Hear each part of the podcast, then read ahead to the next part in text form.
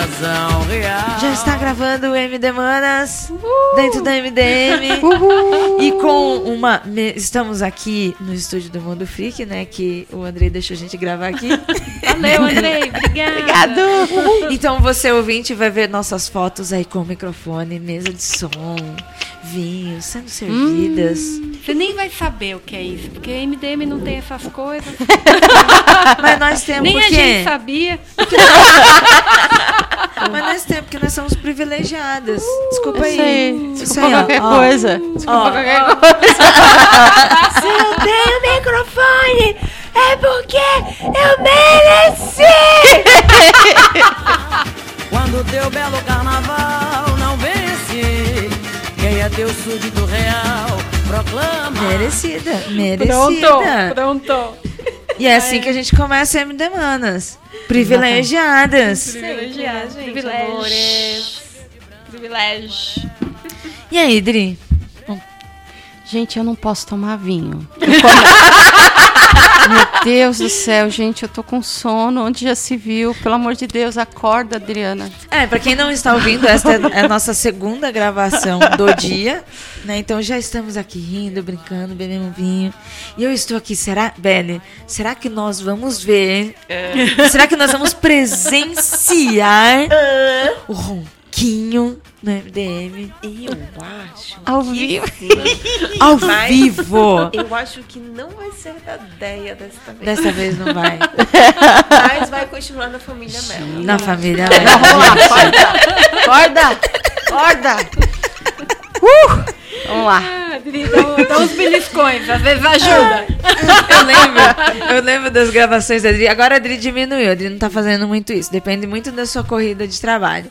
Era quando você tava gravando, desenhando. Aí, tipo, ficava. tic, tic, tic, tic, tic. Ai, desculpa. É que agora eu mudei o microfone, eu mudei a posição, aí tá mais afastado, então aí não pega. Não fica o tic, tic, tic, É, tic, é. tic. Aí, Por isso que agora a gente escuta o ronquinho da outra irmã dela, né? Porque aí, tipo assim, tá um pouco mais silencioso, né? Aí de repente você. Fez todo sentido agora. Não é? Fez todo Se- sentido. Tipo, Não é? A, a Adri fazia esse barulho. Pra disfarçar. Isso é o que? Família! Família! Protegendo Ô, ali, Hannah, ó. Olha é isso aí. Obrigada, Adri. Obrigada mesmo. Nada, imagina. Gente, se a gente tivesse um ouvinte que fizesse remix do meu tique-tique, o ronquinho da Deia,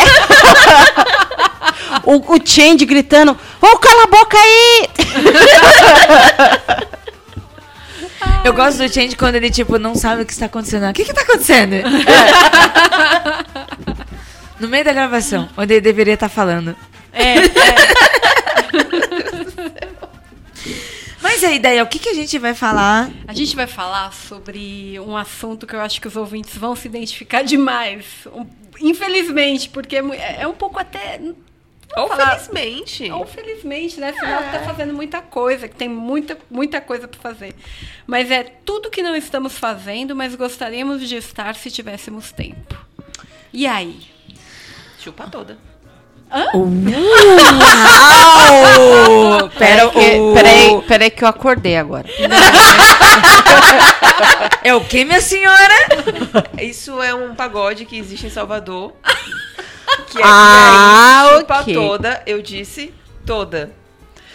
Ufa. Existe esse pagode. Então, sempre quando você fala, e aí? Chupa toda. Gostei. Gostei. Calma, ouvinte, calma. Calma, respira. Vai, Respira. Andrei, gente. Você também pode querer, ouvinte. Na verdade, é bom que você queira, né? Afinal, que você tá saudável. É.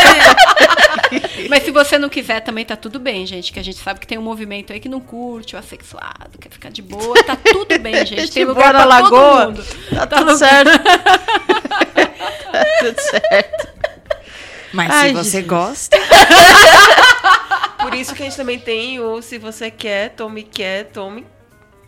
E tome, e tome, e tome. Ah, esse eu já ouvi. Eu eu também eu não conhecia. Eu também gostei, gente. Eu estou ouvindo músicas erradas. Talvez. Estou Nossa. precisando. A gente podia fazer um MD Manas, assim, rated R. Ah, eu, eu, eu nunca botei muita censura no que eu falo, desculpa. não sabia que era pra botar. Então, eu, eu ia falar, mas é pra colocar? Não, não, não, não, não. Deixa eu refazer. É, A gente pode fazer um MD Manas voltado a esse tema específico.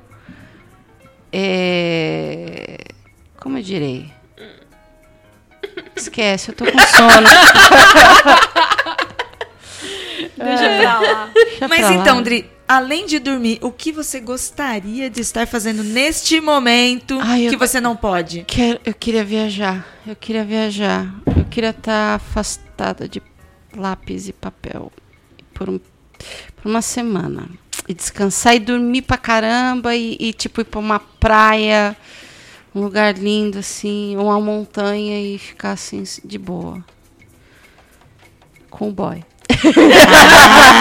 Ah, lógico, né? Chupa toda. Eu acho que devia ser a Para. deste programa, hein? Parou! Qualquer coisa a gente fala, chupa toda. Chupa mesmo, hein? gente, Não, gente, para. Ah, eu adoraria estar vi- viajando sendo chupada toda. Andrei, volta aí, Andrei! Cadê o Andrei? Gente, é o vinho. Não, ainda não bebeu. Oh my god! Estou com um copo de água aqui do lado. Ah, sim. Aí na descrição do podcast vai ser só a gente rindo, caps lock. O Change não vai editar mesmo. Ai, gente, sensacional, viu? Ou então, assim, o podcast de hoje vai ser a gente contando segredos do surubão. Nossa, super, super. Que Isabel- só a gente leu. Isabelle para, pensa, tipo, quais foram as últimas discussões mesmo do surubão? Ah, teve o, o, o Baby Jabba the Hutt, que segundo o, H- o, o 5 horas é igual o filho dele. E não é, o Arthur, o Arthur é um bebê lindo. Não, não, não. Lindo, lindo, Não, lindo. o filho dos 5 horas é os 5 minutos. Muito Não, gente, peraí, tinha que ser 5 segundos. Quando ele crescer, ele vai virar 5 minutos. né? Ah, é verdade, Tipo, verdade. adolescência ali, ele vira 5 minutos. E aí depois, quando ele ficar adulto, ele pode virar 6 horas. O 5 horas Júnior. Ou 5 horas junto. Ai, mas eu gostei tanto dos cinco minutos. Mas ele vai chegar lá. Arroba E 5 ele, minutos. vai, e ele vai poder dizer com propriedade, pai, mais cinco minutos. Vai ter um aval pra falar isso. Olha, o melhor da história de Baby Yoda, Baby Jabba, é que surgiu a ideia, um vislumbre de surgir o Baby MDM. Ah, é verdade, tava essa discussão. Baby Hell, Baby Change. Baby change. Baby, baby porco, baby triplo. O Baby, o baby JP, que você aperta a barriguinha e ele fala, não me abraça. Não me abraça. O Baby Léo. Qual é? Qual é?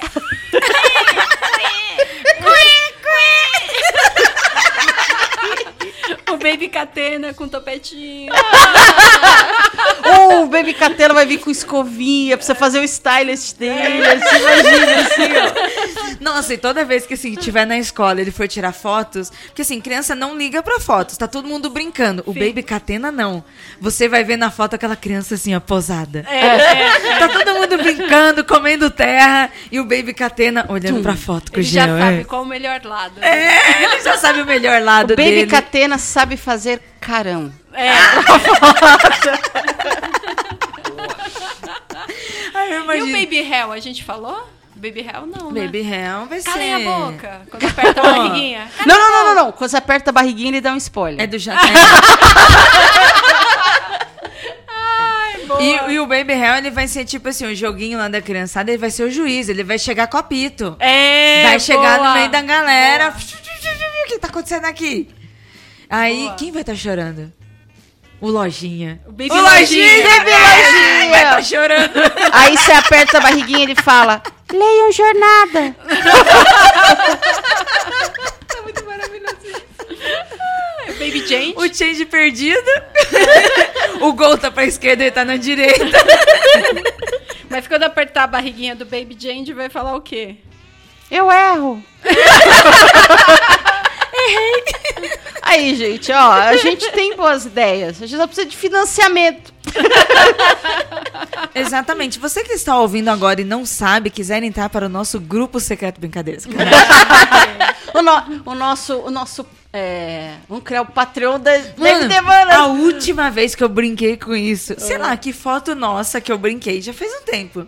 Aí eu subi no Twitter, brincando. Olha o que está rolando no Patreon do, do- da MD Manas MDM. Fiz essa brincadeira. Daqui a pouco vem o Change. Ira do céu! O que que você fez? O que que eu fiz? Aí eu. Eu? Aí ele, tem um monte de gente. Aí ele me mandou. Só, assim, tipo, em uma hora que tinha subido o Twitter, ele já tinha um- umas 15 mensagens de ouvintes perguntando pra ele que história é essa que tinha grupo de Patreon e que eles queriam, eles queriam apoiar e eles não estavam. Aí eles foram brigar com o Change achando que a gente tinha feito e tinha excluído outras pessoas. E por que, que o Change não tinha aberto pra outras pessoas? Simples, gente. Porque Meu no Patreon da. MD Mana só vai ter mulher. É por isso. Oh, não, não existe. Nopa. ups, ups. Só, só os inteligentes vêm. Ah, Aí foram reclamar Mulheres. com o Change. Desculpa aí, né, gente? Foi mal. Foi Mulheres cis e trans. Mulheres. mulheres. Acabou. Puxa a ideia. Puxa aí. mal. que eu tava vendo quem faltou fazer baby. Ah, é verdade. Pera, é que tem muita A gente. gente não falou nem um baby nosso. Então, eu ia falar, a gente não tem, né? A gente não pensa na gente. Não, É porque a gente não se pensa. zoa. Não, a gente sabe que o baby ideia, a gente aperta a barriguinha, vai roncar. Ronquinho. baby ideia provavelmente também. Ou baby Adri provavelmente vai fazer o barulhinho. Ou vai fazer. Não, não. a- o, o, o, o Baby Dri vai falar. Ouçam K-pop. Também. Então, pode ter É. o, o, o, o- a, a edição de colecionador Isso, boa. e vai ter edição normal. Então, a edição de colecionador vai ser o K-pop. A edição normal vai ser. Vem com a canetinha assim, É. ó. Tic, tic. E as outras? E a Cris? Ah, vai ser pistolando, vai ser falando alguma coisa muito mal criada. e Nossa, gritando vai ser pra muito aquele. É, caralho. vai ser muito aquele meme do ursinho com a faquinha, né? Mas você é bebê! E o bebê de bico, né? você, não, você cuticute ainda. Querendo ser brava. E o baby Ira, quem que vai ser? Nossa, eu não sei. Bem, você é uma bolinha, né? Porque eu já sou, já tenho um metro e meio sendo adulta. Se bem que nós somos MD Minas. né? Não. É, a, gente, a Belle falou uma vez, MD Minis. Eu, a Belle e a Cris. É, o nosso encontro foi esse, MD Mini. É, MD Mini. Foi assim. É, então vamos ser as três. Sabe, sabe criança? Sabe, tipo, ó, vou fazer uma analogia que eu sei que algumas pessoas não gostam, mas eu não sei usar outra analogia. Sabe cachorrinho pincher? Vem por aí. E a Júlia? A Baby Júlia. Júlia. Nossa, a Júlia. E o trap? a Júlia, eu acho que a Júlia já. A, a Baby Júlia. porque, Assim, a Júlia é professora, historiadora, assim, ela é bem séria quanto a isso, que está certo, né? Tá. Mas eu já imagino assim, tipo, um baby já com óculos, sabe, de professora? Sim, sim, sabe, sim. com o dedinho em riste, já falando pros amiguinhos, isso daí tá errado, isso daí tá errado. Olha. E a Belle? E a Belle, como é que vai ser a. a- como é que Você- seria? Baby Belle. Baby Belle. Você já falou a frase que ela começou o podcast. Chupa toda. Muito bom. É verdade. Vai ser a criança num recreio. Que dança axé. Meu Deus. Pronto, Não porque você pronto. gosta, é só pra causar. Vai ser só pra causar. Só pra alguém virar e falar chupa Pronto, toda. olha, olha. As ideias estão aí. Empresários! Empresários, pessoas com dinheiro que queiram apostar na nossa ideia. Patrocina, Venha. gente. Brainstorm tá feito. Ainda faltou o Baby Máximos, o Baby Priscila, o Baby Algures, Baby. Vários babies. Nossa, é muito. é Fioras. Baby Fiora. Baby Caruso. Nossa. Baby Caruso seria imitando o, o Birubiru, Ai, é até talvez. esquisita, não é? Não, Não, não, seria. Até lá o A Marvel tem clássico sim! Com as mãos vazias. Na escola, assim. Sem nada. Só os inteligentes podem ver. É, é. O Baby Máximos vem com um boto. O botinho! O botinho! Não, vem com, com o cachorro dele. Ai, como é que é o nome da, da Ai, cachorrinha? eu não lembro. Ela é linda, mas Desculpa, Máxima, a gente gosta tanto de você que não lembra. Ai, penso em Não, mas ela é muito linda. Agora, se fosse pra ser Funko, como que seria assim, tipo, o desenho? Como é que vocês imaginam esteticamente? Não todos, alguns de nós, assim. Como que seria os Que é M... tudo- tudo MDM em? Cabeçudo! Não, isso já é. Tá perfeito. Já é. Bom, o MD Mini está pronto, tá vendo? Fica tudo piquititinho. Aí a Belly já vai poder ter cabelo colorido. Isso. Caixinhos, col- caixinhos hidratados e coloridos, né? Vamos, temos que destacar isso. Toda com roupinha nos anos 80. A Deia já vai ser loira, né, Já, Deia? eu já vou loira, já platinada. A Deia vem com gatinhos. Ih, em miniatura, gatinhos. em volta, assim. Isso. Cat Lady Extreme. A Dri vai vir com a caneta, Isso. né? Com a caneta E e o Tom Ellen aqui. Só eu tô vendo o Tom Ellen, né? É Foi um marco, Pop né? com o Tom Welling. Hum? É bem interessante esse Funko Pop. Não Bom, é? interessante. Tom Eden é interessante. né? Exatamente. Na verdade, ele poderia vir junto com entregando o Funko Pop. Já pensou? Gente, agora ele tá com assim, o ó. cabelo grisalho, assim, com aqueles olhos. Hum. Ele envelheceu bem. Tem uns atores que envelhecem tão mal, né? Que é tão Somebody triste. Aí sai Perfeito. Ellen novo, né? Ai, que maravilhoso. Mas a gente não falou o que, que a gente. O que, que a gente não, não Qual tá que é o fazendo. tema? Nossa, tá muito MDM É, o que isso que a aqui. gente não tá- Sem tema, sem pauta. Vamos voltar, voltando pra pauta. Eu queria terminar Jack Ryan, que eu comecei. Eu consegui terminar primeiro, eu gostei que é demais. Jack Ryan? É aquela série da Amazon Prime. Fala no Que microfone. tem fala. o, a, a série da Amazon Prime, que tem o Jim, que era do The Office, que ele é o. Ele Ah, é verdade, o Andrei tava assistindo. É E bem... fala do quê? Ah, eu gostei tanto. É Eu espionagem. não assisti, não sei. É espionagem bem legal, assim, tipo, relações Ah, então você é internacionais. dessas, né? Eu sou, eu sou dessas. Nossa, eu- eu fiquei sem série muito tempo, porque não tinha, né? Série de espionagem, tudo legal. Eu digo legal. E essa fala de relações internacionais, tem todo o lance do terrorismo. Óbvio que você tem que aguentar aquela coisa da América salvando os outros países. é. Mas eu acho tão bem construidinho, assim, o, o, o roteiro e, e as coisas que rolam.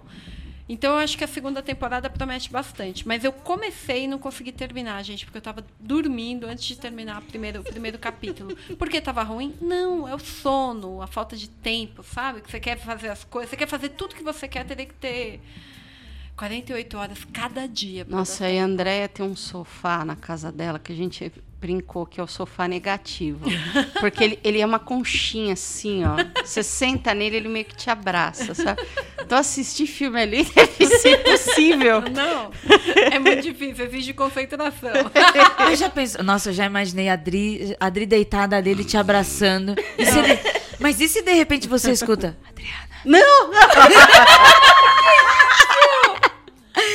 Já pensou? Agora, o- né? Porque é meio estranho. É legal, mas é estranho. O sofá te Ai, meu Deus, abraçando. Junji Ito. Eu lembrei daquela história de, de Que terror. bom que você voltou. Né? Falando É, sofá, falando então, você. que bom que você voltou. É. Senta aqui.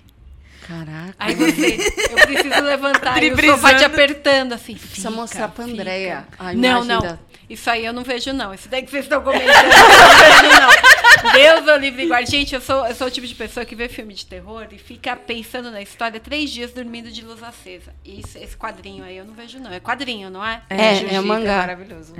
É, eu Não, não, gosto não, não, de um jeito. Mas eu também não vejo, mas é porque eu, sou, eu tenho tripofobia. Ai, o eu não do... Então, assim, são só alguns contos que eu posso ver, mas pra eu abrir o quadrinho e ver tudo, é, não dá. É a mesma coisa que os quadrinhos de Cthulhu. quando eu leio HP Lovecraft, na minha cabeça, é, tudo rosa, lindo, maravilhoso. é todo mundo bonitinho, né? Cthulhu tem lacinhos, ele é, É, tem fofo. lacinhos, tem pôneis. Mas se eu vejo uma HQ, eu vejo de bolinhas aqui, eu fico. Ai, que desespero. Não dá, não, Não dá, não dá. Mas é Gente legal. do céu. Eu sou o tipo de pessoa que assistiu Atividade Paranormal e tinha os barulhos da casa. Ai, primeiro, me- é o primeiro, primeiro, primeiro. que é bom. O primeiro eu fiquei ruim uma semana Eu pra também, dormir. eu também. Eu tive que ficar dormindo de luz acesa e cada barulhinho eu falava, caraca, caraca. Porque o que, é, o, que é, o que é maluco do primeiro é porque não tem um grande jump scare. É, é- é simplesmente o cara dormindo, a menina dormindo, a porta A aberta. porta abre. E pequenas Pelo coisas acontecendo na cena que dão a entender que algo está por. Então, são essas pequenas coisas que ficam no teu cérebro. E que é à meia-noite, quando você está É, deitado. nossa. Aí começa. Não, não, pra mim, o que me dá mais medo é que, é que eu começo a reviver a mesma sensação de medo. Aquela hora que eu tô deitada ali na cama, que eu falo, caralho, eu não podia estar dormindo. Não, eu tô Por que eu fiz isso repensando- comigo, É, né? eu tô repensando na cena do filme. Eu, meu Deus do céu. Aí pula um gato na cama. E você, Mary, tem alguma coisa que você não está fazendo, mas você gostaria de fazer? Você gostaria de estar vendo? Cara, eu, eu entrei no looping de, de, tipo, várias séries que de repente surgiram e eu gostaria muito de estar vendo. Então, por exemplo, Watchmen. Eu queria muito estar assistindo Watchmen, porque Deus e o mundo tá falando dessa série e eu não tô vendo. E aí eu só vejo o pessoal falando que tá um capítulo melhor do que o outro. E eu fiquei tipo, caralho. Aí junto com eu gostaria de estar vendo a série de Watchmen, tem também um, eu gostaria de reler o Watchmen. Só que, tipo, é um quadrinho que demanda uma leitura com mais cuidado, com mais atenção. Porque sim, gente, o Watchmen é muito melhor do que Venom. Para de falar merda. Nossa, pera. Alguém fala isso? Venom? Gente, vocês estão muito errados. Ai, gente. Meu Deus do É porque, veja, Eu estou horrorizada agora. Não, é que vocês não estão vendo a nova- cara da Ida. De horror, horror. sim, horror. Nem no mundo freak a gente fala de tanta coisa horrorosa quanto isso. surgiu uma nova série de Venom. Que aí o ilustrador de zoeira chegou e falou: Isso aqui é melhor do que o Eu Watchmen. estou palpitando. Eu vou. eu- a- alguém já dá um 9-0 aí, por favor. É, de 9-0 ninguém. não, onde, sei lá, socorre, gente. No que Como ele falou assim? isso de zoeira, alguns sites chegaram e falaram que Venom é melhor do que Watchmen. Tipo, foi o headline. E aí, algumas pessoas aqui no Brasil Criando começaram a alimentar isso. Falando que, ai, nossa, essa série de Watch, essa série de Venom, ela realmente está muito bem construída, tá com um roteiro massa e tudo mais, e não sei o que, nananana. E o que? A pessoa tava gostando. Só que, tipo, chegar e falar que é melhor do que o Watchmen, você tá forçando. E que jornalismo é esse que reproduz esse tipo de coisa? E aí depois. Exatamente. Depois essas pessoas falaram assim, ai não, gente, eu tava só brincando, era de zoeira, hahaha, É, o EBR. Só que nisso várias pessoas começaram a reproduzir isso. E aí meio que surgiu essa coisa de que, ai, tem pessoas que acham que Venom é melhor do que o Watchmen. Só que já existia, Não! já existia um público que realmente também não gostava de Watchmen. Só que eu acho que é mais uma questão de, tipo, Watchmen é um tipo de série que pra você ler, você tem que ter algum conhecimento de super-heróis. Sim, sim. Porque ele é uma primeiro. crítica aquilo ali. Então, pra você entender uma crítica, você tem que saber do que é que tá sendo criticado. Então, você já tem que ter lido super-heróis o bastante pra entender os estereótipos, pra você entender todas as coisas que são repetidas aquilo ali a, a, ao modo cansativo. Se você nunca leu muito super-heróis, se você não leu super-heróis, se você não tem costume de ler super-heróis, se você leu muito pouco, talvez algumas coisas que o Alan Moore esteja falando ali você não vai sacar. Porque é uma piada que é uma piada interna, é uma crítica que é interna. E tudo bem você não entender. Tá de boa. Só que, tipo, não venha depois falar que o negócio é ruim porque você não entendeu. Essa pra mim é a grande questão. E é um quadrinho que demanda conhecimento, demanda tempo, demanda atenção. E é pra você ler com cuidado, não é pra você ler, sentei e li. Ninguém senta e lê o Watchmen. Não. Mas quando você senta, lê, entende, puta que pariu, que quadrinho maravilhoso! E aí, então, eu gostaria de reler o Watchmen e gostaria de estar assistindo a série. Frustração atual número um. Tandan. Eu também tô, eu tô assim, muito frustrada. Eu estou triste, eu estou chateada, eu estou brava. Porque eu estou louca pra assistir Beastars. Eu estou desesperada pra ler e assistir Beastars. ler tá meio complicado porque no Brasil tá muito difícil comprar mangá, entendeu? Tá muito caro e pra gente colecionar tal. Aí eu até pensei, ok, posso passar pelo mangá, vou direto para um anime e depois eu adquiro um mangá. Isso é Ok. Ok. Porém, anunciaram que ia sair na Netflix e não sei o quê. Não saiu. Não, no saiu no Crunchyroll? Não saiu. Aí fui para o. Fui para o underground, né? Falei, vamos para o submundo da internet. Peguei os aplicativos mais conhecidos, Popcorn, Streamion, tudo quebrado, zoado. Eu, caraca, eu desesperada. Eu aqui em casa, eu não consigo assistir Beaster, gente. O mundo, o mundo está me impedindo de assistir esta obra de arte maravilhosa, que é um mangá, é um anime que tem como protagonista um lobo e um coelho. Eles são muito fofos, que gente. E se, e se trata, assim, de, de comportamentos, É de relações. Sabe? É, é um anime simples, não é um anime bombástico de muitas bombas e lutas tal, mas ele é muito legal. E eu tô muito triste porque eu gostaria de estar vivendo isso também. Eu estou lendo. Pam, pam, só- ela Eu só não gosto. pode falar isso porque eu tô- ela tá com o meu ótimo do lado da cara dela. Tá? E eu tô assistindo o ótimo, então, tipo assim, ó. Tá? Maldade, que é, maldade. é, então. maldade. É, vou tirar uma foto aqui. Mas sim, esse- isso era algo que eu gostaria de estar fazendo e não estou conseguindo fazer. Nem é pelo tempo, porque realmente É, mas tá saindo onde nas gringas? Não sei onde está saindo. Aí o pessoal do MDM, do MDM Mangá, até, alguém até falou lá no grupo, ah, algum link de torrent e tal, não sei o quê. Aí eu falei, ah, mas puta merda, torrent é foda, né? Vou ter que ficar procurando, procurando. A Ai, Aí eu, que saco. né? Nossa, eu Que- baixava tanto torrent, mas agora Eu a acho gente ficou... saco. Eu fiquei com preguiça. Então, minha reclamação é: produtores de Beasters, de- por favor, lancem em alguma plataforma de streaming. A gente favor, quer por pagar! Eu pago, Shut pago! take my money! Beastars, eu quero ver Beastars, só isso que eu As quero. notinhas tudo voando, só voando. É, exatamente, por favor, por favor, realizem esse meu prazer. Demorou. O que mais que a gente queria estar fazendo? Tá bom, gente? aí mais um nessa coisa de séries que eu gostaria de estar assistindo. Muita coisa também não tava assistindo, porque eu tava assistindo essa última temporada, a quarta temporada de She-Ra, que eu amei. Muito, muito. Mas isso aí já é outra coisa. A gente vai falar de coisas que a gente assistiu, coisas que a gente gostaria de estar assistindo. Que é His Dark Materials, que é Fronteiras do Universo, que é uma produção agora da HBO, que é uma adaptação do livro de Philip Pullman.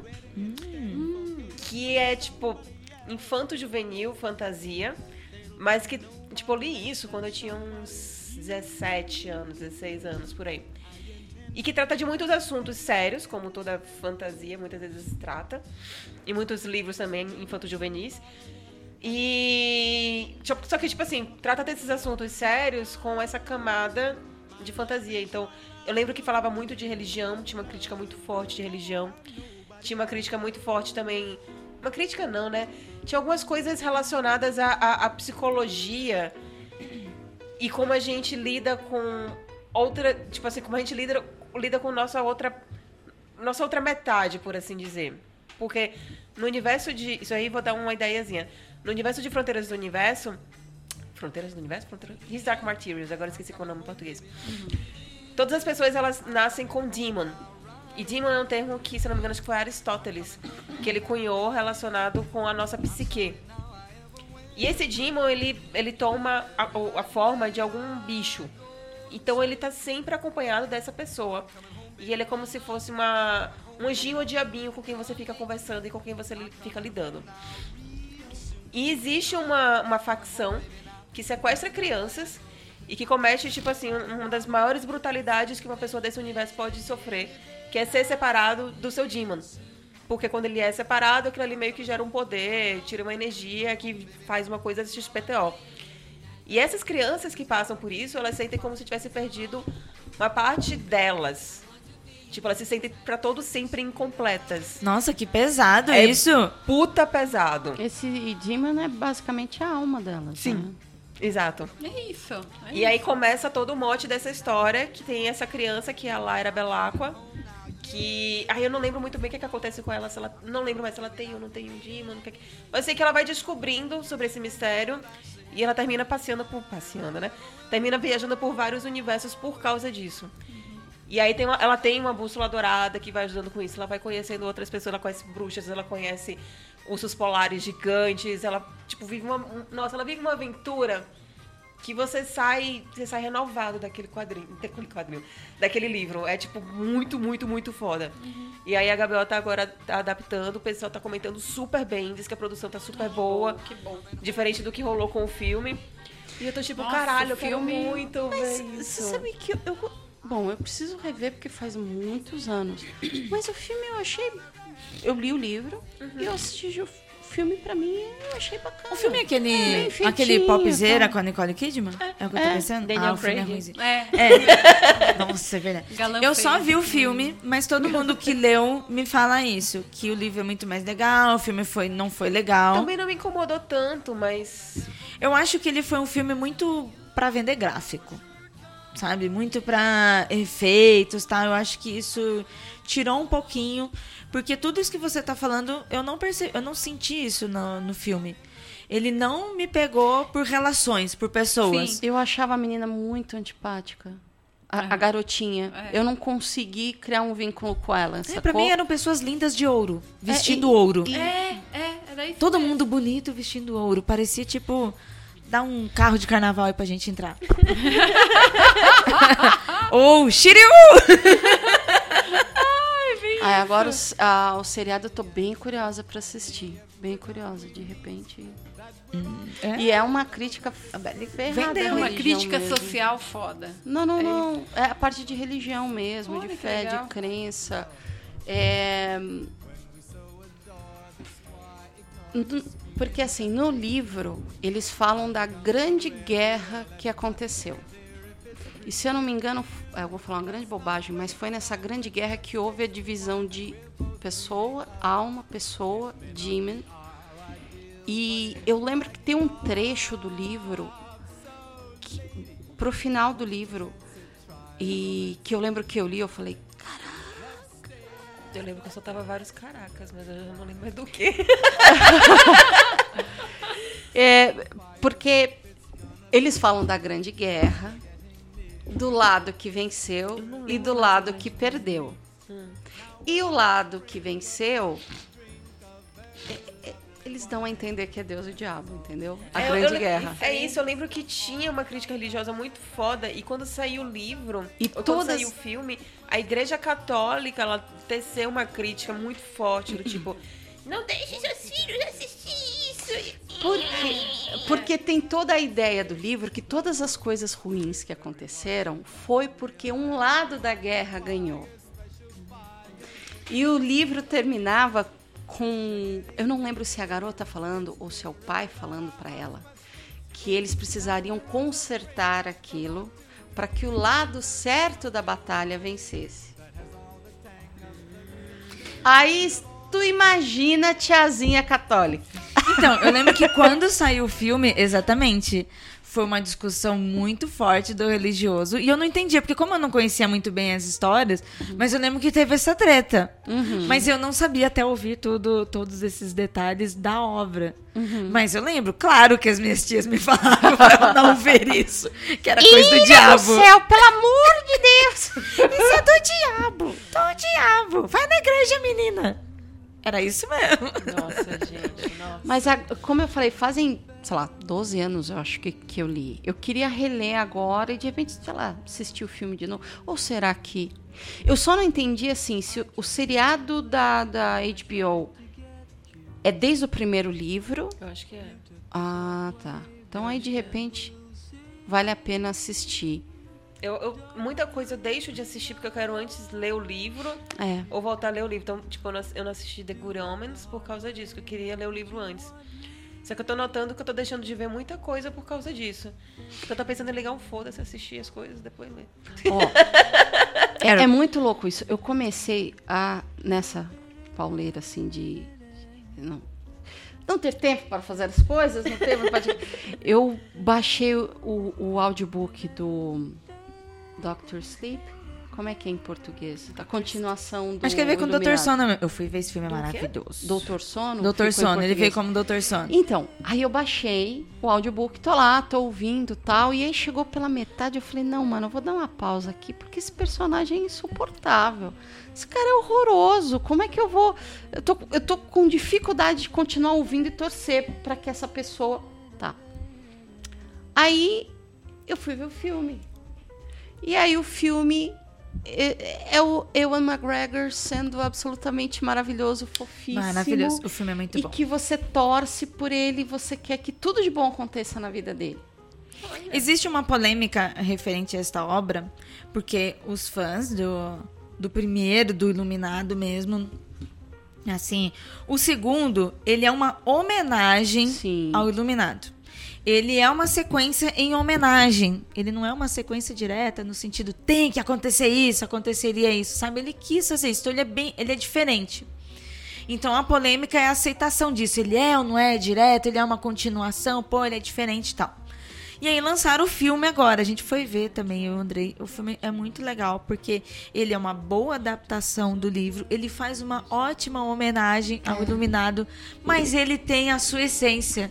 Então, tipo assim, o Evo McGregor, ele tá excelente no papel. Não só ele, como os outros atores, incluindo a atriz Mirim, que faz um papel lá, ela- é The Shine também, né? No do Dr. Sono explica, explica assim, tipo, o- os seres como The Shine, que são essas pessoas, né, que tem uma uma pegada espiritual, sacou? Assim, tipo, você pode acreditar ou não, mas no livro ele defende. Essas pessoas, elas são especiais, elas têm um dom espiritual especial. Tanto as pessoas do time bonzinho, quanto dos vilões. Os vilões também têm, têm poderes ali. Mas os atores, assim, eles estão muito legais. O roteiro ficou muito bom, sabe? Você termina o filme, assim, satisfeito com o que você viu. Olha, fazia tempo que eu não assisti um filme que prendesse a minha atenção e que fosse assim redondinho. ele fecha exatamente. ele- eles conseguiram trabalhar muito bem o roteiro. Você não precisa ter assistido O Iluminado. Não Uhum. precisa. É legal você ter assistido no sentido de ver a referência como homenagem. Olha tal personagem. Isso, olha, tal isso. cena. Mas você não precisa ter assistido o filme, nem lido os livros, tanto o Iluminado quanto o próprio Doutor Uhum. Sono. Não precisa ter, que você consegue ter essa experiência só com o filme. Ele é bem legal, ele entrega muito bem. E ele é despretensioso. Sim. Ele não veio, não foi tipo despretensioso no sentido, ele não veio para ser o iluminado. Ele não tá tentando ser isso, ele entrega aquilo dali, ó, Mas ele é gente. terror? Vocês estão me passando a impressão de que não parece tão terror. Não, Não, ele não- é, ele é classificado Acho. como terror, mas aí, meu, o que é terror do Stephen King? Porque não é igual. Ah, tá muito, né? Ah, é que eu levei um chute. É isso. Ah. Os ouvintes não estão entendendo. E aí a Déia fazendo mímica, eu tô aqui Eu também assim. fiquei, tipo, o que Desculpa, gente. desculpa. Não era pra ter atrapalhado o raciocínio, foi mal. É, não, é que eu pensei que fosse o barulho, porque você falou aí começou. É, O que, que você perguntou de novo? Se, de- se o Dr. Sleep, Dr. É. Sono, se ele é terror, não, tá me parecendo não. Ele é terror, ele veio como classificado como terror. Hum. Mas ele, assim, ó, Stephen Novo King, pra mim, não é nem que é novo. O Stephen King, pra mim, ele tem, pra mim, né, que sou o quê? Apenas uma consumidora, leitora e espectadora. Ele não trabalha gore, ele não, não É. tem. Ele tem um modo diferente, Ó, né, de, de exemplo, trabalhar o terror. Eu tenho dificuldade em dizer que It é um filme de terror. Apesar de ter cenas horríveis e maca- macabras, quando você pensa no relacionamento do- das crianças tal, eu lembro, eu penso mais em Goonies do que num filme de terror, Exatamente. assim, pesadão. Exatamente. E o livro dele, o livro do, no caso do It, ele é aterrorizante. E... Ai, é. Ele é aterrorizante. Porque ele pega problemáticas de seres humanos. No, no fundo, no fundo, você termina o It, o palhaço é só um item. Sabe, é só um item. Você olha assim, Gente, esse palhaço no meio pai- de tanta coisa horrorosa É. que acontece em nossas vidas. Só o pai daquela garota, que eu esqueci o nome dela, da Ruivinha. Beck. Cara, é, assim, o, o, o, o abuso tá, tá ali. Só não tá escrito com todas as letras, saca? E Então no caso do um- Dr. Sono, ele tem isso também. É, como que- o plot do Dr. Sono é, é uma sequência barra homenagem do Iluminado. É o mesmo garoto, é o Danny, lá, depois de adulto. E aí o que que ele tem? O, esse The Shine, essa, esse, o ser iluminado, essa luz que ele tem, é como se fosse um dom espiritual. Ele pode ver espíritos, ele pode se comunicar, se tem uma interação com espíritos. E na Terra existem outras pessoas que têm isso, mais forte e não tão forte. Que aí é a protagonista, que é uma menininha, uma garotinha que tem isso. Ela, tipo, power, super garota power mesmo. E tem algumas pessoas que elas utilizam desses poderes para vampirizar poderes de outras pessoas. Eles vampirizam pessoas. Simplesmente para continuar existindo e vivendo. É como se fosse o elixir da vida deles absorver o shining de outras pessoas. Isso. Caraca. Então aí o terror começa com o objetivo dessas pessoas, o que elas estão fazendo, sabe? Nem é assim, é, elas matam pessoas, matam mesmo. Mas tanto no, no livro quanto no filme, o foco não é elas matando pessoas no sentido literal gore, sabe? O terror tá na maneira que elas vampirizam pessoas e por quê? Aí ele vira um terror que você fica, que bando filha da puta, hein? Caralho, entendi. Sacou? Aí você entra, aí entra no que a Adri falou. Você entra no Evan McGregor e você começa a torcer pro cara. Porque, imagine, criança, imagina ouvinte, você é filho daquilo, daquele personagem que a gente viu, o Jack Nicholson. Você passou por tudo aquilo que o menino passou na infância. Tadinho. Que tipo de ser humano adulto você vai ser? E é exatamente. Ele, o Danny cresce para ser uma pessoa completamente perdida em vício, em droga, em bebida, ele Depressivo, quebrado. s- é, assim extremamente amargurado e, e, e, e- e ele vê uma sucessão de erros e pessoas que ele com uma garota que ele acaba prejudicando sem ter intenção e de repente uma escolha que ele fez no passado acaba voltando para assombrar ele. Então assim, ele se torna um adulto com todos os problemas que alguém como o Danny teria, né? É. Mas no filme isso é mostrado em tipo dois minutos. E você. Aí você já cai no Ewan McGregor tentando se recuperar. Já um período de tempo sem beber, sem usar droga, tentando reconstruir a vida dele. E aí tudo que você faz é torcer. Torcer pra ele. Porque aí ele vai tirar, tipo assim, vem dele aquela coisa boa. Aí ele, ele, vai, ele vai superar esses medos. Não é que ele supera esses medos, ele vai enfrentar os medos pra fazer coisa boa, pra que a garotinha não passe pelo que ele passou. Então, tipo, ele, vamos enfrentar isso aí. E aí vira essa coisa. Ah, E o que acontece? É como se fosse um culto, né, um grupo de pessoas que se unem para vampirizar outras, né? E a líder dessa seita acaba descobri sentindo o poder da menina. E a ideia dela é falar, não, eu preciso. E o pior é que essa Cara- líder, ela é maravilhosa. Só um detalhe, eles simplesmente, eles não sugam. Não é que eles pegam uma pessoa e, e sugam. Não. Chupa toda. Ele... Esse é o nome do podcast. Eles não se, não se alimentam do shining só. Eles se alimentam da, Da dor da pessoa ao morrer. Então eles são e torturados. eles pegam crianças. Então tem uma cena que eu achei forte pra caçamba, que é eles pegam um menino e mostram ele matando o menino e essa líder do culto dessa seita, qual que é o poder dela? Ela é a responsável por tirar o, o, o, shining da pessoa e distribuir para as outras pessoas da seita. Então, é uma baita de uma FDP gigantesca, cara. E É. você fica. E aí ela sente a garota. E aí ela quer ir atrás da menina. E aí, Ewan McGregor tá ali para tentar É. fazer a. Então, assistam, porque eu, eu li uma matéria dizendo que esse filme foi muito mal de, de bilheteria e eu, ach- eu achei muito sacal, porque o filme é bom. Eu nem vi como é que ele foi. de- Mas É eu acho que bom. essa, essa polêmica dele ser mal de bilheteria, esse pré-julgamento sem conhecer a obra, É. né? Sim, sim. Que era aquele negócio, ah, quer tentar ser o dominador. Não, ele não quer tentar ser. E realmente, tipo assim, a mina, a líder. O, o grupo ruim também é um grupo foda.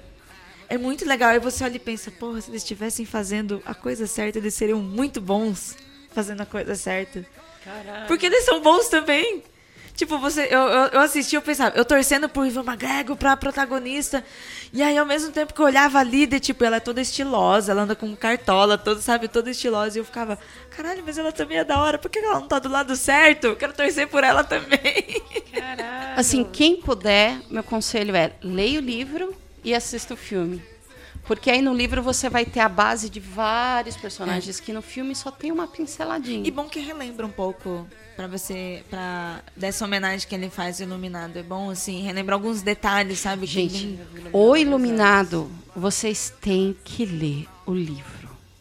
Porque aquele, aqueles últimos 40 minutos não existem no livro. Não, existem no livro.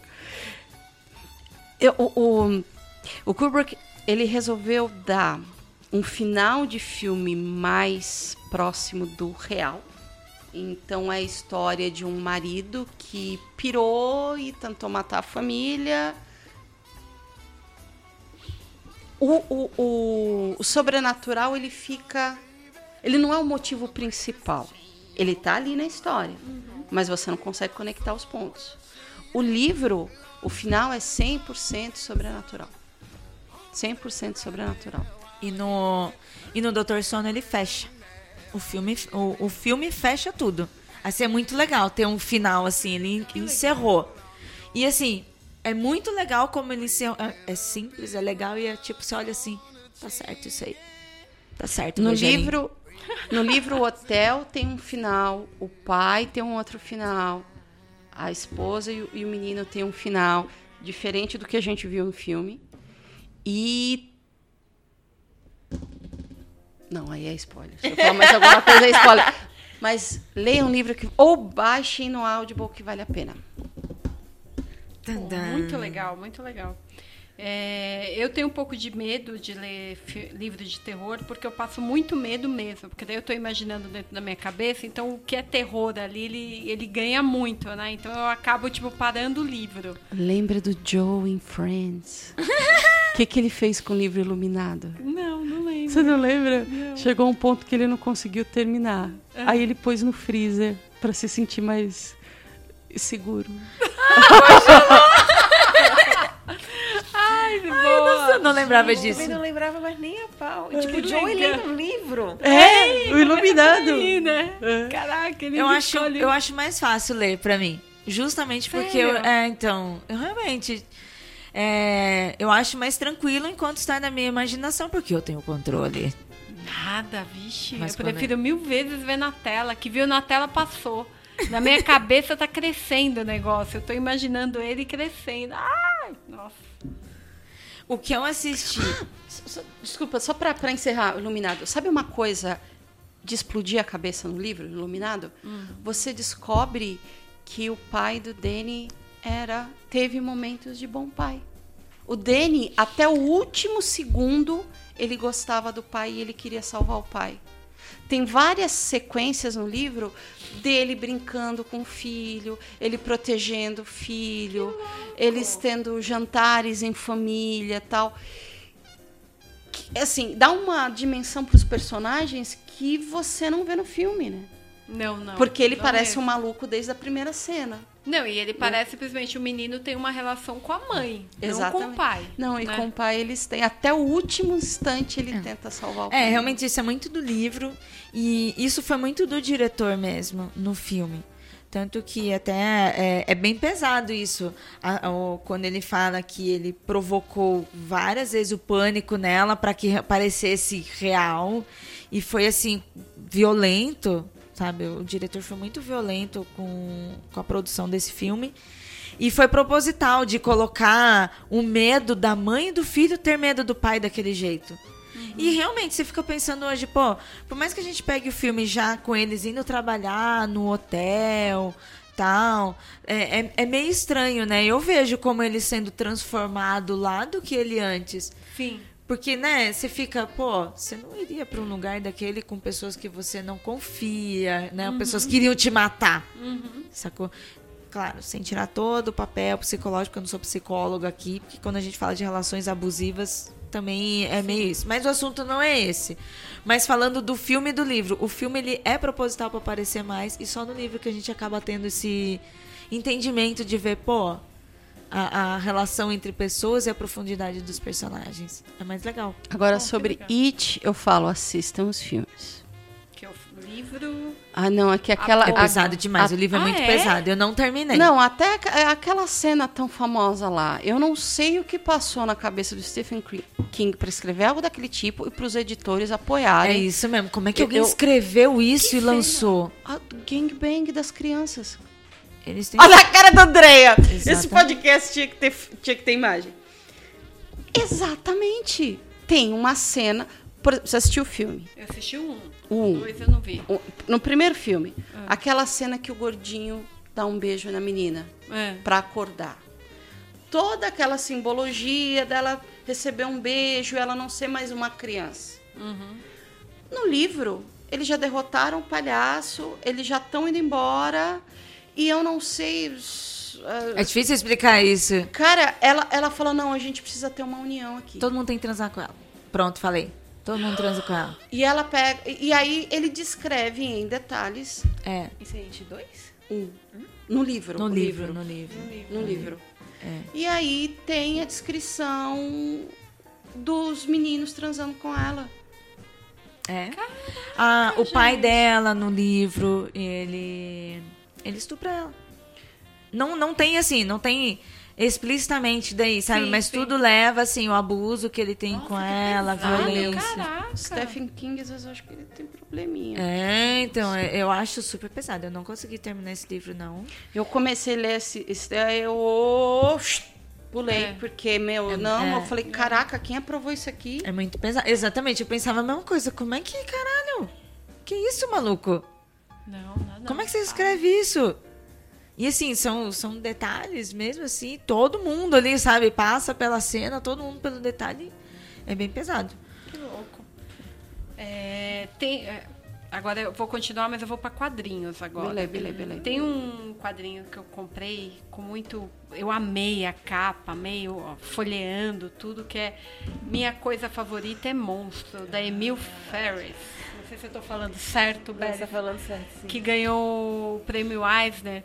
E, gente, ele é lindo. É aquele, é aquela graphic novel grossa, sabe? Ela só é grande. Tipo, o tamanho dela é grande, além de grossa, que não dá, né, pra você ficar levando para tudo quanto é lugar. Então eu tenho sempre que ler ali, ali em casa, tudo. Então tá sendo uma leitura curtinha, de pouco em pouco, porque não tem muito tempo, né? Era uma coisa que eu já queria ter terminado, porque a história é muito boa, o traço é muito lindo. Nossa, o traço é incrível. É maravilhoso, é tipo. é, o traço é imitando Caneta Bic. caneta Bic, né? De várias cores, num- numa folha de caderno.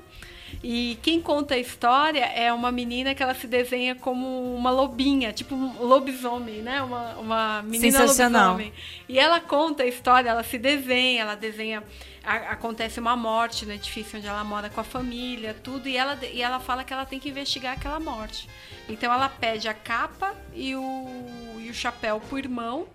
E quando ela veste aquilo, ela, ela vira detetive. E aí ela vai vendo o que, que aconteceu para a moça, uma moça judia que morava no andar de cima, ser morta. Porque ela, ela fala, ela foi morta, ela não, ela não se matou.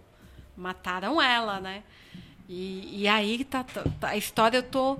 Ainda não cheguei no meio. Tá no começo pro meio, assim, e tá tão legal, tão legal. Às vezes começa a vir um sono, assim, eu falo, mas eu queria só mais duas páginas. O que, que eu gostaria de estar fazendo eu não consigo? Lendo, mas estou dormindo. É! É a ideia no ronquinho. Puta, aí, aí eu tô no ronquinho já, aí não dá, sabe? Você tem que pôr, pôr de lado e dormir, porque amanhã você já sabe que você vai trabalhar, tudo, tem um monte de coisa pra fazer.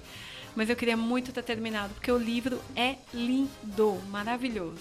Eu compartilho muito desse pensamento porque eu também comecei a ler, só que eu tenho muito costume de ler antes de dormir, ou Isso. então ler em metrô, ler algo assim. Só que ele é um livro muito grande, não dá pra você levar pra, tudo, Não pra dá, todos os lugares. E quando você lê antes de dormir, você termina interrompendo muito a leitura. Muito, muito. Pra mim tá muito, tá muito ali, soquinho, sabe? Eu tô indo assim. É, Aí tem olha, coisa que acontece que você tem que voltar um pouquinho pra, pra seguir o ritmo ali. Eu sinto isso, que ele é um, li ele é um livro de fôlego. É. Ou você para e lê, ou então vai sair uma experiência meio troncha. Aí o que, que aconteceu? Comecei a ler no início do ano e comecei a ler no início do ano. eu ainda não terminei, eu preciso. Ficou no passado. Mas é, é, é um. Esse aí já chega quase a um sentimento de culpa, de tipo, puta, deveria ter lido isso daqui. É, então é. É o sentimento Eu que eu tenho muito. com a leitura é esse mesmo, é um sentimento de culpa porque eu sempre fui de ler muito, muito, muito, muito. E com o tempo, com as responsabilidades, eu fui perdendo isso um pouco, tanto que eu deito agora, o sono vem rapidinho, não tem mais aquela aquele costume com a leitura quando sono você vê filme de terror. É, é, por isso que eu não vejo muito. e aí tem aquela coisa de você deitar, aí você meio que pensa o que que você vai fazer no dia seguinte, as responsabilidades, né, que acontecem. Então, a, a leitura hoje pra mim é uma coisa que eu queria muito retomar e eu não tenho tempo. Então, pra mim que isso sofre um pouquinho mais. Mas eu pretendo terminar. Esse livro é uma questão de honra para mim é terminar essa graphic novel. Então, Gostei, vou ver se eu boto também essa meta aí. Vocês vão conseguir. Vamos, vamos. Go, go, go. Vocês podem. Pode ser CXP. Pode encerrar se você quiser. Não? Vai falar mais um pouquinho? Vamos? Tá bom. Tinha mais alguma outra série que eu queria estar assistindo, só que eu- me, me fugiu agora. Eu lembrei de Watchmen, eu lembrei de His Dark Materials. Mandalorian. Isso! Eu assisti só a primeira. Eu preciso assistir os outros episódios. E cadê tempo? Nada. Eu não assisti absolutamente nada e tá em Nossa, que bad vibe agora, hein? Não é, Ninguém mas, assistindo. é- eu não tô é a assistindo mesmo, mas eu não me importo. É a Então, tônica Ah, do negócio. Baby Yoda. Eu quero, eu quero, eu quero ter tempo pra ver tudo que, né, que vem de tão legal. Você fala, mano, eu quero terminar isso. Porque pelo que eu tô entendendo, o que Mandalorian tá fazendo é pegar várias. é, vários, várias estruturas clássicas de narrativa e tá fazendo muito bem. Então, porque, por exemplo, eles estão com essa coisa do. Do Mandalorian. Eu não sei o que é o Mandalorian, mas tem lá o brotherzinho lá que parece ser um. Um, um Ele é o soldado. Ele é o Mandalorian. Ele é o Mandalorian. E tem o Baby Yoda, e parece que tem uma. uma, uma como é que é, meu Deus do céu? Um- Uma, uma energia entre eles que lembra muito é, Lobo Solitário. Que é do, do pai com o filho. Ai, eu não E cheguei. o pessoal sentiu algumas referências ali naquela relação deles dois. Aí eu já fiquei, hum, interessante. Aí outro dia também tava o PH Santos, ele tava falando que teve um episódio que foi clássico episódio de, de fantasia capa-espada. Com direito a, tipo, a taverna medieval e você chegar e ter que tratar de negócios com a galera. E, tipo, tinha toda a narrativa interessante relacionada a isso. Então, eu acho que eles estão. Do que eu tô absorvendo do que a internet está falando. Então, eles estão utilizando estruturas clássicas de, de narrativa de aventura e estão fazendo aquilo ali muito bem. Que é algo que você já vê a Disney fazendo, que é algo que você já vê Star Wars fazendo, já que, tipo, Star Wars é uma grande novela que se passa no, no, no, no hiperespaço. E eles estão fazendo isso na série. Então, tipo, puta, parece um puta entretenimento gostoso e legal de assistir e eu não tô vendo. Ai, gente. Quero assistir! Que ódio. Gente, tem uma, eu tô caçando aqui no Twitter, eu pus até no- nos likes isso aqui. O Baby Yoda no colo, tentando dirigir, pegar as manoplas pra dirigir. Assim. É esse barulho que eu fiz mesmo. É isso que essa série está fazendo com as pessoas, pegando pelo emocional lá no fundo. Começa com isso aqui, né? É. Eles começaram a liberar isso do Yoda, Baby Yoda, de propósito, que é pra ir lá no emocional, pra todo mundo tá. Ai, que bonitinho! Não, e é muito engraçado que quem tá surtando muito isso é a Flávia Gazi. Hum. Ela tá surtando muito com Baby Yoda. Nosso WhatsApp, basicamente, é conversando. É é ela falando de Baby Yoda enquanto ela ama. E aí, sempre quando eu vejo uma imagem, eu vou e mando pra ela. E a resposta é sempre. "Ah, hum", e coisas do gênero. Só que aí tem um cara que eu sigo no Instagram que ele faz coisas muito gores e toscas e muito loucas. Geralmente o Instagram dele são vídeos 3D de mechas de tipo Trump, gordo, enorme, gigantesco, destruindo o mundo. Que Ou da então, hora. é muito Adoro da hora. meca. é muito- Nossa, quero muito, seguir. muito Legal. foda. Quero seguir, gosto. E aí Manda também, essa arroba. não, não dá. Tem vezes que ele usa o, o- aquele carinha de. Ai, meu Deus do céu. Aquela animação da Pixar que tem um, um astronauta É, e um é. cowboy. Sim, a Toy Story. Toy Story. Que é o Buzz- aí, aí pronto, a vez que ele bota a cabeça do Buzz Lightyear tipo, de uma forma também muito assustadora e também meio meca, destruindo o mundo. É tudo assim. Sensacional. E aí ele fez uma imagem que é o Baby. São dois ou três Baby Yodas comendo um Baba the Hutt. tipo, sangue escorrendo, um negócio super Eu achei, eu achei sensacional. Porque quando soltaram a imagem do Jaba, é Jaba? Acho que é Jabba the Sei lá, Java, Java, sei lá, Java. Java, JavaScript. Quando soltaram todo mundo, ai, que bonitinho. Aí eu, credo, isso deve ficar uma feia, gente, que isso? Que que é não é isso, bonitinho, não. E aí essa pintura que o cara fez é super bem feitona, assim, sabe? Tipo, sei lá, meio renascentista, assim, fodão. Só que é muito, muito gore, é muito, tipo, assustador, porque o Baby, do- dois ou três Baby Yodas comendo, tipo, canibais. Aí eu mandei isso pra ela, ela fez, não. Olha, Você chegou no limite. olha isso não. aqui. Isso, esse é o Isso barulho você que a está gente ouvindo, faz é. vendo o gif do Baby Yoda tentando diri- pilotar, Oh, pegando as, as, as manoplas. É, é feio, mas é bonitinho, né? Ah, não é feio, não. É aquela feio, criança é feio que... sim. Não, é aquela criança É que é bonitinha, mas você sabe quando crescer vai ficar um adulto bem feio. Ah, é, é, é. bom. Não é? Tem criança Ai, tá que é bem. assim. Você fala "Ai, Que que, bonito, susto que que você ia falar que foi conjuntinho. bonitinho. Que Não, é conjuntinho. ele, ele é engraçadinho. Mas aí vira um adulto horroroso. Meu Deus do céu. Meu Deus, que tadinho. Existe, gente. Existe criança feia. Existe criança. Seinfeld, muita criança feia. Seinfeld nos ensinou isso. Isso Tem um episódio mesmo. só sobre criança feia. É, o be- tem bebê feio, tem bebê que. Ai, que bonitinho. É a mãe falando. Aí você olha. Cara, eu importante é ter saúde. Que eu tava num elevador de shopping. E aí tava meio cheio, mas aí entrou uma mulher, a- tipo, o pai e a mãe com, no carrinho com o bebê. Eu olhei pra cara do bebê e fiz, nossa, que bebê feio, só que, tipo, mentalmente. e aí tinha uma mulher, tinha duas outras pessoas que estavam na frente desse carrinho e olharam pro bebê e ficaram tipo, ai, nossa, que cuticute, que fofo. Eu olhei pra cara deles dois e eu fiz, que falsos. Gente, Bebê horroroso. hipócrita. Hipócrita, porque é um bebê, não é possível. Ah, mas eles podiam realmente estar achando bonito. Puta que pariu, hein? É, Ah, tem, tem cada gente que acha. Era feio. Eu não falo nada. Parabéns. Só falo isso. Parabéns, pais. Ah, que legal. Parabéns. Que bom. Tá, Sejam tá felizes, inteiro, né? que Deus abençoe, dê saúde. Que vocês eduquem bem pra não ser um Fiquem adulto bem. idiota, né? Porque feio já vai ser. É, fiquem bem, só isso. No viu? máximo eu também, também dou um sorriso. Eu fico tipo, ah, é, com aquele sorriso assim, aham, é, ah, não falo mais nada, nada, né? E tento evitar ao máximo entrar numa situação em que todo mundo fala, ai, seu bebê é lindo, pra eu ficar só tipo. Mas, gente, tem uma coisa também. Tem muita criança que é bonita e que vira horroroso. Sim. Não Ou é? vice-versa, criança feia que fica bonito. Eu. Oh. Ah. Foi, é uma piada, gente. Então, quan- ó, eu fui adolescente muito feia. Muito feia, Nossa, gente. mas que- me fala quem é, É. que era bonito na adolescência, gente. que as as coisas vão tudo. Tem, tem sim, tem as topzinhas. Ó, eu não tenho Não, fotos as- minha adolescente, eu não tenho foto, gente. Eu tenho uma foto em que eu estou num estacionamento, eu estou longe pra ninguém ver.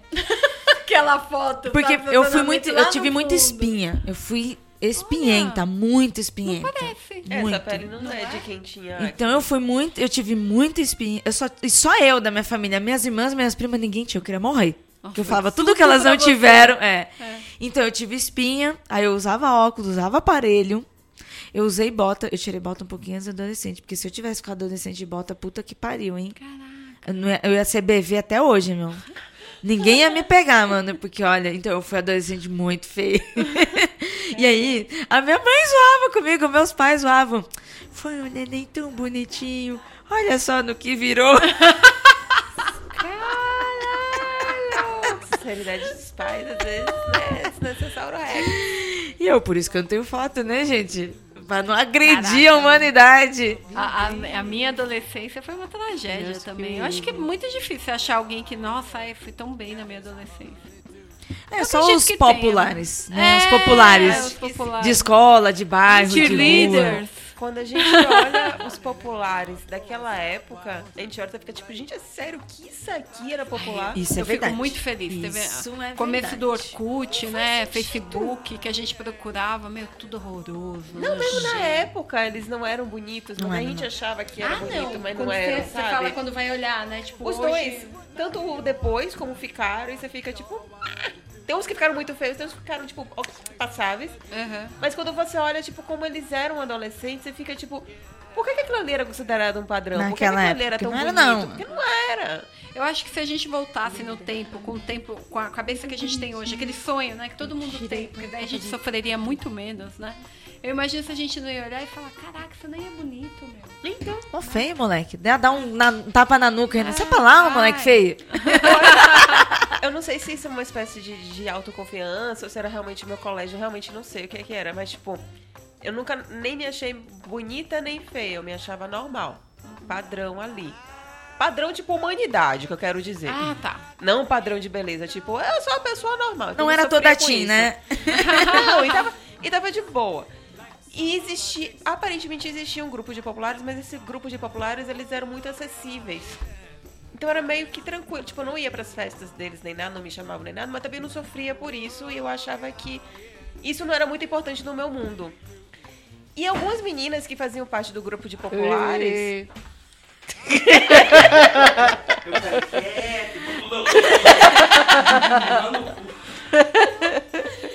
algumas meninas que faziam parte do grupo de populares, eu não achava bonita. Eu achava, tipo, super. Ah, provavelmente. Tipo, tinha uma menina que eu achava bonita que hoje em dia eu fico parando pra pensar que naquela época ela já não era tão bonita assim. Mas tinha umas meninas que eu realmente não achava e eu ficava, tipo, por quê? Sabe? Tipo. Ó, na minha escola, os populares. Popular, porque tem que falar popular, né? Pop. É, eles não. Realmente, eles não eram tão bonitos, mas eles eram ricos. Ah, sim, tinha um grana, é. É, então eu lembro que a menina mais bonita, aspas, da minha escola, e eu me lembro que mesmo, pô, eu adolescente, assim, eu era feia, eu sabia do meu lugar. Eu não era mais ou menos, eu era feinha. Eu sabia do meu lugar, gente. Não quer dizer que eu queria o lugar das outras pessoas populares. Mas eu olhava pra ela e eu via isso, e eu pensava, essa mina ela só é popular porque ela é rica, porque ela é feia. E aí ela tinha um estereótipo que faz parte de, de mídia que parecia que ela era bonita. Ela era branquinha, do cabelo liso preto, ela tinha um olho azul. Ela era única mina, assim, tipo, na. Não é só na minha escola, assim, tipo, no meu horário, sabe? Tipo, turma da manhã. Ela era a única mina do olho azul. Ninguém tinha. Só porque tinha um olho azul. Só porque linda. ela tinha um olho azul. E ela é mó feia, gente. Ela- e ela ficou uma adulta mais feia ainda. Mas Meu parabéns pai. por ter ficado muito feia. Mas não é uma justiça E o dinheiro não salvou depois. Eu acho que é uma justiça da natureza. vou te Gente, dar hein? olho azul, mas também não vou te dar beleza. Não, também não vai gente, ter tudo. Não, gente. Ah, não sei, porque fica parecendo meio que ter olho azul significa ser É, bonito. não, Mas foi, falando- mas foi. Eu não sei como que hoje é assim. Mas quando eu era criança era isso sim. Ah, era um padrão Tanto que eu total, lembro, eu nossa. lembro da minha mãe falando, ai, fulana teve um neném, ai, que olhinho claro, não sei o quê. Total, Era criança total, linda. é. Só olha a cara da criança, um joelho torto, mas tem olhinho claro. Cabelinho liso, olho claro, né? Pele clarinha, era tudo. Era, era estereótipo da beleza, nossa, por muitos anos. É. Gente, a diversidade de, de tipos, tudo é assunto bem recente, né? É. E, e ainda é muito elitizado, né? Muito, muito. Não é todo mundo que tem acesso. É uma bolha, né? Que a gente vive e que acha que tá todo mundo. Que a gente tava falando, né? No interior não é assim. O interior ainda vive, né? Tipo. Uh, se eu tivesse em registro.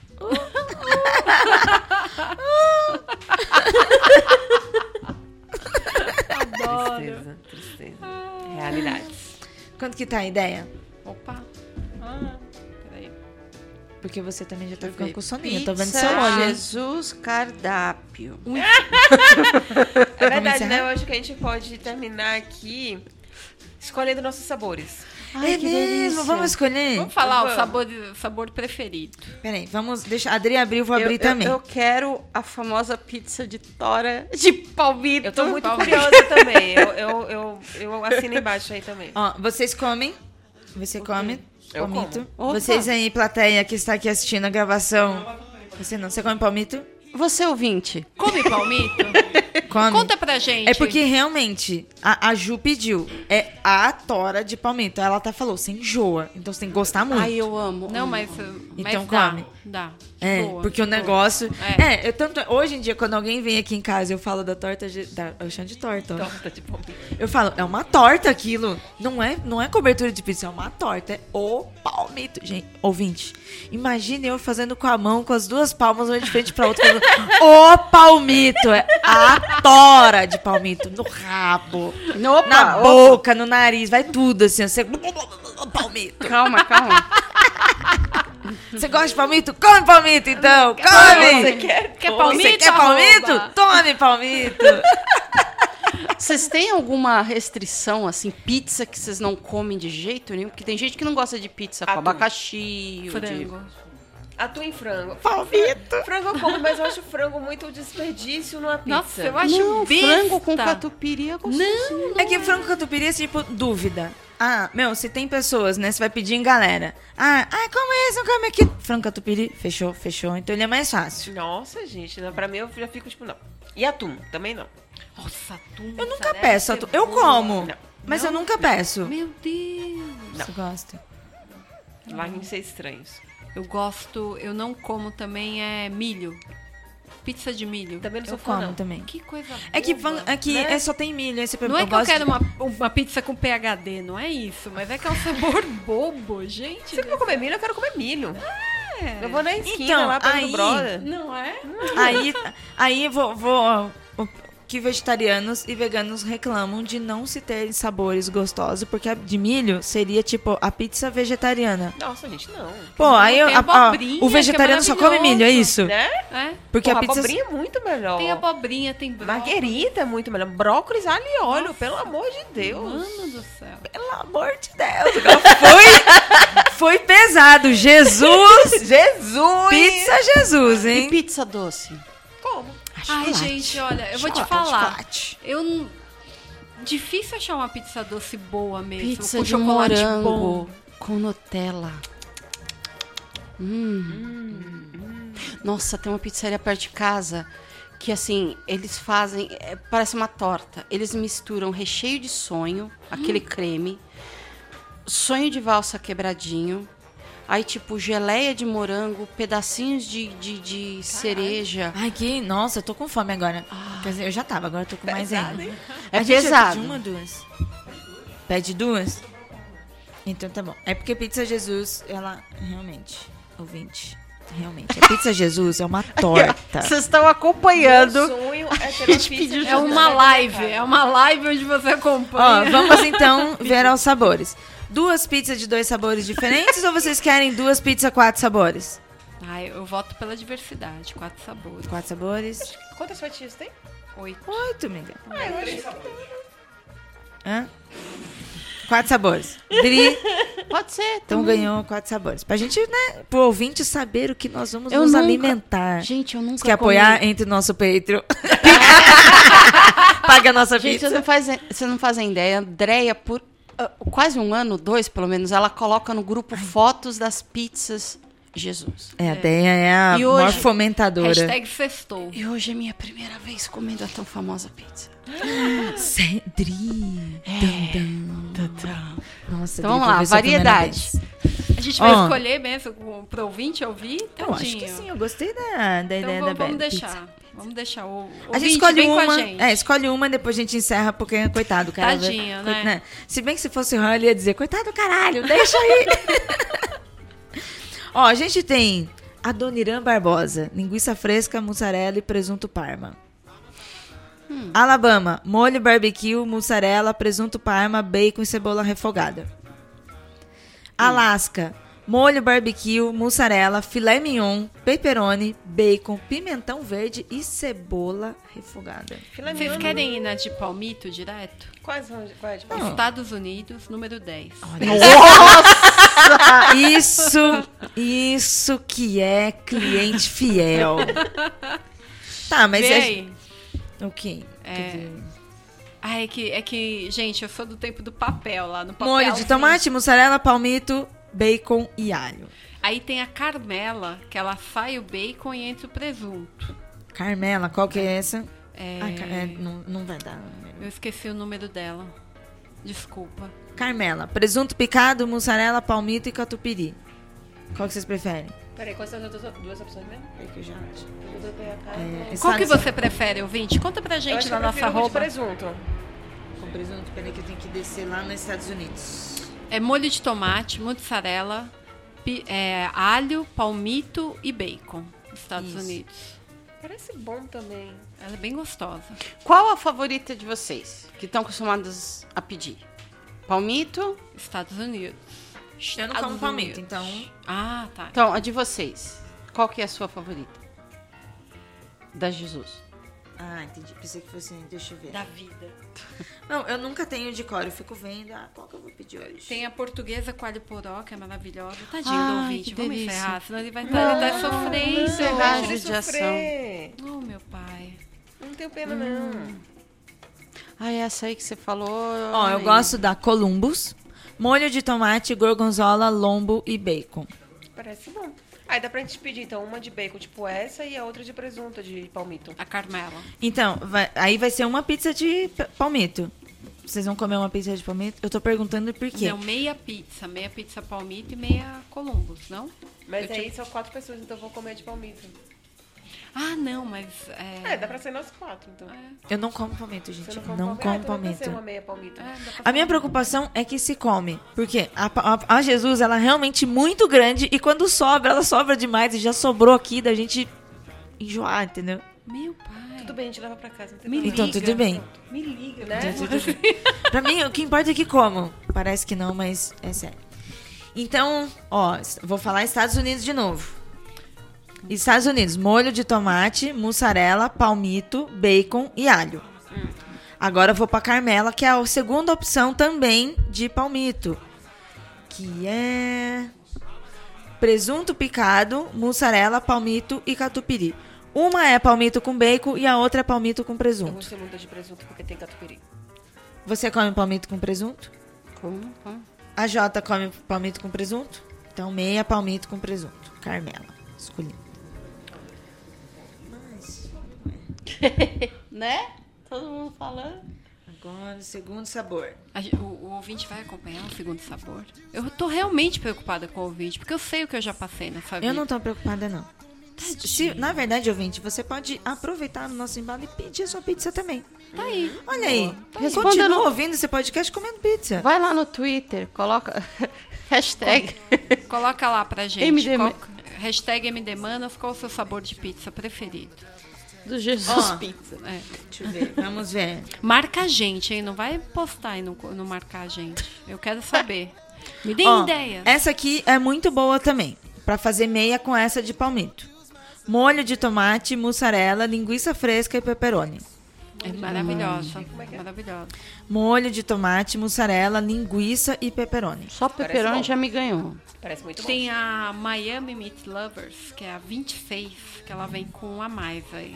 Ela vem pepperoni, linguiça fresca e bacon. É, Miami, como que se escreve? não? Miami. Meat Lovers? É, 26.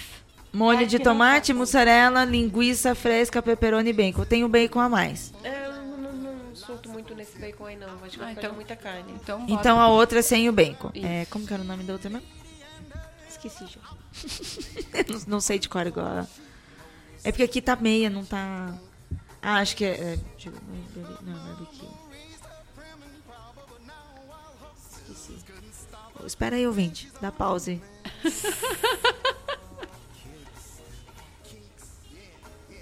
acabei de falar um negócio. Na verdade, o ouvinte vai lembrar porque ele tá ouvindo e eu não lembro. Columbus, Columbus. Molho de tomate, gorgonzola, lombo e bacon. Não, não foi essa, não. essa foi. Essa foi, é que essa eu também gosto.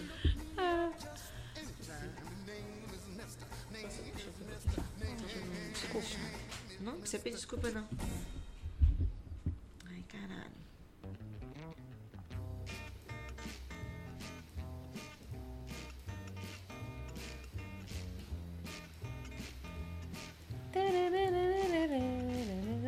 Gente, isso aqui não vai ser editado, vai. Não, não vai. Então, e esse silêncio? Não, os silêncios o Change tira. O que ele não tira é as conversas. Por exemplo, o que eu tô falando agora. Não, isso deve vai sair, porque vai sair só como ruído, aí ele tira.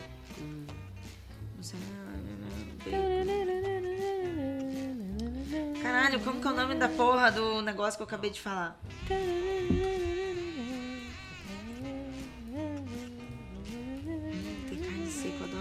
Adoro carne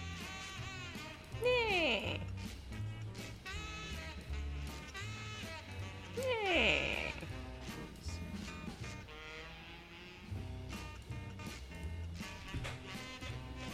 Hum, bonitinha, vem aqui.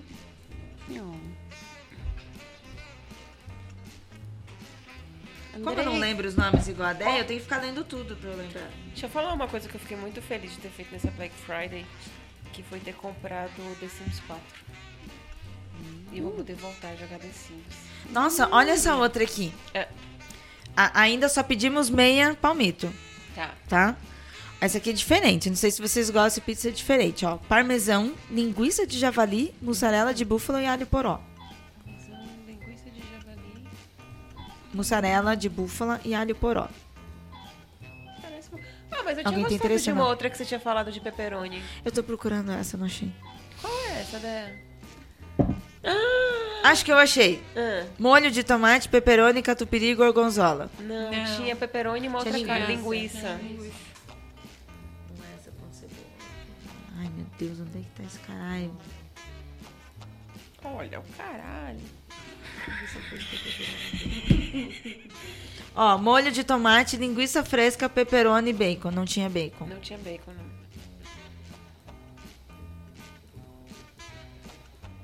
Achei a Miami, molho. Em busca do sabor perdido. Lê, ô, Lê. Qual outra que você gosta? Sugestões. Ah, acho que é Nova York. Ah, não, tem bacon. Tem bacon. Não tinha bacon que eu li. Olha, Nova Jersey. Parchment Farm. Eu acho que estava em outro lugar, eu li e eu me perdi. Eu não tô achando mais essa com pepperoni sem bacon. Todos que eu abro aqui tem bacon.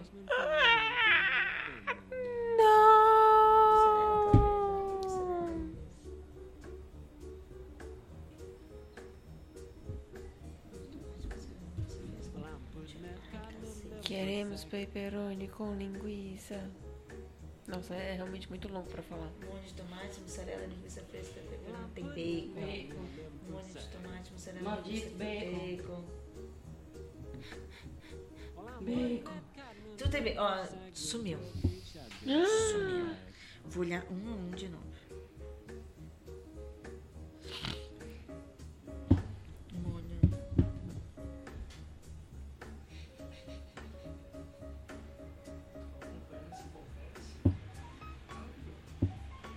Daí você quer ir vendo outra aí já pra depois a próxima? Faz o seguinte. As outras, o que, que vocês estão com vontade? O que, que vocês gostam na pizza? Ou só linguiça, ou mais queijo, ou mais italiana, ou com vegetais. Andrei! Que silêncio! A gente tá realmente. Ah, vocês falaram aí vários que eu gostaria, assim. Não tem tanta- Eu só não gosto de cebola e peixe. Tá, eu também. Eu só não gosto de peixe, ervilha e milho. Nossa, eu também não gosto de ervilha. Brócolis, vamos ver uma de brócolis. Brócolis é maravilhoso. Você ganha dois pontos comigo só por citar brócolis. Aí, Pronto. aí, ó. Nossa, eu nunca peço de brócolis. vamos então quebrar Porque eu paradigmas sempre penso, aqui. quem é que come pizza de brócolis? Eu. São as mesmas pessoas que tomam suco de goiaba. Uia, e essa aqui, ó, havaiana. Molho de tomate, mussarela, lombo, abacaxi, bacon, azeitona. Eu não ligo pra pizza com abacaxi, pra ser sincera. Eu nunca comi, eu comeria. Sério? Tinha na Pizza Hut. Então aí, ó, vamos nessa. aí, Pode ó. ser, por mim pode ser. Como que é essa daí? Havaiana. Havaiana. É porque Havaiana? ava- Essa é a meia pizza havaiana. palmito, meia havaiana. Tá. Isso, quebrando barreiras. Então aí a segunda tem que ser de carnes, então. Já Tá bom. que essa primeira. A segunda, dois sabores de carne. Você pode ver, você conhece? Certo. Vai em peperones. Deixa eu ver a Havaiana. Todo primeiro. mundo ama os peperones. Né? Amém. Vai na Amém? Chicago. Pronto. A gente pode pedir uma inteira só de peperoni. Então, peraí, já foi uma. Agora eu vou pedir a segunda. Dois sabores. Chicago. Chicago, acho que a gente fala- falou. Pepperoni, pepperoni, pepperoni. É, Chicago é mozzarella, pepperoni, azeitona e orégano. É. Gosta de pepperoni com catupiry? Ou sem catupiry? Mas tem melhores com pepperoni. Caralho, Tem cadê mais, peraí. aquela? Quais são os de pepperoni? É que não tem nome pepperoni, entendeu? Ele tem tipo aqui, Dallas, Colombo, aí tem que ficar. Olha, demora porque tem que ficar lendo a descrição pra achar os sabores. Tá bom. Jesus Pizza, nós amamos vocês, mas nós queremos que vocês indexem melhor o cardápio de vocês. Eu gostei disso, indexing. Eu gostei. Jornalista, né? É, outra, é outro nível, né? Que gostosa. Qual é essa Não, gostosa? não é, é vegetariana. Qual é a vegetariana? Parmesão, espinafre, mussarela de búfala e amêndoas. É. É vegetariana, pra quem curte muito. Carnes, carnes. É, Vamos não. carnes. Vê carnes. Carnes. Ai, achei! Flórida, molho de tomate, mussarela, linguiça e pepperoni. Flórida, Flórida, Flórida. Pronto. Flórida, Iris. Agora a outra metade. Querem trocar, Pode ser. colocar outra carne aí? Não sei. Põe uma portuguesa, vocês não curtem? Gosto de portuguesa. Tem portuguesa com alho poró, que tem catupiry, ah, além, né? Pronto. Essa. É, é, mas é esse nome mesmo, portuguesa com alho poró. Pronto. É muito boa. E aí fechou. E daqui a meia hora chega a pizza? Pizza, Não é portuguesa. É portuguesa o nome Portuguesa com alho poró. É, é o nome dela? Não, o dela. nome dela. É no- o nome dela é esse. Portuguesa com alho Sabe o número não? Dígito. Número Tá bom. Meia portuguesa com alho poró. Isso. Falta escolher só. Nossa. Ideia já está ficando com sono. Não, eu tô preocupada com o ouvinte. Ah, né? Não tem nenhum refrigerante aí, né? Tem? Eu não bebo refrigerante, então não se preocupem com a minha chá? pessoa. Não, mas eu vi se não tivesse nada. Tá. Tá bom. Ó, vou passar pra passar, passar aqui embaixo. Deu 104 reais. Sim. Eu não bebo refrigerante, mas eu bebo vinho. É verdade, tem vinho. Muito obrigada. Ah, Ou melhor, como diz o, Peraí, peraí, peraí. o AJ, eu só vou fazer só um. Peraí, André, deixa eu tirar foto sua servindo a... a, a... Ai, o biquinho, o biquinho.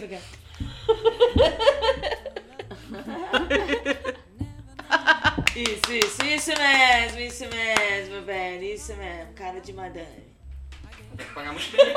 Instantâneo. É que eu fiz um carão. Obrigada. Ai, pedido feito, ai que fome. Pronto. Agora a gente pode dar tchau pra você, Acho que ouvinte. sim, né? Quer ler o nosso pedido pra eles? Posso, eu posso ler todas as pizzas de novo aqui, descrevendo. Leio com prazer. Quem, quem quer dar tchau? Tchau, ouvinte querido. Obrigado por ter ficado com a gente até aqui. Siga, siga, arroba, Dea Mello. siga, arroba. Belle Félix Underline com dois L's. Adriana Underline Melo no Twitter. e Ira Croft. Siga a gente e coma sua pizza pensando na gente também. Ai, nossa, gente, como pizza, sejam felizes. Beijos. Ó, Muito. Beijo. isso aqui, ó, só pra deixar à vontade, ó. Isso foi um vinho, tá? Ao Não foi vivo, hein, gente? É, eu não Mais sei onde você vinho. vai comer sua pizza, mas aqui em casa tem vinho e tem, tem Andrei servindo. que é o que a gente mais gosta. Melhor coisa do- da gravação presencial. É o serviçal. Não! Andrei, Andrei, mais vinho. Beijo, ouvinte. Beijo! Ai, que vergonha! He said, Julie, baby, you're my flame, now give us fever. When we kiss it, fever with thy flaming use. Fever, I'm a fire. Fever, yea, I burn forsooth.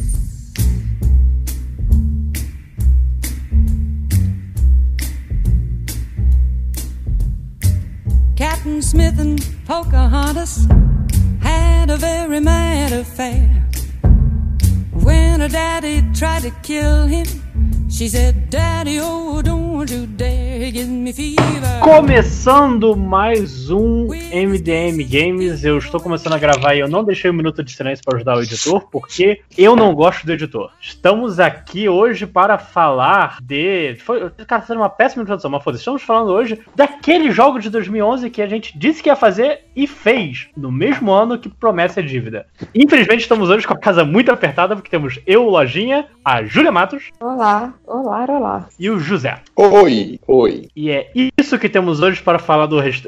do 2011.2 menos Dark Souls, porque a gente gravou o podcast, falou de tudo do primeiro semestre, falou de Dark Souls que o Salimena tava lá, e a gente vai sobrar agora com o restore do ano, porque missão dada é missão cumprida, talvez? Talvez. Enfim.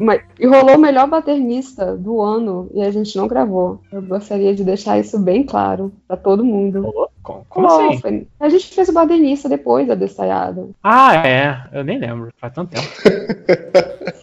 Ginha, pelo amor de Deus, cara. Ah, lembrei 26 anos. agora, lembrei agora. Tudo que a gente falou não aconteceu no fim das contas, e continuou É. nada da feijoada. Exatamente. A gente falou, nossa, E é olha só isso aqui, vai ser um absurdo, hein? Olha só, vai acabar com o governo, hein? E não, ninguém se importa. Esse governo, Mas, esse governo é um chefe difícil demais de vencer. Exatamente. Que inclusive é o ele tá tirando meus equipamentos. Eu não compro mais carne. Obrigado, Bolsonaro, por variar minha dieta. Tô falando é pra gente tudo entrar no modo. Mas é, olha pela aquela lei que ia dar. Mas vem cá um desconto, porque não ia ter aquela parada da lei que ia dar desconto nos jogos e não sei o quê. Pô, em vez de comprar um bife, eu posso comprar um PS4. Exatamente. Ou um PS5. Com dinheiro que eu vou comprar um PS4, eu compro agora um PS4 e uma picanha. Veja só você, não compro mais uma picanha, porque o desconto não foi tão grande assim. Mas vamos começar com o. Estamos aqui com essa belíssima pauta num bloco de notas virtual e a gente vai chegar em agosto de 2011. A gente terminou o ano passado, o, o 2011 antigamente com From Dust, em julho de 2011. E agora a gente pode começar em, em agosto com o que eu acho um dos jogos mais significativos do ano, Temple Run. Alguém chegou a jogar Temple Run? Bastante. Foi um sucesso no meu celular nesse ano. E é uma coisa, porque naquela época não- quase ninguém tinha esses smartphones que rodavam é, Temple Run e eu tava na faculdade e a gente jogava do celular de um amigo e acabava com a bateria dele. Eu tinha um. Nem lembro qual era meu celular nessa época, nem lembro. Mas eu jogava Temple Run, eu gostava, perdi jogando isso e, e é isso aí. Cara, é- é- era um joguinho. se- Era pago? Eu não tô lembrado na época. Era, devia ser pago, né? Eu não lembro de promoção. Então, não acho que não. Não, não era pago, não. Era um jogo bem direto, ele tinha propagandas, ele, ele trabalhava naquele esquema da, da, da barrinha de propaganda embaixo. Sim. Desenvolvi E- muito essa barrinha de propaganda quando, quando eu fiz jogos mobile. Eu Então, e é isso, e você ia jogando enquanto desce. Era, era aquela época de. Era um joguinho muito simples, mas assim, eu ainda acho que funcionaria muito bem pra um celular hoje em dia. Eu tô jogando agora aquele. Total. aquele, deixa eu pegar o nome aqui, é, Mini Metro, que é um jogo que saiu muito tempo atrás e ainda é um jogo divertido. Qual é esse? Eu não lembro. Mini Metro é um joguinho que você tem que conectar estações de metrô que vão é, populando e tipo, ah, fulano quer ir até a estação estrela. Você tem que montar coisa, só que você tem. Vai ficando mais difícil, você tem menos é, recursos e blá blá blá. E acho que é um jogo de 2012, sei lá, alguma parada assim, e ainda é atraente. Não, olha, eu não, joguei, não cheguei a jogar isso, não. Procura- É de graça. Não, não é de graça, não. No, no, no videogame, o que eu joguei muito. que- que agora eu não me lembro se foi no videogame ou se foi. no- no- desculpa, no celular ou se foi em algum portátil que eu já tive. Mas eram dois jogos que estavam muito, que era o Temple Run e o Jetpack Joyride. Joguei muito esses dois jogos. Mas no- no vocês não falaram sobre o que é esse jogo. Ah, eu assumi que era conhecimento comum. É, Temple Runner era um joguinho, um Endless Runner, que você corre, corre, corre, que você tá num. Você tá numa tela vertical e você tem que ir pra direita ou pra esquerda, desviando de tesouro, pulando quando necessário, enquanto você atravessa um tempo. Ah, viu? Eu nunca tinha ouvido falar desse jogo. Cara, ele é bem simples. Tanto que o que eu disse é, é todo gameplay, mas é aquele lance, jogo celular ele tem que ser assim. Mas ele, ele era simples, mas ele tinha uma parada legal, né? Que você tinha duas maneiras de morrer. Ou se você errasse o pulo e caísse em algum obstáculo, mas tinha alguns obstáculos que não te matavam, eles só te atrasavam. E uma turba de macacos selvagens está correndo atrás de você, que é na verdade por isso que você está correndo. E Sim, aí, se você atrasasse tesouro muito, os macacos se pegavam. É o que? Desculpa. Ah, ah É por que isso você que é um é por isso- ladrãozinho. Hum. Você não é um ladrão, você é um Indiana Jones. Um ladrão com um PHD. Basicamente, um ladrão. Mas eu sou um doutor ladrão. Roubando, Isso. roubando tesouros de outros países. Mas é um joguinho legal. É aquilo, né? Foi, foi, é, é, a gente, acho que a gente, a gente falou em 2010 essa coisa da ascensão dos jogos de celular e como só escalando. Até hoje tem gente que basicamente só joga no celular. Ah, E, e só joga Candy Crush, por incrível que pareça. nossa, Candy Crush. Não tem Pokémon eu, Go. eu vai. estive nessa febre um- um- em algum momento. Então, eu, eu, eu reparei que eu tenho alguns problemas com esses jogos, com essa nova leva de jogos, porque eu não gosto de jogos que me fazem ter a obrigação de. Eu tava jogando Pokémon GO, meio que perdi a, a vontade de jogar por causa disso, daquela coisa de ser obrigado a logar todo dia para pegar as- as- os prêmios, né? Comecei a jogar Mario Kart, estava gostando bastante, mas aí essa coisa de ter que logar todo dia também me começou a me irritar. E aí eu largo esses jogos todos. Tá aí, tá fazendo falta os joguinhos estilo Temple Run que você só liga, joga e acabou. Então, eu vou te apresentar mais uma vez no podcast MDM ao mundo de Fire Emblem Heroes, que você tem que jogar. Que eu tenho um ritual matinal toda manhã, onde eu gasto uma hora dela jogando Fire Emblem Heroes ainda na cama. Eu é como eu também acordo. joguei Fire Emblem, Fire Emblem Heroes, parei pelo mesmo motivo. Volta, agora você tem um Reinhardt de graça. Olha só. Não, Mas mas é- jogar no... Não, termina. É isso, jogar no Switch que é melhor. Sim. É, cara, eu acho que a gente gastou mais tempo de Temple Run do que qualquer outra pessoa em 2019, falando do jogo. Mas vamos para o próximo, então. O próximo da lista, se vocês tiverem algo, pra falar também, porque eu ia falar de Baixão, que saiu em agosto de 2011 também. Sim, jogão. Eu acho que Bastion foi, foi aquele tipo de. Foi um. um, um é daquele. O independente sensação da temporada, né? Sim, ele meio que levou a barra dos independentes por um tempo, porque o jogo, pra quem não sabe, ele é todo narrado por um, por um cara que, assim, ele reage ao que você faz no jogo. Esse é o grande gimmi- gimmickzinho do Bastion. Ele tem uma história legal, ele tem um combatezinho com. Você pode escolher diferentes armas, é, você vai andando por um cenário isométrico, mas acho que o grande chan do, do Bastion era esse lance de que você pode pegar uma arma, atacar, e o narrador ia falar algo relacionado a isso. Exatamente. É, eu acho que eu não registrada desse estúdio, né? também. Porque depois é, chegou a será que é uma mulher ruiva que segura uma espada gigante, mas é um, é um cenário futurista. Transistor, isso. Que é do mesmo estúdio, né? Uhum. É da Super Giant Game. E aí é bem essa estrutura também, essa coisa do, do narrador sempre e, e ele vai interagindo ao longo do jogo. Eu acho que Bastion foi quando eles começaram e eles levaram essa, essa fórmula mais pra frente. Então, mas a parada do Bastion também é que ele é muito bonitinho, né? Sim, o estilo de arte dele, inclusive, funciona muito bem até hoje. Ele, ele é desenhado. Isso. É, é o tipo de jogo que realmente você pode pegar hoje pra jogar que tá de boas. É um, é um jogo ainda muito bom em qualquer console em que ele esteja disponível. Sim. Eu acho que. Só que eu não terminei. Você chegou a terminar? Terminei. Eu não sei se. Acho que tinha todos os finais, eu não tô lembrando agora. Eu tô vendo aqui na, na- que eu joguei 7 horas de baixo, de acordo com o meu Steam. Nossa, você ainda tem esse registro. É porque a Steam te, te deixa ver isso, eu joguei no computador. Eu, Uhum. pelo visto, eu joguei até o final. Tem um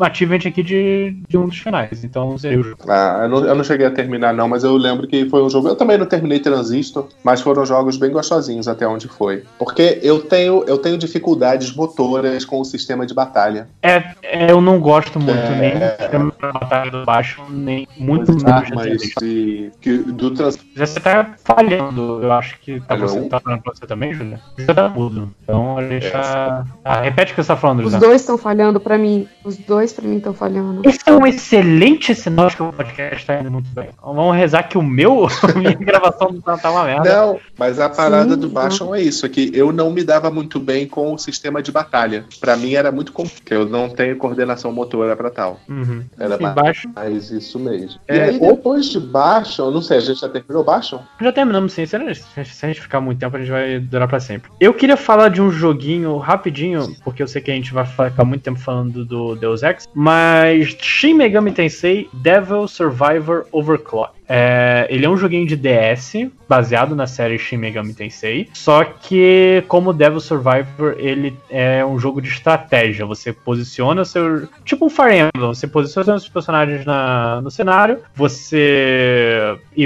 e você combate com, com peças de xadrez. O Shin Megami Tensei Devil Survivor Overclocked, que é o nome disso pra caralho, ele, eu gostei muito na época, acho que foi um dos primeiros jogos que eu não consegui gerar- zerar o 3DS porque era muito difícil, mas ele também tinha um, um lance de escolhas durante o jogo, que você, ah, eu posso ir pra um lugar tal ou pro lugar outro, porque todo lance aqui tá tendo um, um bloqueio em Tóquio que demônios invadiram e a cidade tá em quarentena e você tem que, todo o seu mote, se não me engano, é escapar. E, por, assim, faz muito tempo que eu joguei Shin Megami Tensei Survivor Overclocked, no maldito. Eu tentei zerar, inclusive, de novo depois, eu lembro que era um jogo simplesmente filho da puta de difícil, mas eu tenho lembranças muito boas, foi o que me apresentou a série Shin Megami Tensei, por exemplo. Eles chegaram É, a eu- conhecer um pouco? Não, mas antes de, de falar do, do, do Deus Ex, o Lojinha vai falar bastante, é, eu queria dar um, um prêmio aí para Trópico 4, que Trópico é um jogo muito divertido para quem gosta de simulação, né, de brincar de fazer casinhas, mas é, nesse caso você, né, com Trópico, você é um ditador, então você não é bem um, um prefeito, você é ditador. É um Júlia, que bem coisa bacana. mais fora do, do contexto. Nossa, imagina viver com um ditador. Que coisa horrível. Que bom que é só um videogame. Não, é- é- e, o- e nas Américas, né, ali na América Central. Na América coisa. não tem ditador, é tudo para combater a ameaça comunista. Exatamente. Então, é um joguinho bem bacana. Hoje, caralho, Aí che- chegou a, a nave do ditador. é, chegou a. Esse passou baixo. É, hoje em dia você compra ele por duas mariolas e, sei lá, um bolinho. Eu no- acho que ele tá, ele tá de graça. Quer dizer, ele já saiu de graça na PSN. Esse é o 5. Ah, foi o 5? Tá certo. É. Trópico 4 tá 28 reais, sem promoção. Sério? Nossa, não, então espera entrar de promoção. Ah, deve ser porque ele é completo. ah, não. Não, o, o Collector's Bundle tá 48. O, o, Ah, o tá 6 caro. estava é, o 6 estava 89 na última promoção da Steam. Eu não comprei porque eu não tenho computador suficiente para isso. Ver- É, meu, vergonha. meu, cash, meu cash tá dizendo que ele tava em 75% de promoção nessa última coisa da Steam. Então vai valer a pena. É, então, é, é um joguinho bacana para quem gosta de, de simulador de cidades. Ele tem o modo construa sua cidade livre e tem um modo que você tem que fazer uns, um- umas missõezinhas, assim, sabe? É bem bacana, recomendo, é um joguinho legal. E é isso, pronto. É, ele é. Eu já, eu já- Fala, José. Pode falar, pode falar, Lojinha. Não, é que eu ia perguntar se ele é mais. Então ele é mais Sin City do que Civilization, né? Porque eu jurava que ele era um Civilization da vida. Ele é mais sensível do que Civilization. Sim. E justamente essa é a parada. Eu já tentei jogar isso e eu sou muito ruim nesses jogos de simulação de cidade, cara. É bizarro. Porra, cara, eu, eu amo simulação de cidade. Eu, sei lá, acho que foi o primeiro jogo que eu joguei na minha vida, foi o Sim Cara. City. Jogos de administração, de uma maneira geral, sou muito ruim. Eu, eu era uma merda no Heroes of the Might and Magic. Eu não conseguia administrar aqueles castelos, cara. Era bizarro. Eu sou muito ruim nessas coisas. E, e- e olha que o Heroes era um jogo que eu me amarrava. É, é assim, cobre impostos dos ricos, deixa os pobres felizes. E aí. E Eu só, antes ainda do Lojinha fa- é, falar do Deus Ex, Gente, só, só lembrando, queria eu também joguei colocar- 4 horas só do Deus Ex. eu não vou falar tanto assim. Mas aí eu queria também só fazer uma, uma menção honrosa. Nenhum de vocês, pelo visto, jogou o El Shaddai, né? Não. Nossa, menor ideia de quem seja. Tive interesse, Então, esse, mas esse El Shaddai eu acho muito legal, porque é aquela situação. Quando a gente vai olhar budismo, quando a gente vai olhar essas religiões mais orientais, assim, a gente não vive isso, então a gente não sabe o que é essa parada, né? A gente não, não tem o conhecimento necessário. Mas eu acho legal que o El Shaddai são os japoneses tentando interpretar o Antigo Testamento. Então eles basicamente, não sei se vocês sabem, mas El Shaddai é um dos títulos Deus, e basicamente eles transformam Deus num herói de anime usando armadura e lutando contra figuras que aparecem no Antigo Testamento, contra anjos e demônios, no cenário assim, muito legal. É, é um jogo, ele é meio genérico, acaba sendo um hack and slash meio genérico, Mas eu acho muito legal é isso. É, é, o- é a interpretação dos japoneses para o Antigo Testamento da Bíblia, basicamente. Então fica uma menção honrosa para, inclusive, quem quiser dar uma olhadinha, que vale a pena. É, é interessante nesse sentido. Eu só sabia que ele era muito. É o quê? Eu só sabia que ele era muito bonito. Ele é bonito, é, é da mesma galera que fez Okami, né? Então, realmente. Inclusive, Júlia, você que conhece ela, talvez, eu acho que ia ser muito legal ver a, a Tupá Guerra esse- jogando nesse jogo. Vendo lá os, os, os personagens bíblicos aparecendo. Reagindo. É, é, é- é uma coisa interessante, mas eu não sei se ela se amarra em joguinho, joguinho assim. É, é, pois é, mas é, mas é basicamente isso. É um jogo ainda, ainda ele é muito bonito, mas o, o, o que eu acho legal é isso. São japoneses tentando interpretar a Bíblia judaico-cristã. O, o Antigo Tipo Evangelho. É, pois é, né? Não é como se eles nunca tivessem tentado fazer isso. Mas nesse caso, você colocar Deus como um herói de armadura é um, é um passo além, talvez. É um corguinho maior pra pular, né? Pois é. Aí só fica essa menção honrosa. Ele tem algo a ver com a pasta de amendoim que eu passei, o chat? Hã? Vê Calma, o chat do eu não Skype. li o chat ainda. Como é que vê? Como é Chat é? do Skype. Pasta de amendoim proteica crocante com creme de avelã, whey e o Shaddai. É o Shaddai, olha só. Caraca, olha só. A escrita do nome. O que, ô, Lojinha, você tá, tá bebendo teteira de whey também? É? Bebedeira, Não, eu procurei é, o Shaddai no, no Google pra lembrar da arte e veio uma pasta de amendoim. Eu não posso fazer nada. É uma, você pasta, é uma pasta de amendoim divina. É. Com whey, pro, whey proteica. É, é isso aí. É para é os marombeiros de Cristo. Eu acho que alguém Uhum. vai se ofender com isso. Se você é marombeiro, você, você pode. Você não tá ouvindo MDM. Também.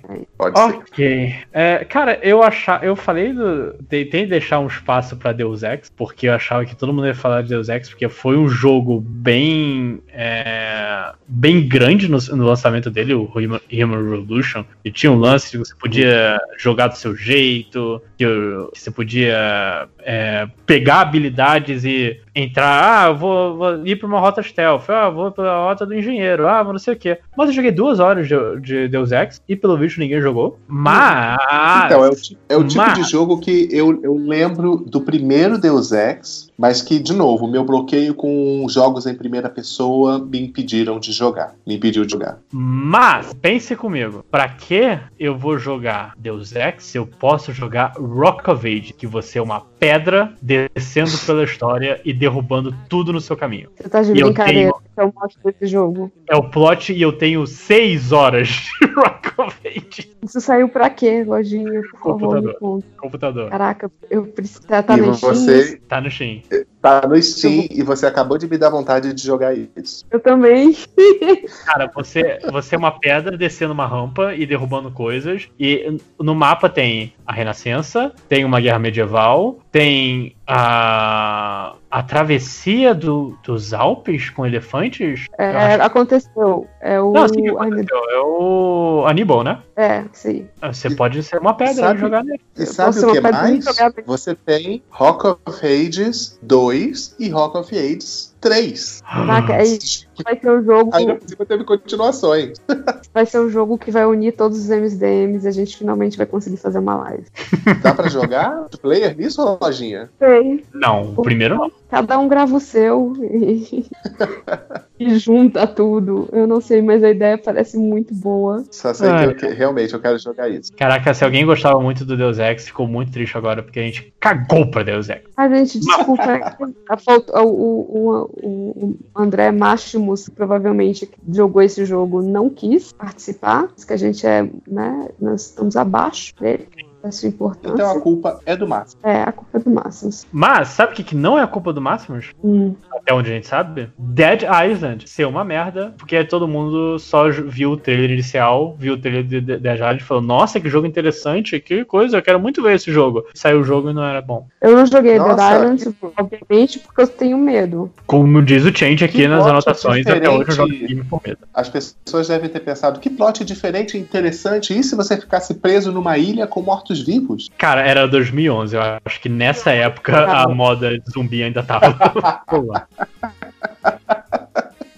né? Cara, eu, eu acho que eu cheguei, cheguei a jogar o 2 porque eu, eu realmente eu só lembro do trailer, porque o trailer era um trailer muito maneiro de um, de um cara tentando. Era um trailer todo em slow motion e ele girava pra você ver a cena, que é um cara tentando impedir que os zumbis entrem na, na sala que ele tava, com uma mulher e uma criança que você percebe que a criança vira um zumbi. Hum. Então, o primeiro era um que tinha umas paradas que. é, eu, eu lembro muito bem do trailer. de- era um cara de boné, meio que correndo, fazendo tipo um parkour, ou eu tô maluco? Eu acho que você tá falando do outro jogo com nome muito parecido, mas que saiu depois. Ah, ah, era o Dead. É, é, é- uhum. Sim, é outro jogo. Foi mal. É outro jogo realmente. Dying eu não Light. lembro o nome agora. Oi? Dying Light é o nome do jogo.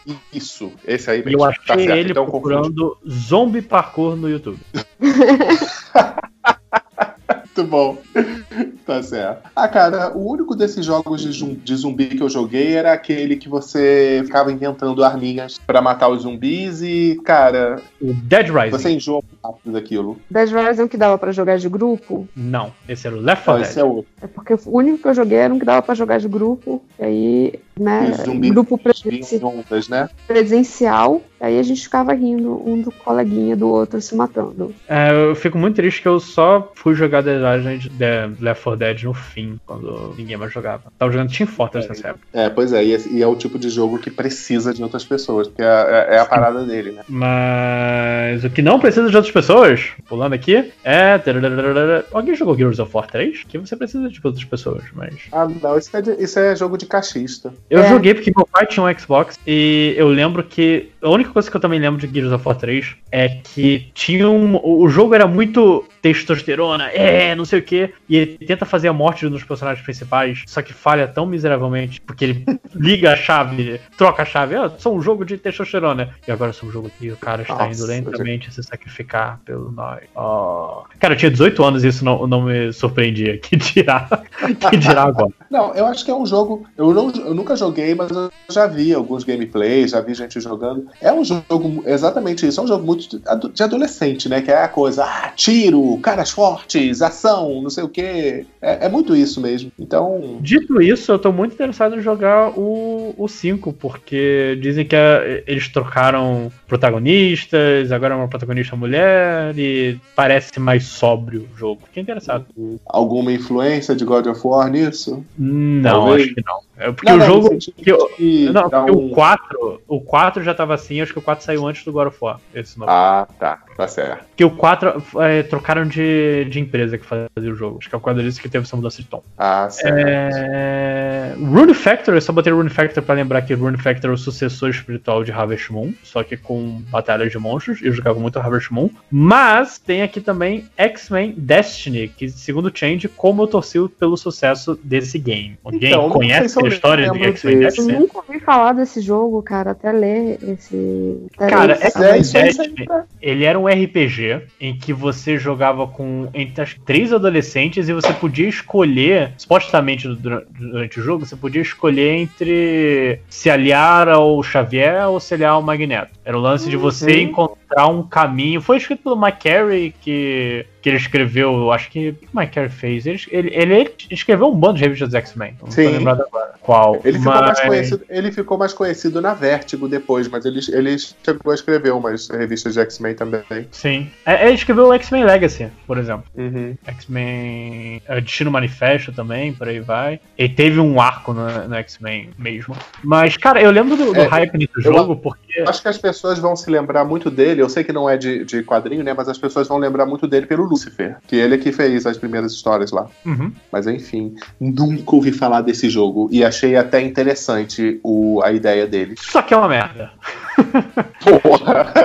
É, o pessoal tava animado porque acho que era a tentativa de fazer um jogo dos X-Men que não seguisse um filme, por exemplo. Você Uhum. podia jogar tranquilo, ah, vou, vou contar uma história original no universo X-Men com potencial, que supostamente teria uma história maneira, coisa de escolha, e não, não foi isso. Ah, que tá aí, né, gente? X-Men, pra mim, nunca teve um jogo bom, sabe? Teve aquele jogo O de Mega Drive? Mega Drive era maneiro. Ah, Ah, não Ah, gostava tinha muito de dele, não. PlayStation 2 que era maneiro também. Que você jogava cada Sim. fase e era com um personagem, né? Sim, jogava com Fera, com a Psylocke, com o Wolverine. Isso. É, cara, o, jo o, o jogo de X-Men que eu mais gostei era aquele do Fliperama, que você podia jogar com o Wolverine, com a Tempestade, Ciclope, Cristal, Noturno, que tinha. que era, era bem um joguinho estilo Double Dragon, sabe? Que você ia batendo no- no- nos inimigos. Sim, um beat'em up. Literal, isso. Que eu gostava bastante e dava pra jogar a máquina que a gente ia, que no saudoso Madureira Shopping, no Rio, ela tinha cinco controles. Então você imagina o caos que, que era isso. Era muito bom. E depois o joguinho de luta. Os outros jogos de X-Men, nenhum. O jogo de luta um contra um, né? Estilo Street Fighter. Uhum. E afora isso, nenhum jogo de X-Men me atraiu. E agora você matou minhas esperanças de que esse seria um bom. E foi o últimos jogo dos X-Men por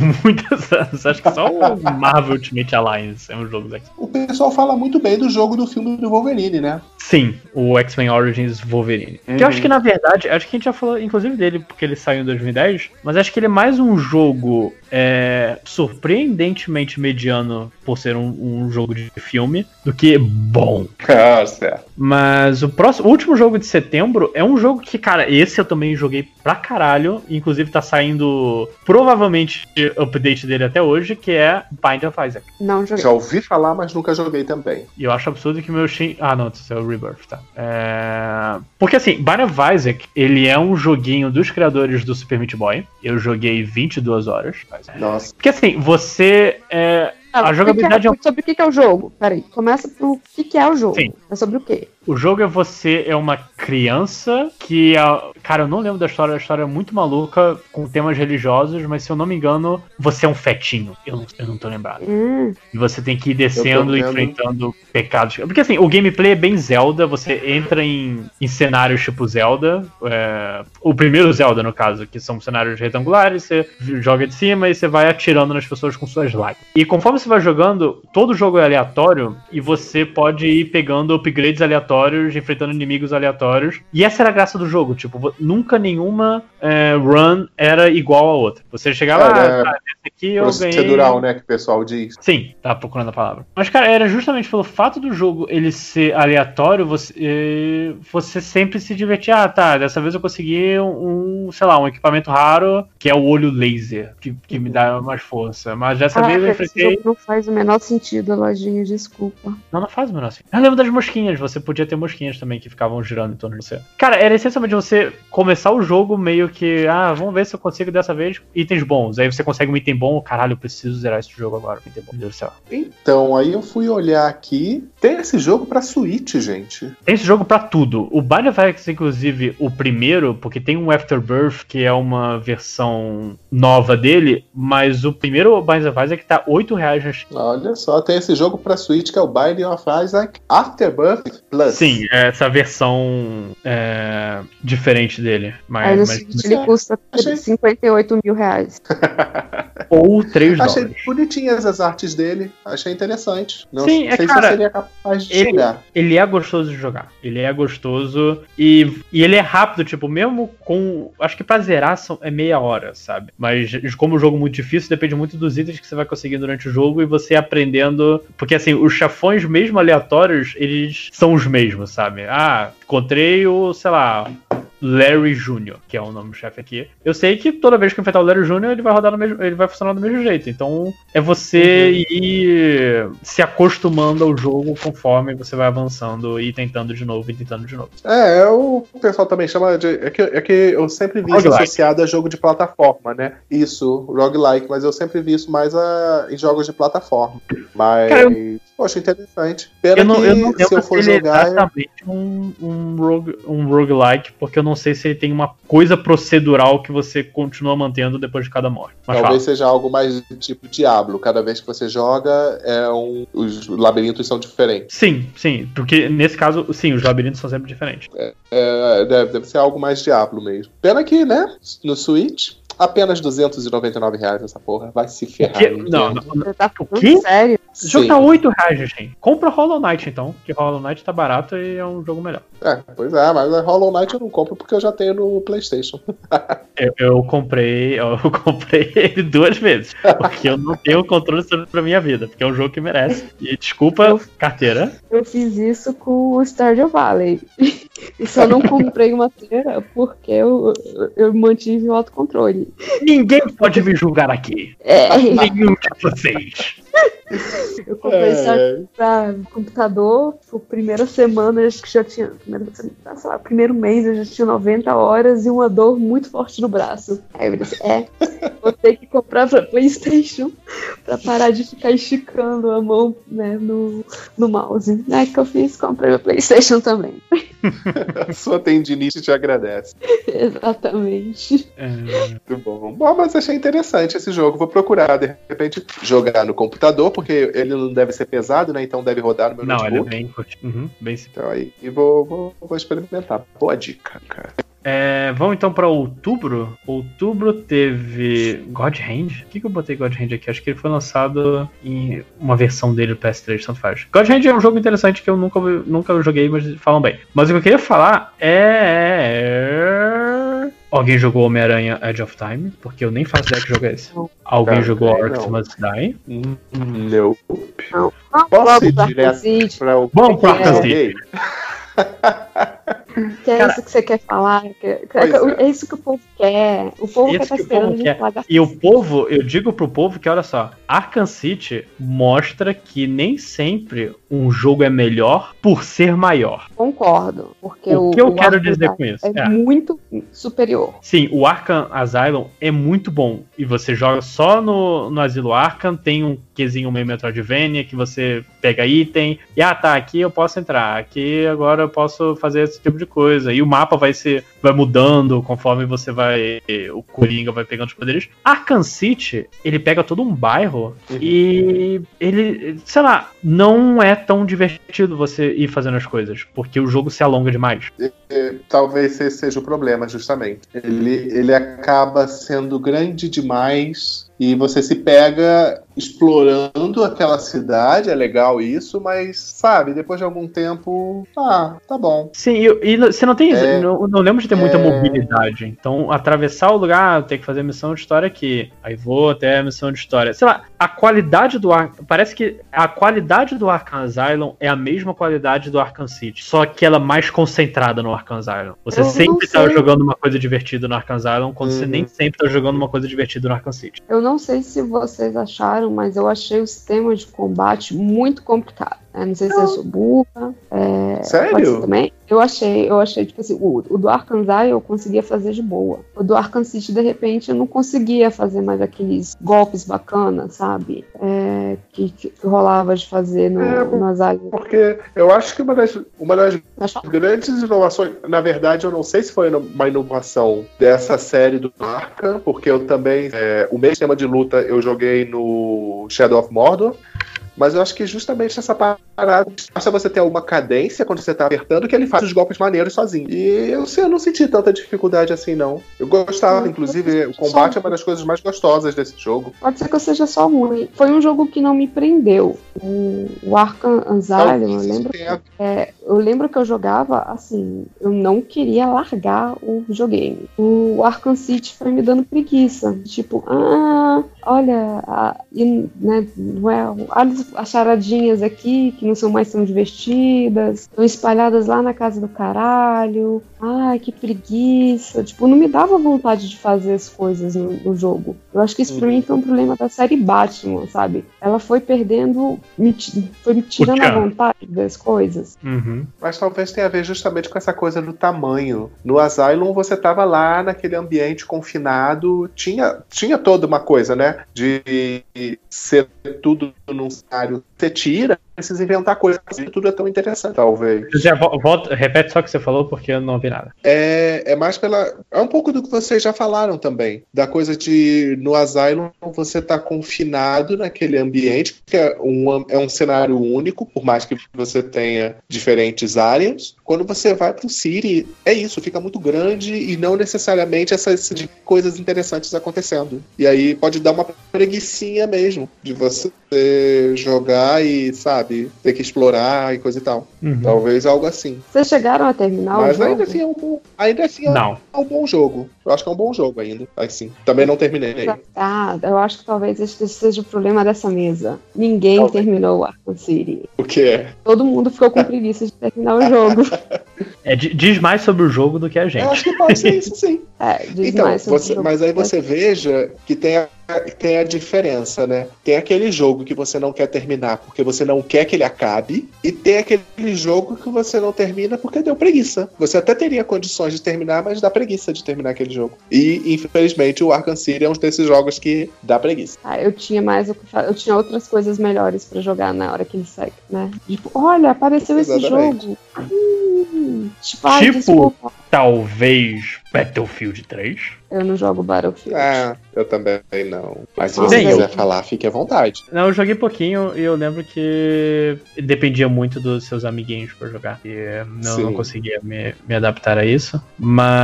Mas. Eu tem queria. amigos. Não, nunca Mas tive. em outubro, Não, calma, calma, calma, que eu queria outubro- falar muito, ah, desculpa. muito de um dos meus jogos favoritos que ninguém jogou, que é House of the Dead Overkill. eu ia falar dele. Que ótimo, porque esse jogo Isso Ele foi é pra muito Wii que saiu, né? foi pro Wii. Ele é um jogo de. co- Como os House of the Dead, que você ia, sei lá, no Play Center e você via aquela maquininha do House of the Dead, que é você Aham. atirando.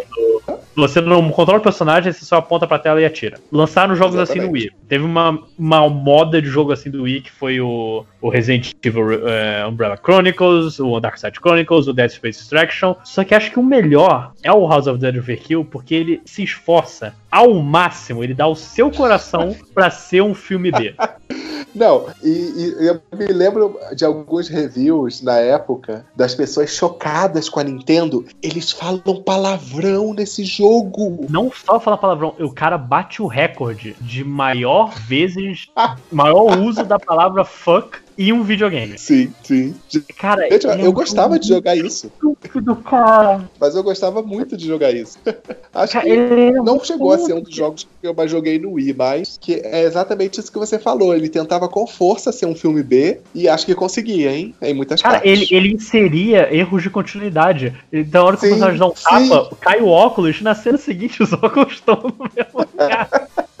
Ele é muito estúpido, cara, mas porra, que jogo divertido que ninguém jogou porque, sei lá, é o jogo de House of the Dead no, no Wii. Então, mas isso foi uma coisa, agora você falando, é, é, cara, eu quase diria que foi um jogo injustiçado, porque é isso que você tá falando, ele era muito gostoso de jogar. Sim, você vê essas não- merdas acontecendo. Esse lance do, do tiro, da cadência do tiro, ele é muito melhor, por exemplo, que o Resident Evil Dark Side Chronicles, que, que a câmera fica movendo toda hora e você não consegue atirar em nada. Ele era um jogo simples no que fazia, mas era gostoso. Eu tô pegando aqui um, um- uma cena e vou jogar aqui no Surubão completamente sem contexto, que as pessoas precisam saber mais desse jogo. E eu não. é, era- e era muito bom jogar justa- um justamente o multiplayer nele. Né? Multiplayer é que na verdade era só com amiguinho. Eu não sei se dava pra jogar mais de duas pessoas. Eu acho que dava.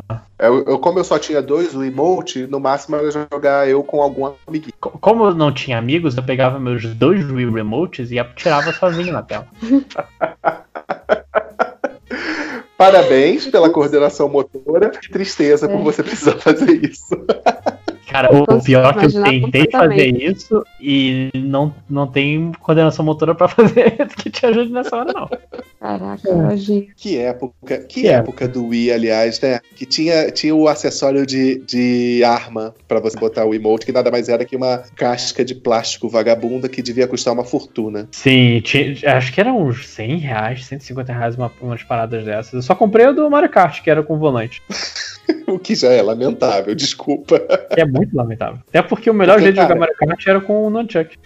Era a pior maneira possível jogar com, jogar com o emote fazendo de volante, era a pior maneira possível de jogar Mario Kart. Cara, exigir precisão em um Mario Kart é você tá. Não ter precisão, aliás, é você tá jogando o jogo de uma maneira errada. Não, mas é porque não não era nem de exigir precisão, era desconfortável. Não, exatamente. Você bota então uma porra de um volante da, da Fisher Price no seu colo. Ah, não, preferi usar o controle mesmo. Sim. O direcional. Acho que a gente tá falando da mesma coisa, só que a gente tá discutindo. Ah, pois é. Estamos Talvez. concordando, mas estamos. É. É, mas Rose of Dead Overkill, cara, que jogo divertido. É, Valia, valia. Sonic Generations, que também é um jogo que saiu em 2011, não é tão divertido, porque 50% das fases é com o Sonic. Porque assim, o Sonic Generations é o Sonic do presente, ou pelo menos o presente de 2011, que era o Sonic 3D, modernão, é, porque eu falo nas, nas cutscenes, eu tenho minha personalidade, é. Encontrando o Sonic do, do Mega Drive, que era o Sonic mudo, gordinho, e que era muito mais. Porque o preço tinha mais personalidade do que o, o outro Sonic mesmo. Vocês jogaram o Sonic Generations? Porque eu não joguei, isso é tudo que. Foi o que eu falei, foi tudo que eu falei. Isso aí. Não, Não, não eu, cheguei, eu, só,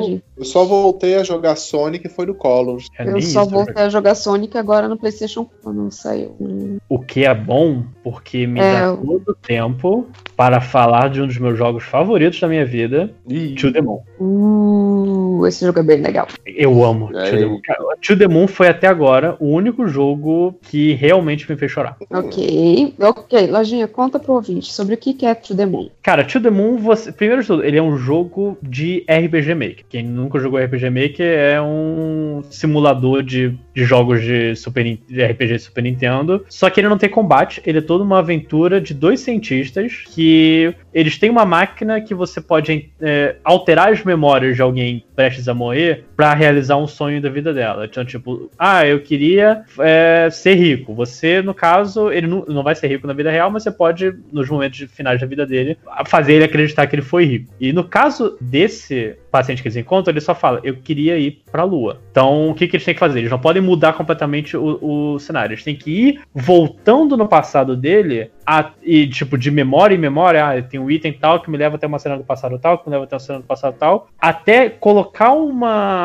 é, uma vontade na cabeça dele, mudando alguma coisa que, por efeito borboleta, vai fazer ele ser um, um Astronauta. astronauta, no caso. Só que, no To The Moon, essa, você assume, ah, é isso que eu tenho que fazer, só que tudo muda por causa da... Eu não lembro o nome dela agora, mas era a namorada e, e futura esposa dele. A River? Ou River foi do To The Moon 2? Não sei, continua. Porque assim, ela era uma, eh, ela era uma pessoa com. Ela tem um, um. Ela tinha uma doença. Eu não. Que, uma doença neural. Que. Eu, não, não lembro exatamente qual era o, o problema dela. Só que ela não se comunicava direito. Não sei se era um, um grau de, de autismo, não sei o que, mas acho que era realmente uma coisa mais séria. Que é, ela. Eu tô. Que é- são muitas emoções voltando tempo. Mas essa personagem, ela tem um- uma relação com o velhinho que você encontra, que esqueci também o nome, foda-se, não importa agora, que é muito triste. Que você só vai descobrir que é triste lá pro final do jogo, você vai montando as peças de quebra-cabeça. Ah, tá, eu tenho que. Vamos tentar fazer o personagem tal, é, é, temos que voltar pro passado dele, não sei o que. Você vai encontrando esse personagem, você não entende exatamente porque ela tá agindo, ela tá agindo de um jeito estranho pra ele. E quando você descobre o motivo dela agir desse jeito estranho e o fato de que você, como você tá no passado, você não pode mudar a vida dela, cara, é muito triste. Eu vou assumir aqui uma coisa muito triste. Eu tenho esse jogo, deve ter uns três anos, e eu tenho ele instalado e eu nunca joguei. Júlia, se eu, se eu puder escolher entre você ler Jornada e jogar To The Moon, eu peço pra você jogar To The Moon. Caraca, Oh, que forte! Porque eu né? amo esse jogo. Eu realmente amo esse jogo. Eu acho que ele é um tipo de experiência porque ele também é muito engraçado em alguns momentos. Ele tem um humor bem divertido por causa dos dois cientistas que vão que você vai acompanhando. Mas ele consegue passar umas emoções que eu até agora, esse jogo de 2011, eu nunca consegui sentir no videogame. E é Ok, bem desligando tudo aqui, me dando a- a- o Ler de novo e vou jogar The Moon, que tá no computador. É só ligar. Cara, ele Próximo. é duas horas. Ele é realmente bem Próximo MDM Games vai ser o review de To The Moon por Júlia. É, exatamente. Eu vou gravar um áudio chorando aos prantos pro lojinha. dizendo, Por que você fez isso comigo? Eu tava feliz. Tá feliz aí o que eu eu não posso mais ser feliz. É, caraca. É. Não, mas eu vou fazer isso hoje, sim. Terminar a gravação, porque eu tô numa ansiedade filha da puta, então se eu não tomar remédio, eu não durmo. Então, é. é, eu, eu, eu tento jogar o To The Moon. Cara, é, eu, realmente- eu queria falar mais dele, mas o jogo duas horas é totalmente história. Se eu falar mais dele, vai ser spoiler. Ah, pode falar. Legal, que é curtinho. Ele tem uma, ele tem uma música, que essa música, se eu tocar, eu, eu fico triste. Que é Everything's, Al- Everything's Gonna Be Alright. Puta que pariu. Aquela É da música outra. cantada? É uma música cantada. Só tem uma música cantada, não é a música do Bob Marley, Ah, antes, tá. que, antes que vocês perguntem. Everything's Alright, desculpa, eu confundi. Everything's Alright, que é a única música cantada do jogo. Inclusive, esse criador, é, eu esqueci o nome dele, mas ele. Todo jogo dele tenta seguir essa, essa proposta. Ele só lançou três jogos até agora, sendo que o outro ainda vai chegar, que é o To The Moon, o Find Paradise, que é meio que o To The Moon 2, e o próximo que é o. Alguma coisa, Impostor Factory, alguma parada assim. Mas todo jogo ele tem uma. Uma cena cantada, uma musiquinha que. Feels. Impostor Factory, lembrei agora. Ah, legal. Ok. Achei até o review do Aerogamer, como eu explico como esse jogo é brilhante sem spoiler o que ele faz. E eu tô nesse processo. Eu realmente tô. Eu, que, eu, eu sei que o, o lance do MDM é contar o spoiler, mas eu queria que as pessoas não entrassem no jogo sem saber nada. E ele é um jogo barato na Steam. Ele é um jogo barato, ele tá por 17 reais e ele roda numa calculadora. Inclusive, eu acho que tem pra, pra, pra celular. Deixa eu confirmar aqui. É, tá no Google Play, tem To The Moon e tá por 16 reais também, mas só pra mostrar que você pode jogar qualquer coisa desse jeito. Eu amo esse jogo. Realmente, eu vamos pro próximo. Nossa, que, que Então, momento. Olha, tem pra iPhone também. também 16 reais? 18 e 90. Vai. Porque Se você compra um iPhone tudo é mais iPhone, caro. você tem dinheiro. É, se você tem um Cara, você iPhone, você um pode dar 18 você reais. que É, absurdo. exatamente. É, é isso, amigo. Tem, não tem essa não, cara. Compra um iPhone. A maçãzinha deixa tudo mais caro. Mas beleza, talvez até acho que eu vou. Inclusive, talvez eu jogue no celular mesmo. Eu vou, vou experimentar esse jogo. Eu tô achando que eu também vou comprar pra celular, é, porque o, o meu computador tá dando sinais de. Não que, ele, que o vai fazer ele morrer de vez, mas ele está dando sinais de. Cara, o seu Chrome vai fazer ele morrer antes do Dentro do Demon. Exato. Só, só um momento interlúdio que a Ira mandou uma mensagem no grupo do MDM Games. Filha da mãe, ela com a Adriana Mello na CCXP. Pessoal, Ai, e a gente aqui trabalhando sou- pra manter o site no ar. Exatamente. Prega, prega, prega, prega, prega. Acabei de ver aqui Nem que fala. eu tenho 6 horas de To The Moon, significa que eu joguei 3 vezes. É, pois Quero é, jogar, né? amor! Não, mas interessante. Boa, boa, boa dica também. Acho que, Lojinha, você tá saindo um bom é, curador de jogos. E de animes. Parece que tá, Tá, pedindo demais. tá, tá mandando bem. Animes eu não sei, você ainda não me indicou nada que eu tenha assistido. Você, eu, eu, eu lutei pra indicar Legend of the Galactic Heroes por um tempão. Ah, certo, tudo bem, desculpa. O, o- dia que as pessoas cabeça. me ouvirem vai ser um dia muito feliz para as pessoas. Eu, eu só, Vamos eu- falar eu- de outro muito legal. Oi, oi, pode mandar, manda aí, Júlia. E tem no finalzinho aí da, da lista de outubro, que é o Uncharted 3, que é um jogo muito legal. Não é tão legal quanto o 2, mas ele é um jogo muito legal. Vocês jogaram o Uncharted 3? E Cara, eu- eu, eu- não joguei nenhum joguei- Uncharted. É, eu joguei um pouquinho do Legacy Collection só. E pra quem não sabe, a única coisa que eu sei de Uncharted é que é um jogo de Indiana Jones. Estou certo? É. Um De um genocida. Ué, e o Indiana Jones não é? Mas Não. você passa por limite no Uncharted. Mas vai lá, Júlia, qual é a do Uncharted? É, então, já que eu fui a única que joguei aqui. é, o Uncharted 3, ele é o final da. da não que o 4 vem pra dar o final, final, final, mas assim, é o que se entenderia como seria a última parte da, da franquia do, do Nate. Que ele é um. Ele, se, ele acha que ele é descendente do, do ser William Drake, que era um explorador né, da, da Rainha Elizabeth Elizabeth, não sei o quê. Que isso é o plot do 1. E aí você, no 3, você vai explorar, no, no 2 você vai pro Nepal, no 3 você vai pro Marrocos, assim, algum lugar mais ali no Oriente Médio. Também atrás, nesse caso, você vai atrás do Sully, que eu acho que o Sully, o Sully sumiu, é essa? Quem é Sully, pra Pois- quem não jogou Uncharted? Ah, o Sully é o, o mentor do Nate. O Nate era um, um menino pobre que morava na Colômbia.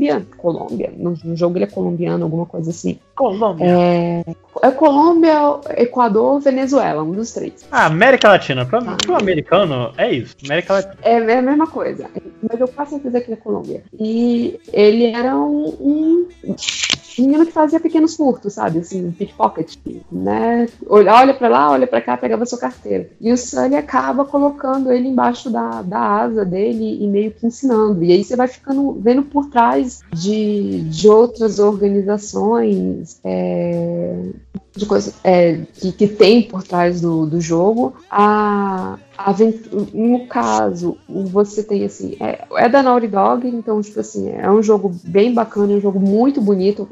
Eu não peguei a coleção dele pra ver se ele continua bonito até hoje, mas quando eu joguei pro PlayStation 3, ele era um jogo muito, muito, muito bonito. E aí você tem assim uma série de de eu falei William, né? Não, o nome do explorador é Francis Drake, tá? É o Sir Francis Drake. É que Pirata, com nome parecido assim. é, um pirata. É, Ele era, um- ele era. Ele tinha carta da Rainha Elizabeth pra. Ah, então era um É. corsário. Exatamente. Mas eles. nessa Também época, conhecido como assassino com licença pra matar. Exatamente. E, e era um explorador, porque ele descobria novos lugares, né, para a coroa britânica. Então, na verdade, tanto que ele virou Sir, né? Ele achava uns lugares bacana e roubava também. Fazia de tudo, né, cara? 1600 e bolinha, você tem que, você tem que ser multi, multitask. Aham. E nesse, nesse último jogo você vai tentar é, é, descobrir o, o- mais coisas por conta dessa, de, uma, de uma organização que você tá perseguindo desde mais ou menos o primeiro jogo. No primeiro jogo ela não aparece tanto, no segundo ela já aparece bastante.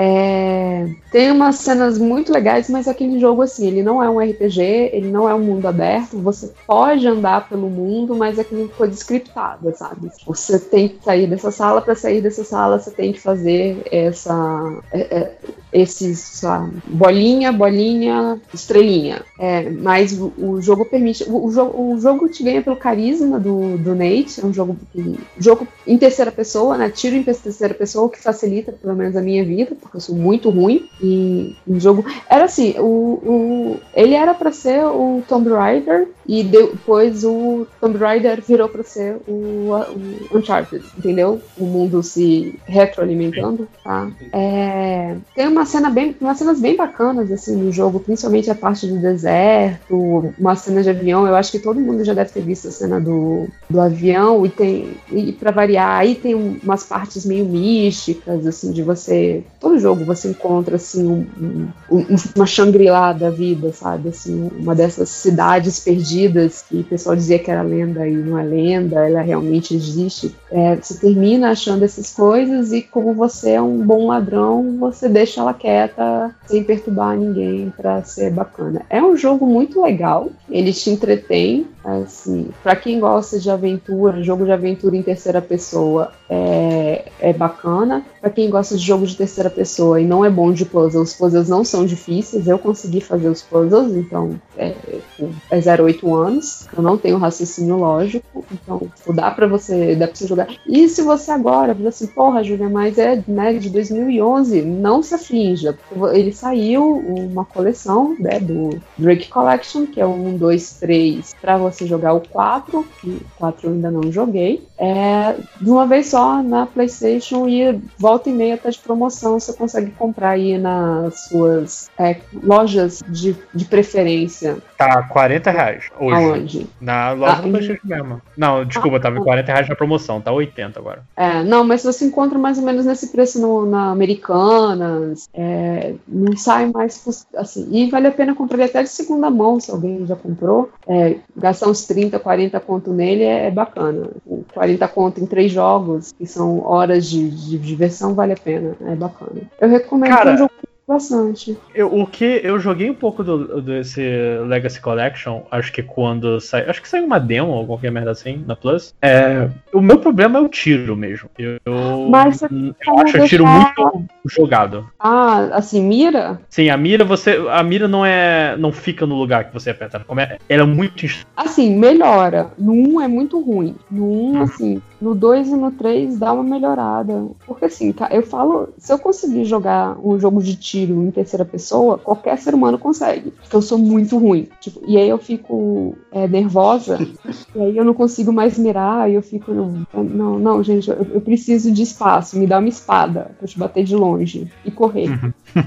Então, é, eu- no- o primeiro jogo ele é mais quebradinho mesmo, mas é um jogo bem divertido. O 2 é, é o que eu mais gosto da, da, da trilogia, da quatrologia, né? Que virou quatrologia. Mas o 3 tem umas, tem umas paradas bacanas também. E eu acho que sobre Uncharted é isso que eu tenho que falar. Joguem o jogo. A, a personalidade do Nate é muito legal. Ele tá Por que sempre você acha o 2 melhor que o, que o, que o 3? eu acho o 2 mais redondo. Eu acho que o 3 eles tentaram fazer. Porque eu acho que entra aquela coisa assim, pô, tem que. Os jogos são caros. Tem que fazer valer, né, o dinheirinho da, da galera. Então vamos botar aqui umas fases, umas perseguições que às vezes é desnecessárias. Mas que eu, na minha humilde opinião. Aí você tem que, nesse, nos, nos três Uncharted, tem coisinha pra você pegar, sabe? Tipo, ah, tem que achar não sei quantos brinquinhos perdidos, não sei o quê. Ele- Eles dão uma. O jogo tem uma barrigada que o 2 não tem, o 2 é mais fechado Uhum. Ne- nesse ponto. E porque todo 2 é sempre melhor que o 3, né? Hum, eu pensei agora, tô tentando pensar agora num, num 2 que não é melhor que o 3. Toy Story, eu acho o 3 melhor que o 2. Ok. Tá Mas bom. aí não é videogame, não vale. É, Deixa eu pensar aqui. Super Mario Bros 3 é melhor que o 2. pode Sim, ser. É, Fatos. trabalhamos nem- com fato. É, não vou nem, não vou nem, é, não vou nem discutir, porque é isso mesmo. E aí, é, agora a gente vai pra. Para. Alguém jogou Call of Duty Modern Warfare 3? Claro que não. Então vamos logo pra Óbvio, Elder. Scrolls 5 Skyrim. Assim, Todo mundo jogou. Alô? Alô? Alô? Alô, ouvindo? Júlia? Oi? Alô. Alô? Oi, vocês estão me ouvindo? Agora sim. É que, é que Skyrim deu, foi uma emoção tão grande que o Skype deu. Ah, meu Deus do céu, Skyrim. Vou tentar rodar Skyrim também, porque Skyrim roda em tudo. Alô, Skyrim. Ok, eu- Literalmente roda em tudo. Eu lembro de dessa coisa de instalar esse Skyrim em qualquer dispositivo. Então, na época que ele saiu, eu não tinha um computador pra rodar Skyrim, não, vai ser bem verdade. Uhum. Hoje em dia eu até Skyrim roda na sua Alexa hoje em dia. E não tô brincando. É, eu, não, eu acho que ele roda no meu, no meu notebook, no meu celular, mas eu descobri que o meu celular tem mais RAM que o meu notebook. Então, tudo bem. Nossa, que coisa triste. Meu Deus do céu. O meu celular tem 6 e o meu computador tem 4. Aí você fala, e meu celular nem é tão bom. Exatamente, meu celular é um Samsung C9, velho. É, ma- ma- mas, mas Skyrim, que saiu no dia 11 do 11 do 11, e é, eu lembro desse lançamento, porque o trailer também foi muito bom. Cara, foi um jogo que, assim, tomou as pessoas por completo. Uhum.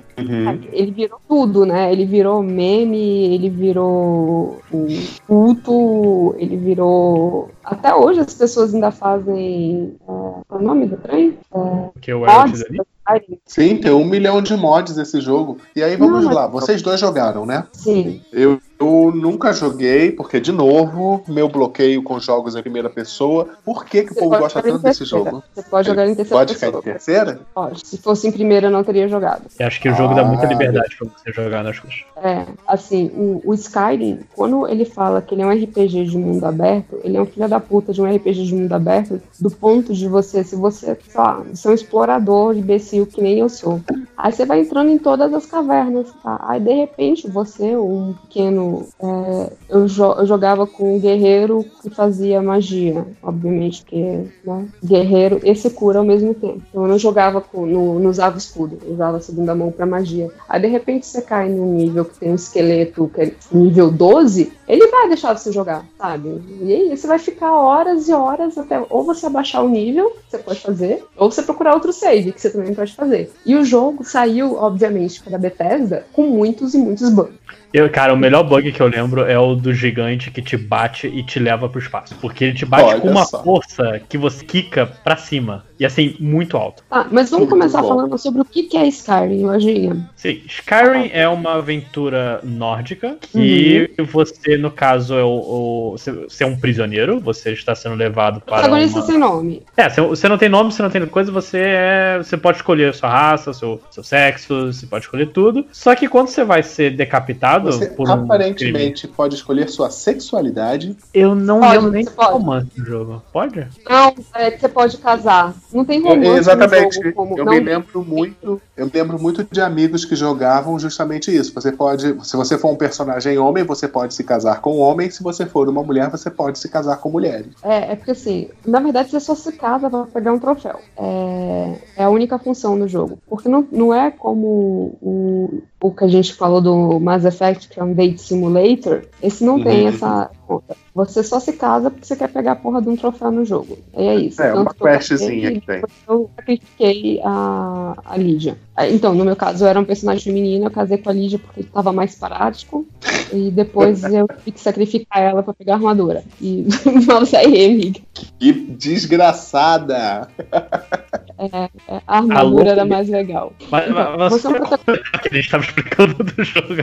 o que é, porque, cara, realmente a história de Skyrim é o principal que menos importa. Mas você é um prisioneiro, você, quando vai ser decapitado, aparece um dragão, o dragão faz um caos, você fica livre, e quando eu digo você fica livre, fica livre pra fazer o que você quiser. Mas se você seguir a quest principal, você descobre que você é um Dovahkiin, um matador de dragões, e você tem poderes de Dovahkiin que são relacionados ao seu grito. Que, por exemplo, o primeiro grito que você pega é uma, tipo uma magia, só que ela funciona de uma forma diferente, ela é mais instantânea, e você pode, sei lá, usar a força do seu grito pra empurrar alguém pelo- até o fim do mundo, que é isso que as pessoas fazem jogando Skyrim. É, na, tipo, na verdade, você é um descendente de dragões que mata dragões usando o poder de dragões. Não faz o menor sentido. Mas a música é Faz, faz sentido. Você lembra da figurinha lá do, do momento do, do Bolsominion hoje? Que é bom era o tempo da carrocinha? Você, na verdade, é um descendente de dragões, Bolsominion no mundo de Skyrim, destruindo sua própria espécie. É, Sim. tipo isso. É, e aí você tem, aí você aparece numa cidadezinha, você pode comprar é, uma casa na cidadezinha que você tá lá. Eu, É, eu gosto que eu é entrei no meio da conversa, em 30 segundos já estão falando de Bolsonaro, assim, maravilhoso isso. Falando de Skyrim. É, Um dia eu vou jogar Skyrim. Jo- jogar Skyrim vai ser minha recompensa quando eu terminar Oblivion. É, é isso, assim, sabe? Tipo, é, é aquele horizonte distante, assim, é Skyrim. mas joga no computador, JP, por favor. Se eu pudesse, se me derem um computador gamer de presente, eu jogo. Não, não, a cara, ele hoje em dia ele roda até no meu, que é um, um- tem menos RAM que o meu- que o meu celular. Um Pentium 2. Quase isso. Ri não. Então, assim, e você pode. Você, você tá solto no mundo, cara. A partir do momento que, que você faz, você, você mata o seu primeiro dragão, que você pega a primeira alma e descobre que você pode dar uns gritos muito doido, aí, meu filho, você faz o que você quiser. Cara, eu acho que Você desde o momento que você fica livre do, da prisão, você pode fazer o que você quiser. Você Não, não, vai, acho- vai ter os poderes de dragão, mas você pode fazer o que você quiser, né? Como assim? Você mata o dragão, você é spoiler. Não, você Mas ganha os você vai poderes de dragão, na verdade. Você vai matar muito dragão. Na verdade, vai ser a sua segunda coisa mais divertida. A primeira é sempre matar gigante. É, Mas é o que eu acho que na primeira cidade é que você vai ganhar, tipo, espada, essas paradas assim. É, se você seguir o coisa, você vai ter o, o basicão mesmo pra você se, é, fazer as coisas. Deixa eu ver, inclusive, quanto, é, quantas horas eu tenho de Skyrim, já que tá sendo o coisa do podcast. 75 Putz, A pergunta, cara.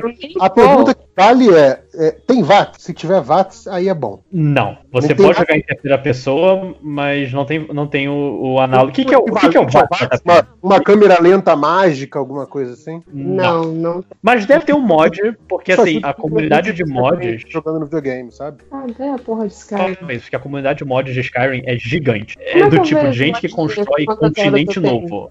Eu só entrei na Steam com o meu. Ah, não, no PlayStation que eu queria. Ah, não sei. sei, eu tô, eu tô vendo só pra dá. Eu recebi um, um e-mail no final do ano, no início do ano seguinte, sei lá, é, dizendo o quanto eu joguei de. é, quantas horas eu joguei cada jogo dos jogos que eu mais joguei. Acho que foi. Acho que eu recebi em 2018 do- dos jogos que eu joguei em 2017. E aí, ti- tipo assim, é, Fallout. Você jogou 176 horas de Fallout. Uau, legal. Quando ainda dava pra ver, no PlayStation 3 dava pra ver, eu tinha 200 horas de Skyrim, porque eu tenho a porra de todos os troféus dessa merda desse jogo. Caramba! É, o, não, sem os DLCs, só o Skyrim, Skyrim puro. Eu, eu, obrigada, MDM, vocês foram muito importantes nisso, por um acaso do destino, porque eu botava né, o, o podcast no, no ouvido, pra não ficar ouvindo a mesma mu- musiquinha e as minhas, as mesmos diálogos dez vezes, e ficava. É, vo- pois é, vocês que, tipo, ouvem ou até participam do podcast às vezes, enquanto estão jogando, é tranquilo coordenar? Porque pra mim parece que, tipo assim, cara, se eu não tô com a, com a atenção 100% no jogo, eu vou morrer. Não tem Depende muito. do jogo. Por exemplo, agora É, eu tô jogando é. Fórmula 1. Então, Tá jogando o quê? Tá jogando o quê? joguinho de Fórmula 1. Pô, você não precisa de atenção Ah. pra isso, cara? Eu não Eu consigo preciso- nem fazer uma curva nessa porra, cara. É impressionante esse Não, jogo. não. Tem jogo, tem jogo que é bom escutar podcast. Eu escutava muito podcast jogando Diablo no PlayStation. É, cer- e Diablo é direto. E Diablo é mecânica, É. mecânica, mecânica, mecânica. Exatamente, É, jogo, jogo City puramente também. mecânico. É, é. Oi, Júlia, desculpa. A gente falou ao mesmo tempo. SimCity, ah, SimCity, The Sim Civilization são jogos pra jogar ouvindo podcast. Não, não, não. Sin City Sim, não. não. Sin City é muito difícil. Cara, pra mim vocês todos são mágicos. Eu consigo jogar, sei lá, um, um- um copas fora do celular e olha lá.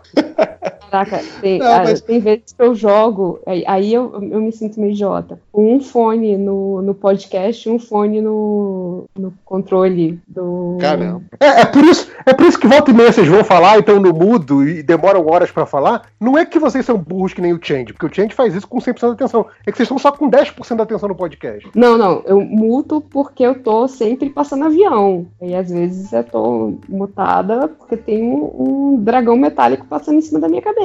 Mas é, tem, tem jogo que eu faço isso mesmo, assim, tipo Sonic, Stardew Valley, esses joguinhos assim, eu, eu- é só joguinho, só podcast. Nossa. Não, assim, jogos puramente mecânicos até que rola. Eu fiz isso muito jogando Diablo, justamente porque eu, eu- eu nem sei por que, que eu jogava ainda aquele negócio, porque já não tinha mais sentido. Mas aí eu era gostoso, de qualquer maneira. E aí eu fazia isso, escutava podcast jogando Diablo, porque você não precisa pensar jogando aquilo. Uhum. E, e aí, continuando falando de Skyrim, você tem um mundo inteiro aberto para você fazer o que você quiser, aliás, a quem você quiser. E a única coisa, tipo, triste muito é porque você não vê muitas é, recompensas, não.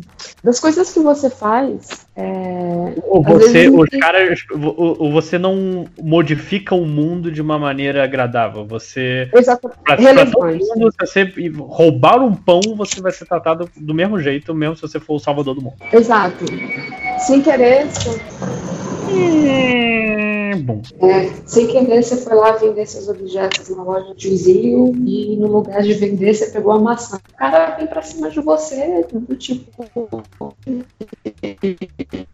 Júlia, repete que você ficou. Repete. Não, a Júlia ou é avião ou é helicóptero, que nem foi agora, né? É. Dentro da casa dela. Jú- Júlia, expulsa o helicóptero da sua casa e repete o que você disse, por favor, porque não deu pra ver. Pera, que foi, qual foi a última coisa que você ouviu? Você ia Ah, começar a explicar.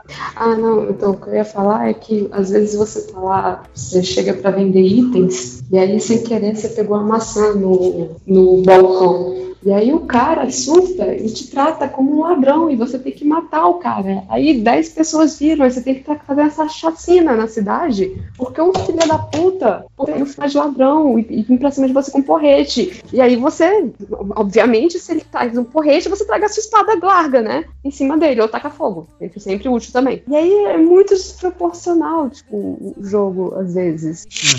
Mas, é, mas, assim, um jogo feio, o mundo de Skyrim é um mundo muito bacana. É, tem, um- tem umas paradas muito legais. Sim. Eu só acho. ah, hoje, ho- na época era também, só que hoje acho que imagino que seja pior se alguém for voltar a jogar Skyrim. Eu acho o combate meio travadão. Não acho o combate uma parte divertida de Skyrim. E você, a maior parte das coisas que você vai fazer é no combate. Então pode ser um problema pra quem for jogar agora. Mas assim, é. Primeiro de tudo, Mas você eu jogou em acho. primeira pessoa? Cara, realmente, eu não joguei em terceira pessoa. Joguei em terceira. Ah, não. É porque às vezes, assim, os problemas que eu vi de combate, eu acho que eu conseguia resolver jogando em terceira pessoa. Que é do tipo, se afasta. Dá um tempo pro jogo saber o que tá acontecendo, pensar na vida. Aí, os, caraca, os loads de Skyrim eram eternos. Meu Deus do céu. Cara, eu, uma coisa que, Simplesinho. Uma, coi- uma. Eu lembro que eu tava jogando Skyrim também no esquema. Ah, vou conhecer o mundo, né? Vou não sei o que, fazer tudo mais. E como eu disse, 70 horas de jogo, eu já tava num momento que eu falei: Meu Deus, eu preciso sair dessa Matrix. Eu preciso jogar outra coisa na minha vida, eu preciso zerar esse jogo. Eu lembro que eu tinha acabado de me tornar um lobisomem. E, e eu me forcei a zerar e nunca mais olhei pra trás. Então, Foi essa a eu minha vi- experiência Skyrim. Eu fiz tanto a missão do vampiro quanto a do lobisomem, voltei no porque eu não queria virar nenhum dos dois, eu só queria o troféu. Então, é, é, pra mim foi o contrário, eu não queria desechar aquele mundo, eu não queria zerar Skyrim, eu queria ficar lá, tipo, me mudar pra aquele lugar pra sempre, vou ficar aqui, tchau mundo, é muito mais legal aqui nessa minha vida de senhor da porra toda, é muito mais divertido, por favor, deixa eu ficar aqui pra sempre. Com, com mods, É o você pode ficar pra sempre. oposto do Batman. É, exato. E, e é um jogo que você pode brincar assim, o tempo inteiro, porque você vai fazendo a- as habilidades, então você pode do nada virar um ladrão muito top. Sim. É, é, você, você realmente pode escolher a forma que você vai encarar o mundo. Você pode ser um ladrão, você pode ser um mago, você pode ser um guerreiro. Eu tenho certeza que tem outras opções entre esses três leques. Mas, mas é isso, cara. Skyrim é um jogo de liberdade. E o que você vai fazer com essa liberdade é uma pena que ele ainda seja muito truncado, especialmente olhando pra trás. Mas eu recomendo até hoje. Se você ainda tiver um computador, pega, baixa os mods tudo, que aí o jogo fica bonitão. Está 40 reais, eu acho. Caraca, tá 40 conto, velho, Sky. É porque acabou Espera a promoção agora. Ah, tá. Acabou Espere a, próxima, espere a próxima promoção. Que vai estar, com certeza. Skyrim tá sem promoção. Ah, não. Aí a grande promoção é até a promoção de inverno, né? Sim. É, Enfim, deixa eu pegar aqui. Terminamos Skyrim? Terminamos Skyrim, cara. Skyrim é um puta jogo. Eu- É porque assim, é, eu não sei como é que foi a, a, a sua experiência jogando lojinha, o que, que era. Mas assim, eu, eu fiz tudo, eu ajudei todo mundo naquele mundo, matei todo mundo que tinha que matar naquele mundo. E foi uma experiência muito recompensatória, recompensadora, que me deu recompensa. Cara, possivelmente foi porque eu não queria é, me aprofundar tanto no jogo. Eu, quando eu senti que o jogo realmente estava tomando minha vida, eu dei um passo pra trás. Possivelmente por causa disso. Possivelmente eu ia gostar mais, mas eu tava querendo jogar outra coisa, né? Mas. Um pouco depois de Luna Skyrim. tá eu vou ficar mudo. Ok. Um pouco depois de Skyrim, então, e eu acho que, inclusive no mesmo dia, foi uma parada assim, saiu o, o grande jogo que mudou a vida do 3DS, que foi Super Mario 3D Land. Alguém aqui chegou a jogar, além de mim? Jo, jo joguei. Joe, jogaste? O que, o que achaste? Ah, é.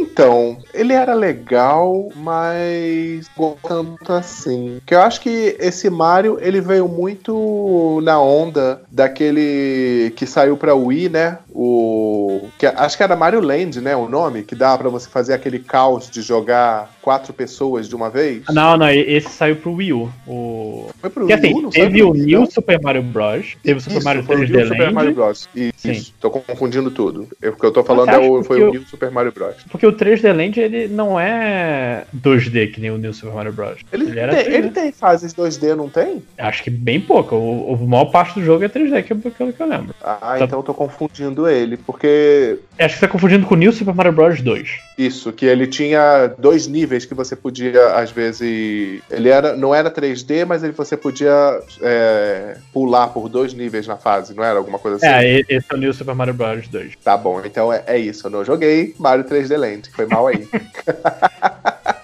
Cara, eu, eu joguei assim, ele é um jogo realmente muito bom, mas acho que o que mudou foi o fato de ele ser um jogo bom do Mario por 3DS, que acho que foi o primeiro jogo realmente bom da plataforma. Por isso que Hum. ele seguiu adiante. O, o 3DS ele realmente demorou um pouquinho a pegar os jogos, né? Sim, eu não sei se falaram nisso, eu, eu coloquei na pauta, tenho certeza que o Máximo não falou, que o 3DS foi lançado em 2011. E só agora, em Aham. novembro, a gente tá falando de um jogo bom pro 3DS. Sim, sim. E o que, o que é complicado, considerando que o, o DS, né, o anterior, ele. é, Eu acho que ele tem uma das melhores bibliotecas de jogos, de todos os portáteis. Ele foi um, foi um console muito bem sucedido. E embora o 3DS ele tenha conquistado seu espaço depois, é o que você tá falando, demorou muito. Ele saiu, ele saiu com quase nada, cara. Eu lembro que ele saiu com Street Fighter 3D e Pilot Wings, não sei. Mas é um jogo muito bom, Super Mario 3D Land, caso alguém se Uhum. Eu, importe. mesmo, eu tive um 3DS, mas eu demorei muito. E também teve Alô. o. Alô. Também teve outro jogo que eu acho que a gente vai falar pouco, que é o Assassin's Creed Revelations, porque foi a partir daí que Assassin's Creed começou a cair. Foi nesse É, momento. mas é o, é o último, é o último da trilogia do, do Ezio, né? E do Altair também, que é o único jogo, último jogo do é, Altair. o o Potato Potato, né? São tá contando a história dos dois. Que esse é o é lá na em Constantinopla, né? Você sai da Península Itálica finalmente e aí você já tá um pouco mais velho. Ele ele, né, ele mostra que tipo você não, né? Tipo, os anos de parkour resolveram, né? Cobrar a Como, como diria o, o, o- o The Office. Parkour! Parkour! Então, esses anos todos ali que resolveram co- cobrar. E o engraçado é que eu não consigo lembrar o porquê que eu fui parar. Por que, que a gente, né, o, o, o Ezio foi parar em Constantinopla? O Enzo. Eu, eu, não sei. Cara, vocês falam do Enzo, mas eu, eu realmente achava que o, o nome dele era Enzo. De verdade. É, e a, a irmã dele é a Valentina. Sim. É. E também não é Constantinopla, é Istambul. Bom, mas tem um momento que você vai a Constantinopla. Ah, tá, entendi, tá. ah, tá. Pô, essa piada é sutil, vai. Essa piada é sutil. É, mas, cara, é assim, eu acho que o problema do, do Assassin's Creed, o Revelations, foi. Ele saiu. é, é, O lance de sair anualmente começou a pesar. Tipo, eu, eu, não, eu lembro que eu, eu joguei. Eu comprei o 2 na época. Comprei não, não tinha dinheiro. Compraram pra mim o 2. Compraram pra mim o outro, que foi entre o Revelations e esse, eu tô esquecendo o nome agora. O Brotherhood, na verdade. E depois, assim, aí outro ano, tá? Não sei o que. Aí veio, mas tanto faz, porque todo mundo sabia que ia sair o 3 e, e esse não, ia, não era tão importante. Aí saiu o 3, aí saiu o 4, saiu não sei o que. E foi cansando, sabe? Assassin's Creed foi uma série que cansou por causa disso. Assim, eu achei legal porque deu um final para pro Ezio, né? Chamar ele de, pelo nome, né? O Enzo, né? Teve um final finalmente, tá? É, mas ele é superior ao, ao Assassin's Creed 3, por exemplo. Se você botar. Não, assim, eu, eu não acho que ele começou a ficar ruim, só acho que ele. A, a curva de qualidade começou a cair aí. Entendo que foi uma, uma frase muito impactante. Precisamos de um momento de. É, ou, ou foi muito polêmica ou ninguém liga. Sim. Nossa, quem Não, liga é só, só me ultrapassar. Fala que você falou que passou um avião aqui, eu não vi mais nada. Não, eu, eu acho que. a- não acho o, o, o Revelations um jogo ruim. Eu só acho que Não foi é, aí que também a curva, a, a curva de qualidade ela já começou a descer. Ele é um jogo pior que o, que o Brotherhood e por aí vai, sabe? Ele, ele não é um. Ele não parece ser aquele jogo corrido, que é o. que acaba sendo. Não, que, o New Brotherhood foi um jogo muito corrido, o Unity foi muito corrido, sabe? Tipo, feito de qualquer forma. Esse jogo eu ainda achei, ainda achava graça de jogar. Eu não sei se é porque tá acostumado com, com o personagem, tanto com o Desmond, Desmond né? Com a, é, tanto com Desmond quanto com, com Enzo, tudo bem que as paradas do Desmond ficam cada vez mais loucas. Eu acho que é nesse que você tá tipo num, no escritório eterno, você não consegue sair, é horrível. Nossa, é horrível. Incrível. É, mas é, você ainda sente um, um carisma, sabe? Assim, os personagens ainda são bacanas de conhecer, de você ver aquelas figuras históricas. No partido 3, você caga, tá lá, tipo, olhando e vira assim, ah, beleza, olha só, galera aqui fazendo, estragando os lindos e inocentes saquinhos de chá, olha só. E você nem aí, não tem, não tem mais empatia, acabou o amor. Uhum. Vocês, é, ti- tirando lojinha, só eu joguei o, o Revelations, né? Cara, eu nunca joguei Assassin's Creed. Eu joguei mal e É. porcamente os novos que ninguém gosta. Não, eu gosto dos novos, eu adoro o, o- da Grécia. Eu joguei um pouquinho mais o Origins, um pouquinho menos o, o da Grécia. Odyssey. Eu joguei um pouquinho do, do Origins mesmo. Que inclusive Pra não você dizer que não, eu tenho uma certa vontade de jogar aquele dos irmãos. Qual é esse? O Syndicate. Sindicato. Exatamente. Esse eu até tenho alguma vontade de jogar, mas de É resto que- é o Assassin's que Creed é uma franquia em que nunca Londres? me atraiu. Sim, É, sim, Londres durante a Revolução. Aliás, eu- eu- a, pra mim a parte mais legal, porque tem essa coisa toda do, do parkour, da repetição, que é tudo muito igual, né? É, mas a parte da ambientação é, é sempre muito interessante, assim, tipo. Sim, a, e, eu- eu- a- a preocupação deles em fazer uma ambientação que não só. É é porque, assim, às vezes eu vejo pe- pessoas reclamarem que ah, não- talvez não tivesse isso, aquilo naquela época, blá blá blá blá. Mas acho que mais do que uma ambientação fiel, é uma ambientação que seja interessante sem ser repetitiva.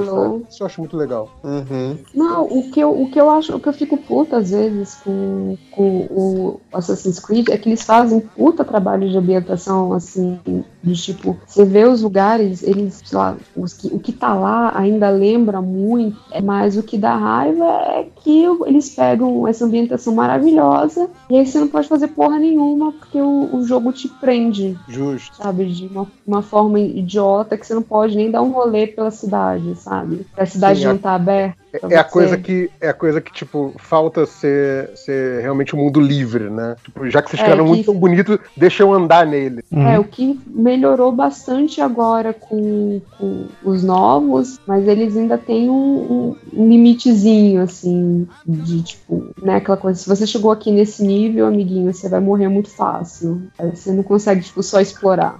Mas, é- mas eu, tipo, pra quem for pegar, pra quem pegou a trilogia, que tá barata também, e eu não sei como é que ficou, se ficou bonita. JP, você- aí você viu a Gabriela jogando, tá bonita a trilogia? Diz o, o- a trilogia do Enzo. É, você ficou mais bonitinho. Cara, eu acho que ela comprou e nem jogou ainda. Tá, tá, tá aqui na biblioteca só. Entendo Ah, o sentimento. É, também. É, mas, então, assim, são jogos que estão baratos e se você quiser entrar nesse mundinho, é bacana. Eu, eu recomendo assistir. Não, é muito engraçado mesmo- porque, assim, eu- só não recomendo para as pessoas que, que levam a história a sério. Ah, não! Ah, não. Porque, assim, a, a gente até elogiou aqui que a reconstrução histórica é legal. blá, blá, blá. O problema é que eles metem uma porrada de coisa no meio da história. Tem alien, tem, tem A, a- as a- a maluquices. reconstrução arquitetônica é muito legal. E acaba por aí. Mas, tipo assim, exato, mas assim, cara, é- é- é- talvez seja um jogo mais pra quem gosta de os documentários do History Channel sobre aliens do que os documentários do History Channel sobre história de verdade, sabe? Porque assim, Não, tudo é alien. aí- alien. Cara, aí desculpa, amigão. Se você tá querendo aprender história jogando videogame, eu sei que tem um monte de, de gente fazendo TCC sobre isso, é, de como os videogames podem ser usados,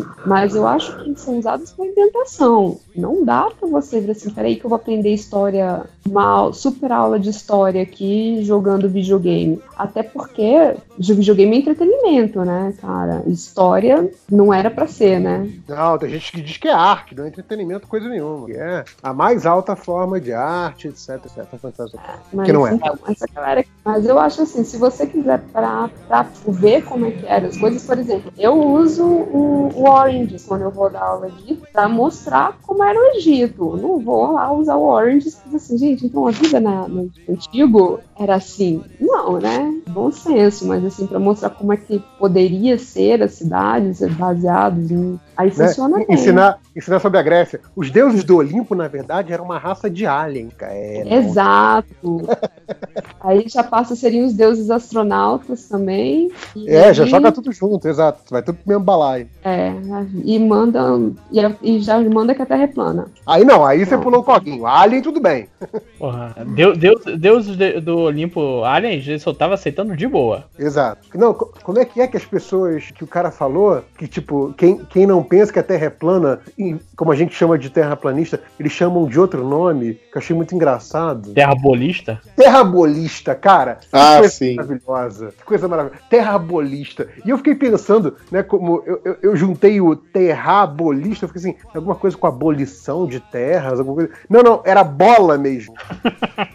Não, você, você está pensando demais. A, a pessoa, não, a pessoa não sabe que, que globo, né, que esfera já existem pra dizer isso. Precisa ser bolista. Mas tá bom. Ai, ai. Terrabolista, seu, seus bandos de terrabolistas. É, eu sou uma terrabolista. Mas sabe o que. Terrabolia a terra. sabe quem também é terrabolista? Só uma coisa, só, ah, só, só um instante que eu, eu fui aqui, eu não joguei o Assassin's Creed, mas aí eu vim dar uma olhadinha na página da Wikipedia sobre o Revelations. E cara, uma informação aqui que realmente pra mim foi uma novidade. Esse jogo saiu pra Windows, PlayStation 3, Xbox 360 e Symbian. Vocês lembram o que é o Symbian? Faço a menor ideia. do que assim. Era um tipo sistema celular. operacional de celular. Tô chocado que, Ah, é, que, ele- que alguém fez Ele, desenvolveu uma versão com- desse com jogo pra Android, isso. Windows Phone, coisa assim, né? É, Se deu eu só bem, pelo fiquei visto. chocado que alguém desenvolveu esse jogo pra isso. Cara, é, é, é, sairia pra geladeira se tivesse como.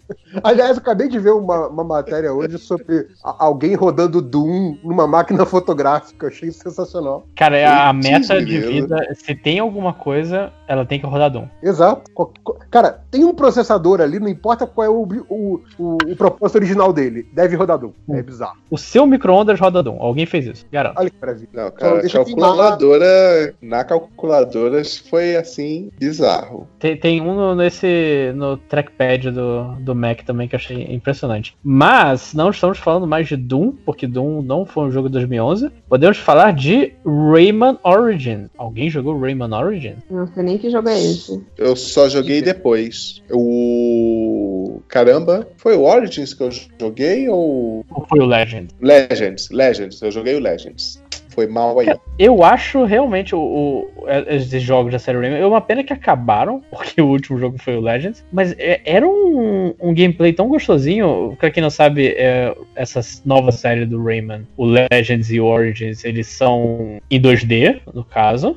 E são com uma engine chamada UbiArt, que, que é pra, pra animar desenho, essencialmente. Fa- faz jogo bonito de desenho. Então Sim. os jogos do Rayman eram muito lindos, pelo menos na época. É, não faço a menor ideia de que jogo vocês estão falando.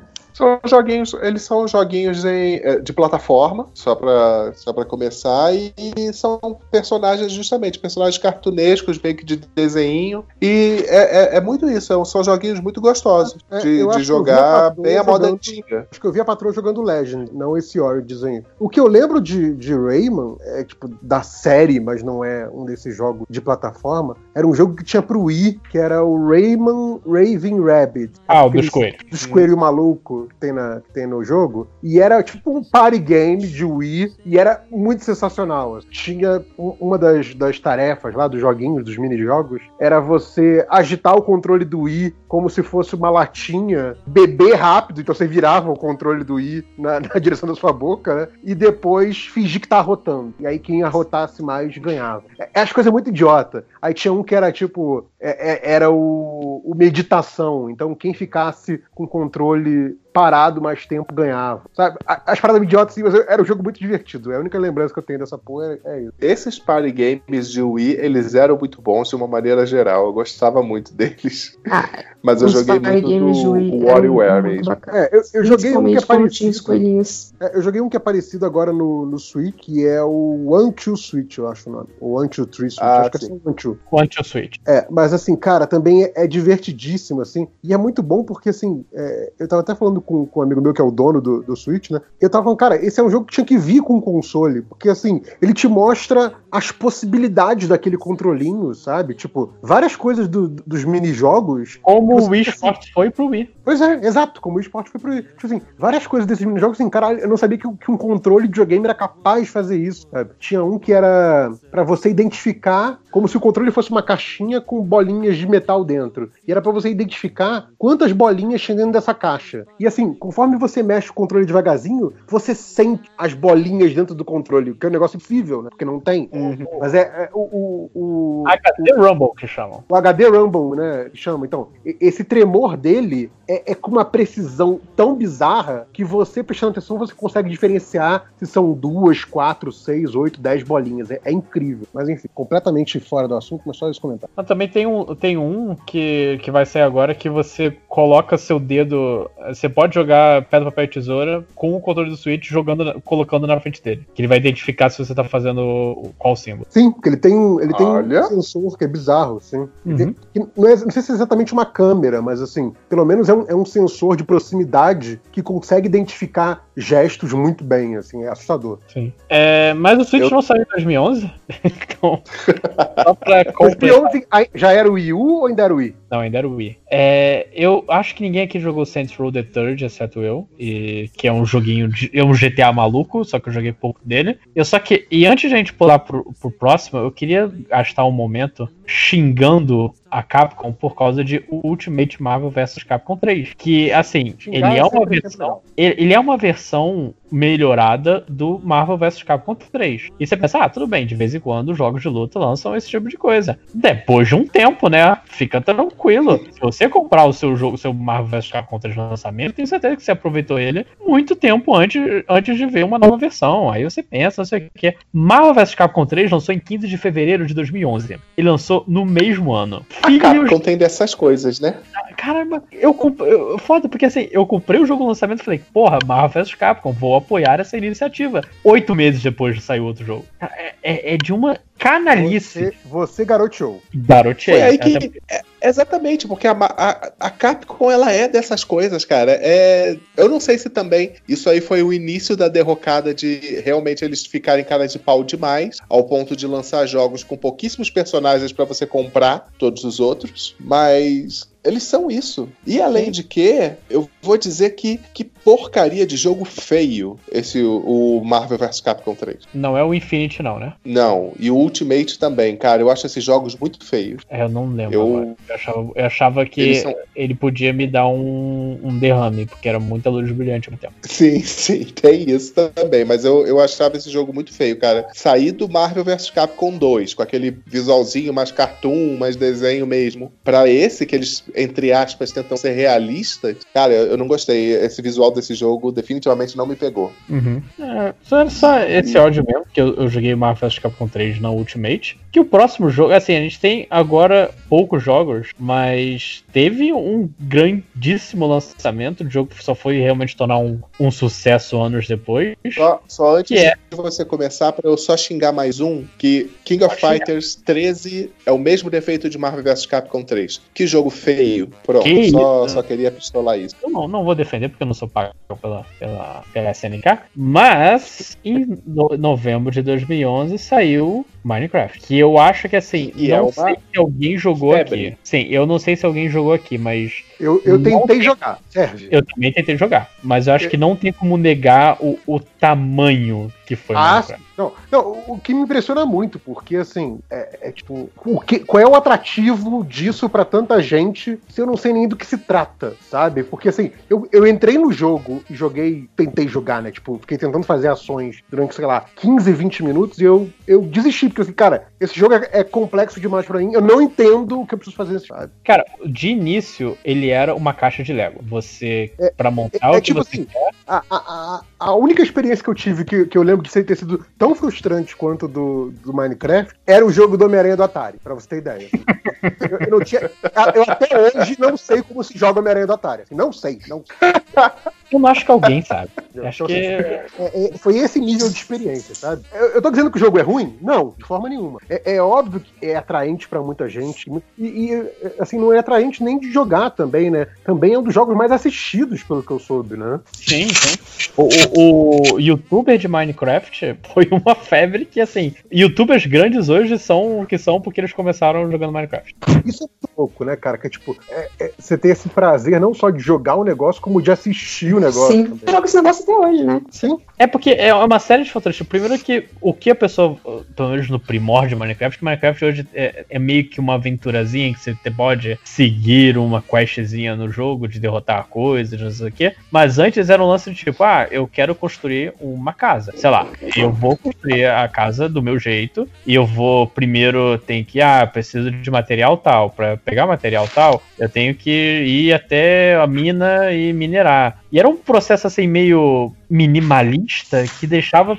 o, streamer conversando com a pessoa que tava fazendo isso. Que o jogo não prestava, não tinha, você não precisava dar muita atenção pro jogo, você saía conversando com as pessoas e você podia fazer o que você quer. Cara, é, é como se você, em vez de ter a sua caixa de Legos e montar as coisas, seus Legos estão espalhados pelo mundo e você tem que ir montar as coisas assim. Ah, tem o Lego vermelho, Eu tem tenho que recolher meu Lego pelo mundo. É isso. Ainda tem que ficar recolhendo os Legos que eu larguei por aí. Sim. E eu me lembro que nessa febre de Minecraft era- eram as pessoas justamente construindo estruturas super complexas de Sim, é. reproduzir castelos de fantasia. A Norlondo, E era um construir- parada assim. A Enterprise. Construir máquinas. Eu, eu, eu lembro de um cara que ele fez um, sei lá, tipo um relógio que funcionava nessa porra desse jogo. Eu não sei o, o, o que as pessoas fazem, porque eu nunca cheguei a ver exatamente isso. Mas você pode no Minecraft criar um processadorzinho. E aí, com conhecimento de computação, você pode fazer esse Aham. processadorzinho fazer uma outra coisa, por exemplo. Olha isso, gente. É um jogo realmente pra. Pô. Ah, E acho que talvez esse seja o atrativo do jogo, né? Essa coisa de ter esse, esse núcleo. é, é, você falou até do Lego, né? No início ele era um Lego. Acho que é o mesmo raciocínio do Lego, né? Tipo, olha, tem aqui a- as regras básicas, a estrutura básica. A partir daqui, bicho, é seu. Você faz o que você quiser, sabe? Então, acho que talvez seja esse o grande atrativo do jogo, né? Porque é um jogo que ele é realmente. é- a gente tava falando do- de jogos que são bonitos, mas que são presos em termos de, de jogabilidade. Esse é basicamente infinito, né? Você pode criar infinitas coisas dentro dele. Júlia, acho que você ia falar alguma coisa? É, Júlia sumiu.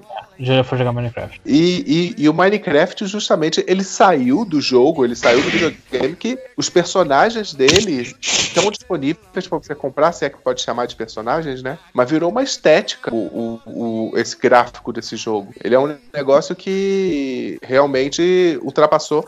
E, e tem o esquema de que a Microsoft comprou, né? O, o jogo por uma grana Sim. ferrada. Ela comprou e, e pelo menos tirou do, do criador, que era um babaca, o Notch. Mas, mas realmente, cara, é, é uma força multimídia Minecraft hoje. Ele, tá, ele vai ter série no Netflix, ele, ele tem merchandising absurdo.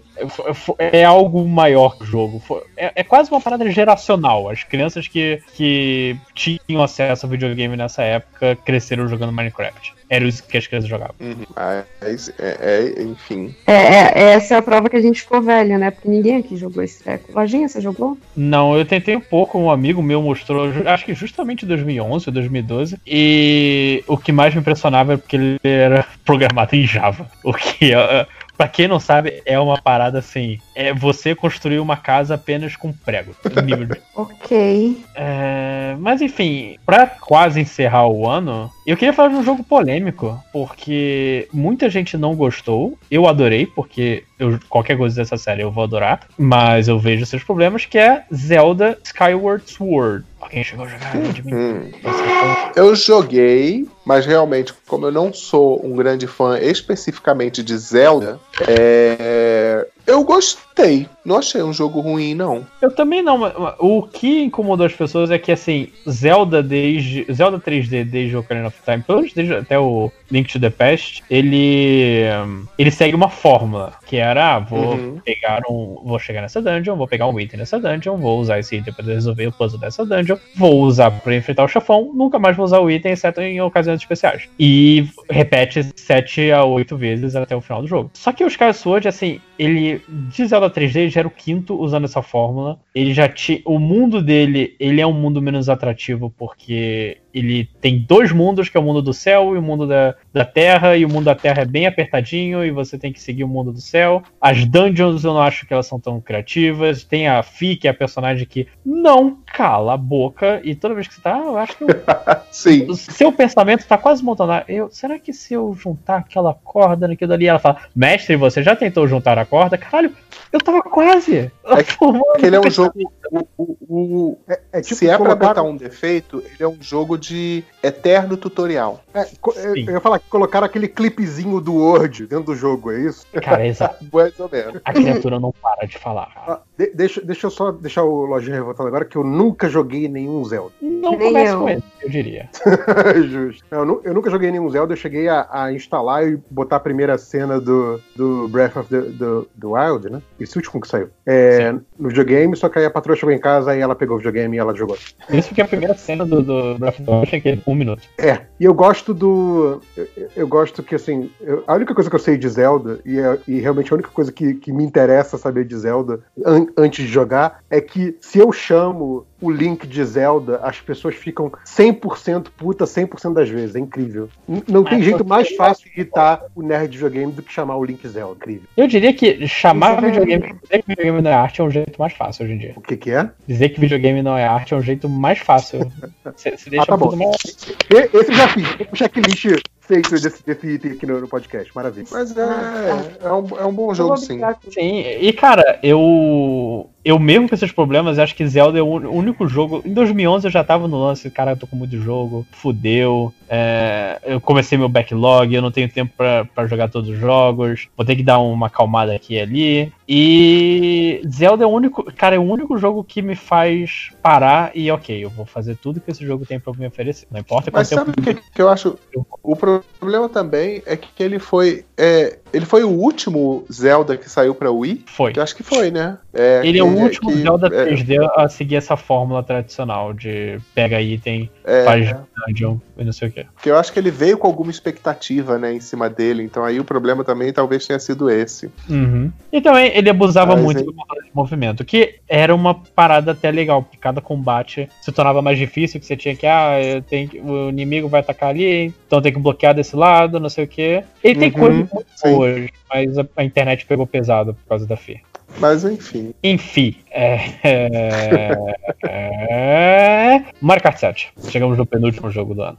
Aí sim, aí sim, porra. Mario Kart, né? Sempre tem que ter um Mario Kart. Cara, é, é, é, é o que eu falo, cara. Ano que tem Mario Kart é ano que o melhor jogo do ano é o Mario Kart. Console que tem o Mario Kart é o melhor console da geração. Então, assim, Mario Kart, cara. Mario Kart é, é, é- é outra categoria, certo? É, é o jogo pra você juntar a galera, ficar zoando, um, um ficar xingando o outro, quem tá na de fora fica zoando quem fez merda durante o jogo, sabe? É, é- é outra experiência que é diferente do que, que é a, a, a, a parada do, desses milhares de jogos que a gente falou aí de ah, eu encarnando um personagem, fazendo uma missãozinha, etc, etc. É, é outra parada, assim, é maravilhoso. E esse, esse. A gente tá falando do- da ascensão do 3DS. Logo depois do Super Mario 3D Land chegou o Mario Kart 7. Que Mario Kart eu acho uma série impressionante porque é, o melhor jogo é sempre o último que lançou. Sim, sim, sim. A- até porque Ele- ele- eles sabem, tipo assim, eles avaliam muito bem o que, o que deu certo e o que não deu certo antes, pra só manter o, o- a nata da parada, né? Só, só o que interessa mesmo. E, e essa coisa, né? Tipo, ai, aquela pista era tão legal, beleza, a gente continua trazendo essa pista de novo pro próximo, sabe? É, se eu não me engano, Sim, foi- eu, eu acho que isso é uma característica legal pra caramba, cara. que É, é- o 7 o o sete jogo foi o primeiro que, resgata os outros ou não? O sétimo é o quê? Desculpa? Foi o primeiro que resgata a pista dos outros ou não? Eu não sei se o DS fazia isso. O DS fazia. O, É, o Mario Kart de DS já tinha também. Ele revisava a pista dos outros jogos. Porque eu, eu lembro que muita gente começou a jogar ele, tipo assim, ah, tem aquela pista, eu lembro daquela pista. E aí, tipo, ia, ia pro novo exatamente pelo saudosismo da pista que jogou quando era mais novo, sabe? Então tem, tem esse lado também que é muito bacana. Eu fico muito Cara, triste que o Waluigi Spinball nunca voltou. Tem no Mario Kart Tour, hein? Opa! Pois é. Download Mas gratuito, vai lá. Tanto de DS, cara, Mario Kart foi um dos jogos que eu mais joguei naquele videogame. Putz, grilo. É sempre, é sempre um, dos jogos que você mais joga. Sim. É, então, E eu esse tô- eu foi o tô primeiro com- que teve é, glider, você podia voar e você podia ir debaixo d'água. Eu tô com. Eu tô Sim. com o Wii U aqui em casa, que tem uma porrada de jogo na memória, e basicamente eu só jogo Mario Kart. Isso. quero tanto pegar o Mario Kart do, do Switch. Eu não consigo me justificar gastar o preço do que, Eu acho que é um jogo do eu Mario acho que ele é Kart. bem parecido. joguei. o do Pois Wii U, é. né? Não, ele é, ele é, É, um. O do, o do Wii U com o modo Battle. Não, e acho que tem, tem uma diferença que eu vi também, que é a questão do daquela caixinha de presente dupla. Ah, no, sim. No Wii só tem uma caixa normal, e agora você tem dois slots e você consegue pegar duas de uma vez. Sim, e também vem com os DLCs, que é o Link, o bonequinho de Platão e as Ah, sim. Importante, importante. Se você não liberou, não comprou no Wii U, realmente é novo pra você, sem dúvida. Mas eu É comprei legal. porque eu sou um verme. Cara, ah, é muito foda. você comprou. Porque a pista do F0 é a melhor pista. Puta que pariu, que pista maneira. A pista da F0 é muito boa. A pista da F0 é muito boa. Assim, se você tem tendência a, a- a ter ataque epilético, é um problema, mas assim, ela é muito gostosinha. de Aí joga, joga a pista que você tem que descer uma montanha de neve, que também é muito maneiro. Que, que, é, que é aquilo, né? É tipo, você vai na banguela, né? A, a- a corrida toda é na banguela, é só descida. É muito bom. Quase é, fu- fu- fui ver o preço, não vou comprar esse jogo mesmo, porque tá 250 reais.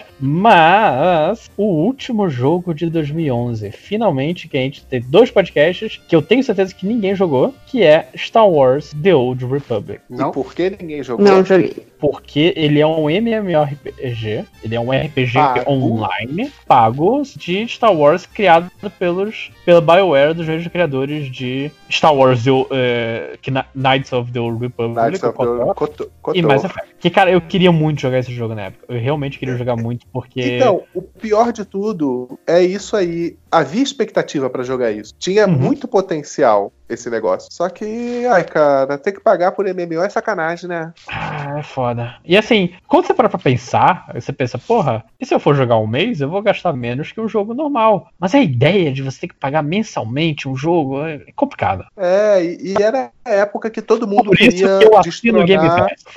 É, pois é, eu falar que como a gente paga a PS Plus aqui em casa, né? é- Não é uma ideia tão, tão revoltante assim pra gente. Sim, mas no caso não, você- é um jogo só. E. Cara, eu realmente fico triste. Eu soube depois que o jogo. É co- como o José tava falando, todo mundo queria ser. queria matar o WoW. Todo mundo queria ah, o, o melhor MMORPG, não sei o que. E todo mundo morreu, todo mundo ficou de graça, todo mundo não sei o que, exceto o World of Warcraft. Continua aí soltando atualizações e tudo mais. Então, porque é, é, é isso. Você a ideia de você jogar um mundo expandido do Kotor era muito legal, sabe? E com outros personagens e tal. Mas aí, ah, sa- sa- não- era, era outro tempo. Talvez esse jogo saísse hoje. É, não, se bem que MMO morreu, né? Não tinha, se saísse hoje ia ser um fracasso maior ainda. É, eu eu- pensando aqui agora, é complicado. Foi- um mercado que, que, que expandiu com o World of Warcraft e caiu com o World of Warcraft. Sim. Assim, Também eu as acho pessoas que ficaram jogando isso 30 horas. Eu acho que na Coreia isso aí realmente ainda é. Eu acho que MMO na Coreia ainda é alguma coisa. Mas. E também, né? Do que é que eu tô falando? Eu joguei muito. Ai caramba, o Ragnarok. Então, do que é que eu tô falando também. Mas Old Republic que veio muito tarde. Sim. Mas então, foi, foram esses os jogos de 2011. Finalmente terminamos o podcast. A gente achava que ia chegar em 2012. Não, porque esse foi o nosso limite. 2011 é realmente um ano muito grande. Que bom que os próximos anos vão ser uma merda. Mas eu Cara, queria saber. Fala. 2011 é um ano tão grande quanto qualquer outro ano, inclusive menor do que alguns anos. Não, mas eu diria que na- ele é, em termos de jogos, um ano gigantesco. Ele Saiu é um ano, ele é um ano denso, mas não é um maior do que outro, lógico. Sim, desculpa então. Então, 2011 foi um ano muito denso. Mas eu queria saber de cada um de vocês, antes de terminar, qual foi o seu melhor jogo de 2011? Começando com a Júlia. Caraca, que sacanagem. Começando comigo. O que eu mais joguei, sem dúvida, foi Skyrim. Eu, eu, hum, tive mais horas, né? Não, não tem como eu, eu negar isso. Porra, mas eu gostei tanto do. do não, gostei do Dragon Age o suficiente pra ser meu favorito. Não, não gostei. Não. Ah, eu fico com Skyrim. Não, eu fico com Skyrim. Porra, foi, foi uma. Foi uma. Foi uma experiência muito, muito massa. Oi? Ah, tá. Foi uma jornada Esse- muito bacana. Esse é tipo. Esse é o subliminar tipo Jequiti, é isso? Jequiti. É, É o- é o exatamente. É o subliminar a MSR. É, então, é, e, e, tipo assim, eu, eu passei por momentos muito idiotas em, em coisa, tipo, não saber que eu podia largar as coisas, então eu ficava andando com sobrepeso durante muito tempo, que fez meu jogo ficar ainda mais lento. Imagina, porque você tem mais peso do que deveria. Mas você não Foi, percebeu tipo, que você tava mais Foi lento? uma, uma, uma jornada através do, do, do mundo. Você, você não percebeu que Meio você tava, tava tarado, lento, que tava assim. carregando peso, Júlio? Não, mas eu não, não sabia onde que eu ia guardar as coisas. Eu achava que tudo era importante. Vou jogar no chão? Eu não Ah, eu, eu que sou, então, eu que sou o lixeiro do jogo, a dica é o seguinte: procura um baú, uma caixa de tesoura, alguma coisa assim, joga todo o excedente lá, carrega o máximo que você consegue carregar, vai e volta 10 vezes. É isso que eu faço. Mas era isso que eu fazia, só que eu andava o mundo inteiro a pé. Aí assim, deixava na minha casa, aí na hora que eu tava chegando lá na- do outro lado do mundo, é, eu já tava cheio de novo, aí eu ia- não ia jogar no chão. Não, não tem fast travel no, no Skyrim? Eu, ah, você acha que eu ia usar fast travel? Ah, desculpa aí, cara. Prefere ir andando, vai andando. aí. Não, mas, quando você tá- mas quando você tá. Quando você tá com. com- você tem que tirar o peso pra, pra usar o fast travel dentro do limite do peso. Sim. Se eu não me engano, era isso. Então, tipo, eu, eu fui muito esperta nesse jogo, mas eu me diverti muito, assim, de, pelo, pela história, o meu herói sem. que eu só via a parte de trás da cabeça. É, foi bacana, foi bacana. Gente, eu só digo, se vocês são acumuladores, não joguem Death Strand, por favor. Ah, fudeu, eu sou acumuladora, velho. Cara, todo mundo que viu esse Tipo- jogo falou, cara, você deveria jogar esse jogo. Ok.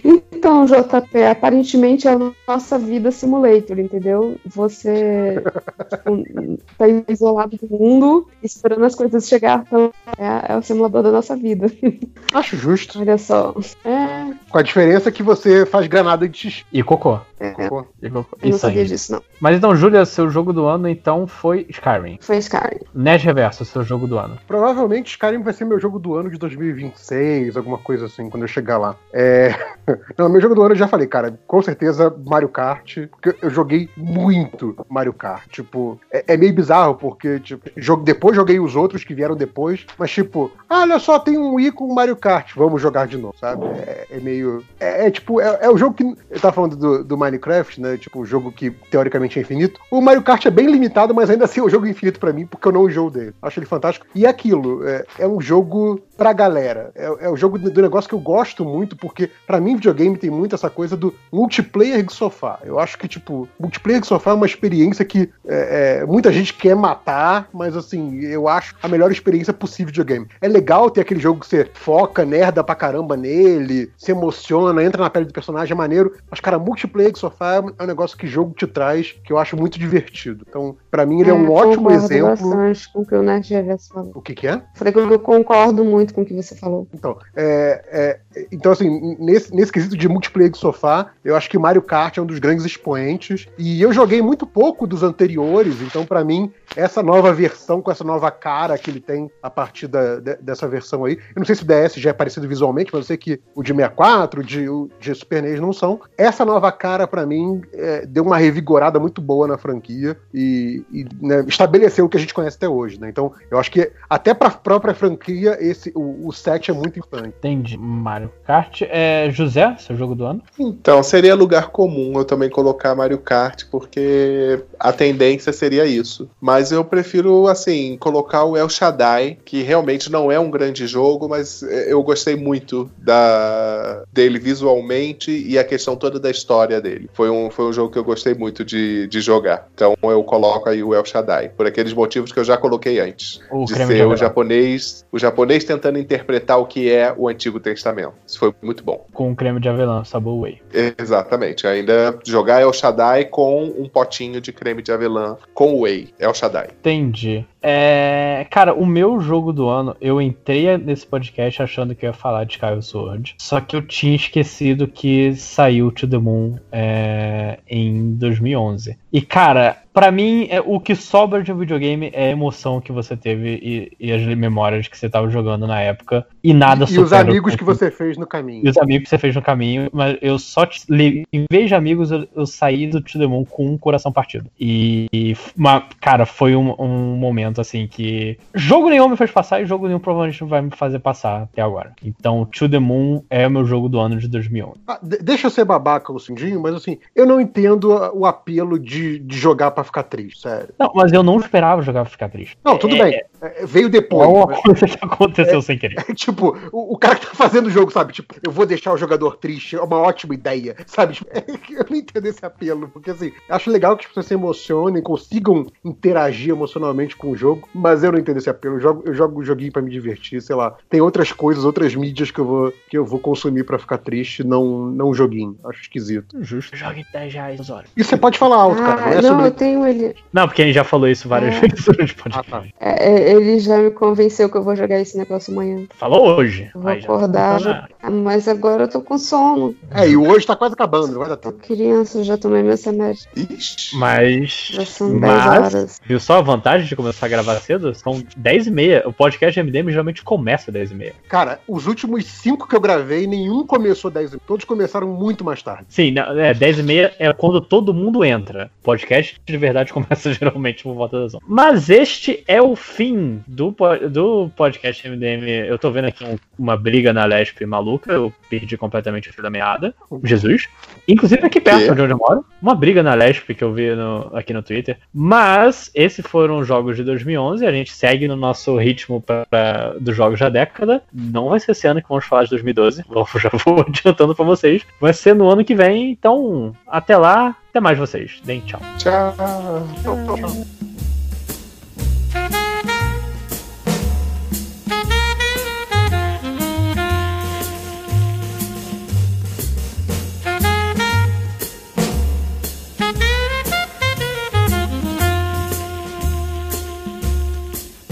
É, já está gravando, então vamos lá para os recadinhos e comentários MDM. Eu, não, eu nem sei porque a gente está iniciando os recadinhos MDM, porque eu não tenho nenhum. Você tem recadinho? Tirando É. o MDM?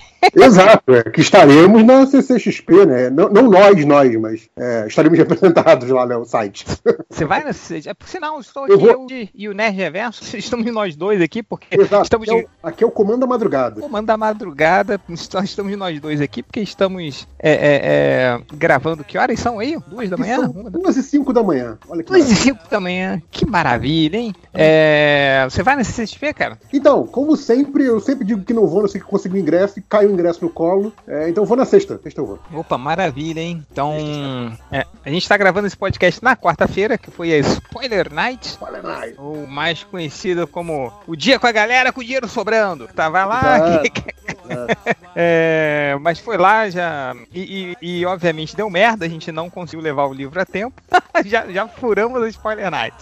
É, mas se tudo der certo na quinta-feira, na sexta-feira, sábado, domingo vai ter o gibi do MDM lá por 25 reais. É, o preço está mais caro, mas ainda assim é um preço muito justo, né? Porque é um por 25, dois por 50. É, promoção.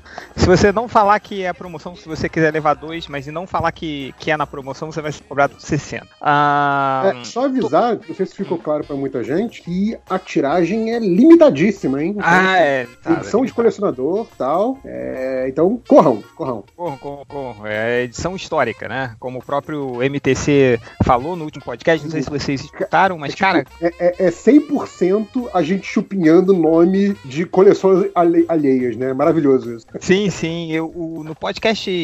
Nesse podcast que saiu essa semana, no início dessa semana, é, hoje, eu não sei, eu tô, tô completamente zureta aqui, cara. Minha, minha É, esposa é, viajou. Saiu, saiu hoje pra gente, quarta-feira pra galera. É, quarta-feira, é isso. É, eu tô, minha esposa viajou, eu tô trabalhando, tomando conta da minha filha, cara, e, e underline tá atacadíssimo, assim, então meio que perdi a noção do tempo.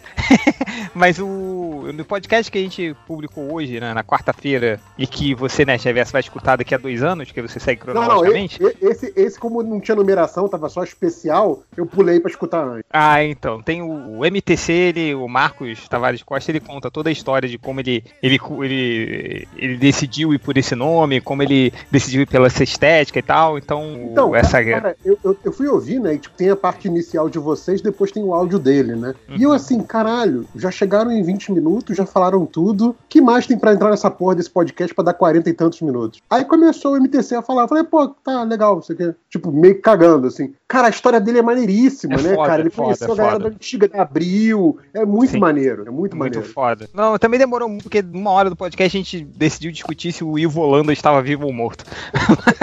Mas. Enfim, aquele clássico. Aquela clássica fugida de tema do podcast MDM. Mas 25 reais, todo o dinheiro, a gente não vai nem tirar o dinheiro da impressão. A gente vai. é, é, é, tudo, tudo, tudo vai ser pro, pro MTC, que ele, ele já falou que agora ele tá desempregado porque ele tem que cuidar da mãe. É, a mãe tá passando por alguns problemas médicos sérios, ele é, é, precisa de tratamentos médicos, então a gente vai pegar toda essa grana e vai. Eu, até, eu até coloquei no Twitter de tarde, né, cara? Se você odeia o MDM, você tem que comprar mais gibi, que é mais prejuízo pra gente. É, sim. E, e- e quer apostar que agora aquele cara que, que falou que. aquele editor famoso do mercado nacional que falou que o MDM estava quebrando o mercado de, de com reais, vai reclamar agora de 5 reais? Ele vai, Vai dizer achar que um. tá caro. Vai dizer que tá caro, que não vai sobrar dinheiro pra comprar outros gibis. Que- que- que- que- É um, é um desgraçado. É. Enfim. É... Ah, deixa esse, esse puto pra lá. É, como a gente falou, 25 cascalhos, 2 por 50. Ah, esse dinheiro vai todo pro MTC pra ajudar no tratamento da mãe dele, que tá precisando bastante. Ah, temos também os prints, ah, que vão ser quatro prints do Doug. Do Doug, não, do, do MTC. E com arte do MTC, que também emulam as super aventuras Marvel, né? É, que ele colocou o logo do MDM, por foda pra caralho. E um print vai ser do Hell, que a gente, inicialmente, a gente não ia falar que ia ser do Hell, ia ser de um, de um artista convidado, mas durante a gravação. Mas alguém podcast- estragou a é, surpresa, sem né? querer. Nossa, eu fiz tudo errado, cara. Eu fui fazer aquela thread é, na- na- nas redes sociais do MDM, lá do Twitter. Aí eu pulei uma thread, aí dividi a thread em dois. Postei com meu, com o meu login do Change MDM. Fiz tudo errado. Mas tá lá, foda-se. É... É, e é isso, cada print também vai ser 15 cascalhos, passa lá, é, le- leva seu print, leva o gibi do MDM, leva os gibis do Léo, gabaritou a mesa, o Catena te dá um beijo na boca. É, e. O que mais que tem lá de, de, de artista? Pô, tá todo mundo lá, né, cara? Tem Pô, tá- do, do nosso lado lá, a gente tá na. A gente, né? O Léo e o Catena. Estão na D36, na mesa dupla, porque é mesa de gente importante, né? D34, 35. Tá a Adriana Mello, lógico, né? Estrelíssima aí do evento. É, Tá o Salimena também logo do lado, né? Salimena tá pertinho, Chris Petter vai estar lá com mesa, a Procila vai estar lá a trabalho, mas se cruzarem com ela, dê um alô, chamem, gritem Procila, que ela gosta. É, vai tá. Cara, vai estar uma galera, assim. Vai tá, a Ira vai estar passeando no evento, o Andrei. A Ira e o Andrei vão, vão gravar o podcast do Mundo Freak lá no stand do Telecine. É... Sim, ah, nosso sim. camarada, o Load, vai estar lá a trabalho lá pro, pro, pro Omelete. Ele que, que ano passado é, é, fez questão lá de levar a galera do rap pra visitar o Arts Alley, foi um trabalho muito bacana. Ele vai estar aí fazendo a cobertura, que a cobertura que o Omelete não faz. Cobertura Exatamente. do povo. Ah, tá, tá lá a o galera da, da, da, da Perifacom vai estar lá, vai estar tudo, tudo também, toda a, gal- a- as meninas que participam como convidadas do MD Manas também vai estar lá, vai estar cara, t- muita gente, cara, Que eu eu queria Ah, muito ir, A cara. Deia deve estar lá ajudando na A mesa da Deia vai Adriana. estar lá ajudando a mesa da, da, da Adriana, tá o Léo, tá, tá o Dudu Salles, cara. O Dudu Salles vai estar lá. Salles, sim, Daniel sim. HDR, Fiorito. Caraca, tá todo mundo, cara. Vai estar todo mundo. Ah, não, Tipo no, no stand lá da, da Quero Escuro é só, é só brother, é só a galera curte MDM. É, então, cara, se você comprar o seu livro do MDM, você pode gabaritar o autógrafo da família MDM, né? Que, é, que hoje é grande, a grande família MDM, cara. Por sinal, Não, né? cara, a, a gente não sabe mais quantas pessoas tem no MDM. É isso. Tipo, o maluco Não, vem chegando, vem, vem ficando e de repente já tá ali com a gente, assim, é isso. Não, cara, é, mas é isso aí, cara. É, é- mas é igual o papo de bar, cara. Você, você- quando você chega num bar, é, num, num boteco, aí você tá conversando, não sei o que, cara, sei lá, você vai mijar e você começa a ficar meio bêbado, aí você não tá raciocinando bem. Aí quando você volta, só a mesa que você tava dobrou de tamanho, tem gente que você. Sim, que você não sabe e conhece e tá ali, assim. E o. Não, é, é, cara, o mais, mais absurdo disso foi uma vez que eu saí de férias. Tem um grupo do WhatsApp da MD Manas, né? Que eu tô lá pra, pra gente combinar pauta, pra gente combinar. pra elas me avisarem o que, que elas estão gravando e tal. e de repente eu entro no grupo. Aí entrou a Dea, a Dea né? É, pela primeira vez. E eu não sabia quem era, cara. Aí eu. E, e comecei a conversar, puxar mó papo, assim, a gente conversando, conversando, conversando. Aí eu falei, Hel, quem é essa Deia que eu tô falando aqui? Aí o El falou, Change, olha, olha, olha o sobrenome dela. Eu falei, sim, sim. Falei, "Ca- Agora olha o sobrenome da Adriana. Adriana Mello. Ele falou, então. Eu falei, então, quem é? Eu não, não saquei aí. sacou? É muito tic-teco, né, cara? Foda. muito. Nunca... Caraca, é a irmã da Adriana Mello. Falei, Ah, tá bom. É, mas, cara, assim, a Artist Valley tá no meio do evento, tá grande pra caramba. Grandes chances de 60% dessa Eu, Artist eu Valley. que ouvi mal, você falou Artis Valley. Artist Tipo, Valley. Valley. Vale do. É, Artist Joga Com- tá tudo lá no buraco. Cometa Valley. É, mas a Artist Valley tá lá no meio do evento. É, é, é capaz de 60% dessa, dessa da, da galera ali já ter passado por algum podcast MDM como convidado. Então. Tirando os reatinhas, né? É, tirando lá o cara lá. o- É, não vamos falar. é, Eu, eu ia falar, mas eu esqueci o nome dele. É. Que bom. Foda-se, aquele cara lá que pula a vista. Toma no cu esse cara. É, presta atenção em quem vale a pena e não em quem não vale, certo? É, passa lá na mesa do MDM, não esqueça de pegar o seu. Mesmo se você não for comprar o, o gibi, passa lá pra pegar o seu broche, tá? O broche de quadrinistas antifascistas é de graça. É, é, aproveita, pode passar lá, pegar um e jogar na cara do sacanagem. Foi o Change do MDM que mandou. É, foi Change que mandou seu filho da puta lá vista joga o broche na cara do maluco. É, mas o. Mas é isso, mais recadinhos? G- Galera, passem lá, porra, vai ter. Eu queria muito estar nessa CSP, só, só vai ter gente bacana lá na, na Artist Cara, Valley. Tem uma coisa que não é recadinho, mas é um teaser. Teaser, Já- teaser! Já estamos combinando o projeto do MDM para o FIC do ano que vem. E é algo inédito, hein? É inédito. É, só, só tenho em, con- em consideração que a grana do MDM agora tá mais curta que nunca, né, cara? É, é isso, né? Brasileiro se vira, brasileiro dá um jeitinho. Cara, não, não se preocupe, a gente vai se virar, vai ter alguma coisa é, pro FIC. Não se preocupe, vai, vai rolar. E é inédito, hein? É inédito. Que Inédito. vocês. Primeira vez na televisão. E eu logo. digo que é inédito. Se, se for rolar isso mesmo que a gente tá planejando, eu digo que é uma coisa inédita que não é feita no mercado de quadrinhos editorial há 20 anos, pelo menos. Há mais de 20 anos, sem dúvida. Mais de 20 anos. Então, MDM sempre na vanguarda, ou não. Ah, é, vamos lá pros comentários, MDM, ou tem mais recadinhos aí? Os comentários, os comentários. Comentário. Vou pegar Olha aqui. Pra, O CXP é tudo nós. nós, nós, e vamos que vamos. É, porra, queria estar lá. Pô, né, Geverso, parece um favor pra você aí. Na, no meu gibizinho aí na sexta-feira, encontrando o MDM, pede pra autografar pra mim, cara. Qual o gibi, cara? O gibi do MDM, porra. Você quer Já que quem autografe? Não, todo mundo do MDM aí, que estiver Ah, tá lá, bom. você pede pra autografar. Ah, então eu já pego a sua edição, é isso? Já pega minha edição, Tá, sei lá, encontrou que qualquer um que estiver no grupo da Suruba, fala, cara, pera, só assina aqui pro Change. eu, vou, eu vou sair perguntando no, no Artis Alley, você tá na suruba? tipo, ou a pessoa vai entender e vai me dar o toque, ou vai me dar uma porrada, né? É, ou não, ou você vai acabar recebendo um convite pra uma Suruba de verdade. É, vai ganhar um pra hoje. Isso aí. É, isso aí, hein? É que eu algumas vá lendo aqui? Eu já tô, tô com os comentários aqui abertos. Quer que eu vá lendo? Vamos lá, vamos lá, vai, comentários, partiu. Ah, sempre manda aqui recado, a Carcaju. Carcaju, um beijo, Carcaju. Ela falou: Oi, meus amores, passando pra lembrar de tomar muita água e comer direitinho, principalmente porque é CCXP, hahaha. E o que vocês, bacharéis, recomendam pra uma staff de evento aproveitar melhor o rolê? Porque ela trabalha né, no evento. Ah, tu trabalha. É. Pô, que legal, cara. O Carcaju também vai falar. É, Pô, me trabalha- desejo sucesso, então sucesso pra você. Beijocas sucesso. que ela também mandou. E recomendação pra staff de evento. Eu vou falar um negócio que é meio clichê. É clichê pra caramba, na verdade. É, mas que é muito verdade, assim. É tipo, você não é o seu trabalho. Porque eu sei que staff de evento sempre recebe xingamento, é, é, é, gente grossa, sabe? Ah, sim, Direcionando sim, sim. a você um negócio que não é culpa sua. Aquela pessoa nem te conhece. A pessoa tá puta com outros motivos de algo que aconteceu ali no evento, no dia dela, alguma coisa assim, e desconta em você porque você é a cara do evento. Então, assim, é, você não é o seu trabalho, você não é a sua empresa, então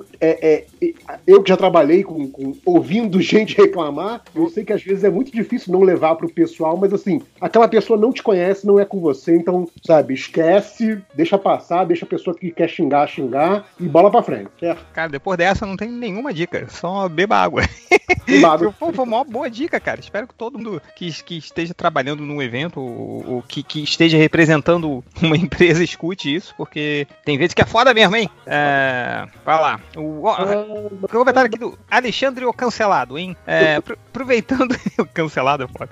É, aproveitando que lançarão mais um livro do MDM durante esse CXP, sorte pro MTC, espero que venda todo o estoque rápido. Teriam, teriam no ensejo postar o site morto, no, no site morto, como disse o Change no podcast que soltaram mais cedo, um link para baixar os PDFs das edições anteriores? Então, é. Não, não, calma aí. Então não, tem que responder o seguinte. Hum. Alexandre, presta atenção, filho da puta. Ele, eu falou o no podcast, né, cara? Tipo, Que tá no Tapas. ele citou, né, o- Ele citou o podcast. Então, assim, o desgraçado ouviu o podcast e não prestou atenção. As Ó. edições anteriores todas a gente colocou no Tapas e essa também a gente vai colocar, não sei se na sexta, no sábado, no domingo, mas vai estar disponível no Tapas também, porque o lance é esse, assim. Se você quer comprar, você quer comprar pra ajudar o MTC, você quer comprar porque é um gibi legal que você quer ter. Se você só quer ler, não precisa piratear. A gente vai disponibilizar pra leitura, como todos os outros já foram, tá? Então, assim, não vai ter PDF em qualidade de impressão, porque aí também é sacanagem, mas assim, pra leitura, o Tapas é uma excelente ferramenta pra ler, todo mundo pode ler, tá? É, só, só ah, como, é- como eu acho tapas do MDM? Vai no Google, procura esse MDM caralho A4. É o primeiro link. É sério, a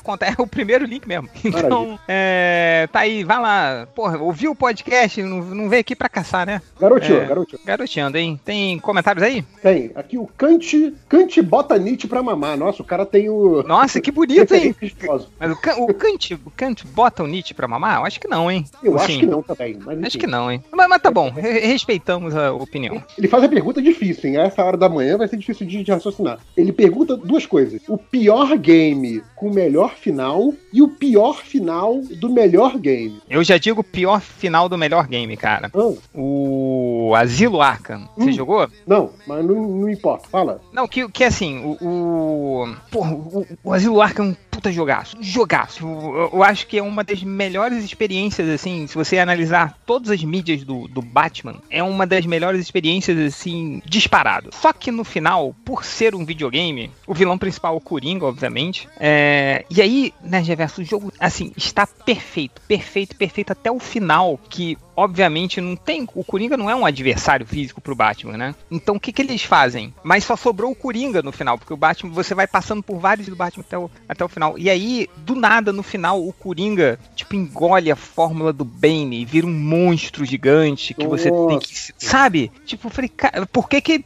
por ser um videogame, cara, você tem não pode chegar no final e ser um jogo da Telltale, né? Que, que é se Você resolve dá na um base. soco no Coringa e acabou, né? É, o que você resolve na base do diálogo, né? Não pode ser um Fallout do Vegas, que você pode derrotar o último vilão mandando ele embora, sabe? Mas o. Mas, cara, aí o Coringa se transforma num, num- num mega monstro e você luta contra o Coringa. Tipo, cara, ok, é um videogame, precisa ter uma porrada. Isso não estraga toda a experiência do jogo, que o jogo é maravilhoso. Mas, porra, cagou, né? Brincadeira. Agora o. Isso me lembrou a, a, a, lutinha final daquele filme que eu gosto muito, que- do, do- que a galera detesta, que é o, o Hulk do Ang Lee, mas que aquela luta final Ah, sim. tem como defender, cara. Não, não, é, né? É, eu acho que chegou algum produtor lá, né? O, o- o- é, é do Kevin Feige esse, esse filme? O- Eu acho que ainda não era, não, mas talvez seja, sei lá. Enfim, acho que alguém chegou pro Enguilheiro. Ô, ô, e, e o Hulk não vai dar uma porrada em ninguém? Ah, não, tá, bota aí o pai dele como homem absorvente aí. É foda, cara. É foda, foda. É, é.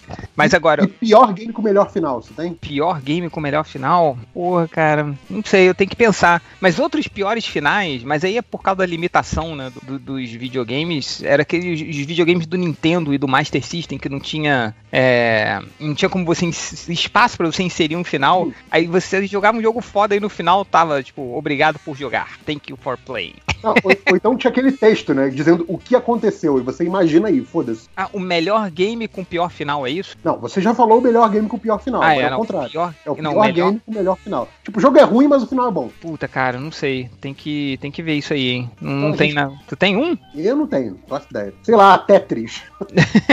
no final você morre. É, velho. Não, o final, eles lançam um foguete do. do apare- Não sei porque o, o Tetris do Game Boy. Hum, Aí quando você termina o jogo, aparece um ônibus espacial decolando. Assim. Eu não sabia nem que era possível zerar É possível. que- Menos o Endo. É. Aqui, pergunta do, do Deus Mar. Ele pergunta: Change, se eu te dou sem camisas, você me dá sem calças? Ué, não, ah, não. Não, Eu sei que, agora eu sei que é de duplo sentido. Mas não sacou qual é. Não. Porque você tem que tirar a calça, é isso? É, você dá pra ele sem calças. Ah, 100 de 100 de você tirar a calça, não o número. Não, ele, ele escreveu como número, mas né, o trocadilho é esse. Ah, tá, tá bom. Entendi. Tá bom, Cara, muito, muito inteligente. 100, 100 é sempre alguma coisa, cara. Na, na pergunta, 100 Assim é como sempre 60, né? 60 também, né? 60, 70, alguma coisa. É. Aqui o Arthur Teixeira fala: falem do Cruzeiro no podcast pra maldição MDM entrar em ação. Querendo secar o Cruzeiro. Ah, quero que, com todo respeito ao porco e com todo respeito à torcida do Cruzeiro, mas que o Cruzeiro se foda, porra! Vai, Ó, isso aqui é importante, hein? O Fábio JK. Se tiver valendo uma salva de ofensa, sempre vale, né? É uma instituição já. É, gostaria de homenagear minha ex-orientadora do pós-doutorado, que infelizmente não posso revelar o nome por ser meio exótico e possivelmente único na área. Olha coisa específica, né?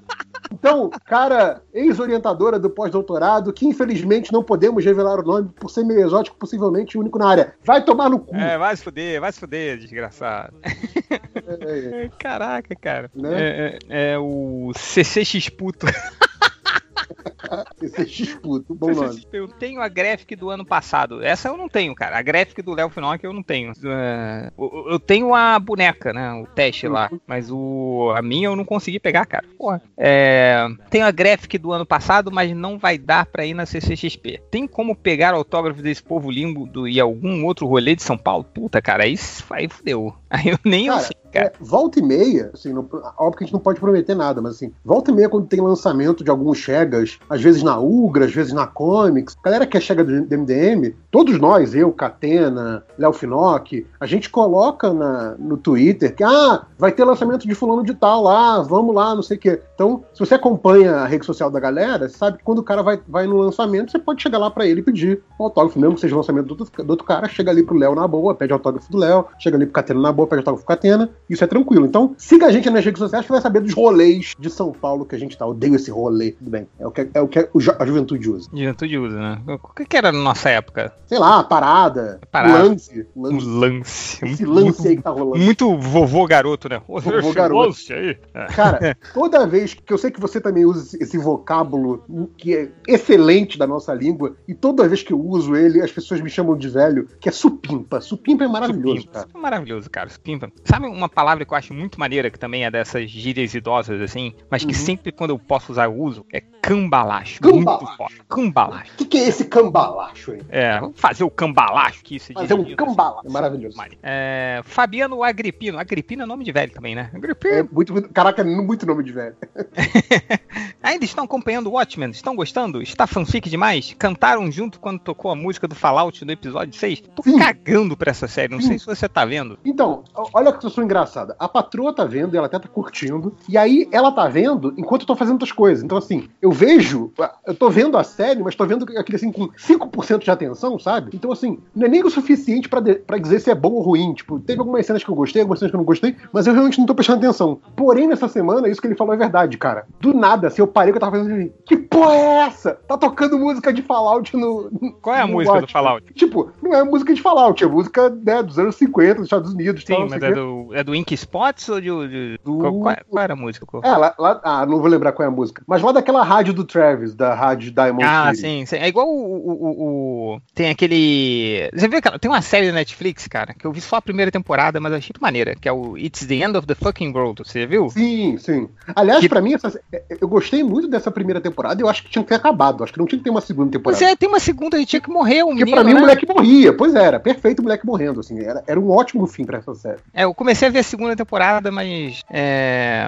O... A cronologia pessoal acaba na primeira. Pois é, a, a segunda temporada eu vi, eu vi os dois primeiros episódios, tá maneiro, assim, mas é que entrou o Nail It, do. o- aquele do. do Isso é maravilhoso, sim, o mandou bem. Aí eu mandou bem, aí eu parei de ver, aí eu fui ver o, o E a- mandou bem. Da mulher, Nicole. Nicole alguma coisa. Cara, eu amo ela. Ela é, ela é sensacional, cara. Ela é Maravilhosa. muito destacada. Ela e o, e o Jax também, né? O Jax. Não, ela estragou o Jax, né? Ela estragou, ele estragou ele. Programa, os primeiros dois, três programas, o Jax era todo sério, né? Depois ela. Cara, ele, ele falou: ah, foda-se, toquei o foda-se. Eu tenho minha profissão aqui fora, eu tô aqui pra zoar. E ele começa a zoar também, é muito bom, né? Não, ele zoou pra caralho também. Ele entrou. Não, assim, foi o. aquele. Foi um, um desses programas do. Foi aquele cara de barba que é um meio que só interpreta maluco é, como convidado. Sim, é o aquele nome dele? comediante, né? Comediante que ele faz o Brooklyn Nine-Nine. Que é o ele Jason alguma coisa, Manzuka, sei lá. é... é, que ele o faz Derek, o. né, do Good Place. É, cara, esse programa com ele, assim, é maravilhoso, que ele é completamente insano. E ele não para de gritar, né? Não, eles estão no, no modo completamente aleatório, assim, é sensacional. Mas enfim, Esse programa é muito bom porque, assim, eu odeio o programa de culinária. Eu adoro esse porque, assim, a culinária é a coisa menos importante do programa. sim, sim. E é sempre muito ruim. Você não vai mesmo. aprender a fazer, o- a fazer um bolo vendo esse programa. É isso. Não, não. Cara, mas eu fiquei empolgado, sabia? Eu tô querendo. eu- um- um- uma das minhas metas pra 2019. pra- eu falei isso pra minha esposa, cara. uma das minhas metas pra 2019 é fazer um bolo. Pra 2019 ou pra 2020? É 2020. 2019 vai acabar daqui a pouco, né? Pois é. do- 2020 Se fosse é, 19, tem pouco tempo. é fazer o bolo do aniversário da minha filha. Fazer um bolo daqueles grandões. Vamos ver, eu vou começar a treinar no ano que vem. A, a minha sugestão é, faz um test drive antes. Não, não, vai direto pro final, não. Não, não, não, não. Vou, vou fazer todo, todo mês, acho que eu vou fazer. Vou tentar fazer um bolo desse grande. Mas vamos ver, eu, eu vou postando fotos aí. Um negócio que eu sempre fico babando muito nesse programa é aquela, aquela porra daquela batedeira planetária. Ah, é um negócio sim. que é caríssimo aqui, Sim, né? Aquelas sim, KitchenAid da vida e tal. Aqui essa porra é 3 mil reais, sei lá quanto. E tipo, lá é, não é barato, mas também não é a, a fortuna que é aqui. Então é um negócio que já tem uma vantagem aí pra você. É, não, não, vou, vou, vou- vou fazer, cara, vou fazer. É igual aquele, aquele pudim que eu fiz que você comeu e minha esposa odiou.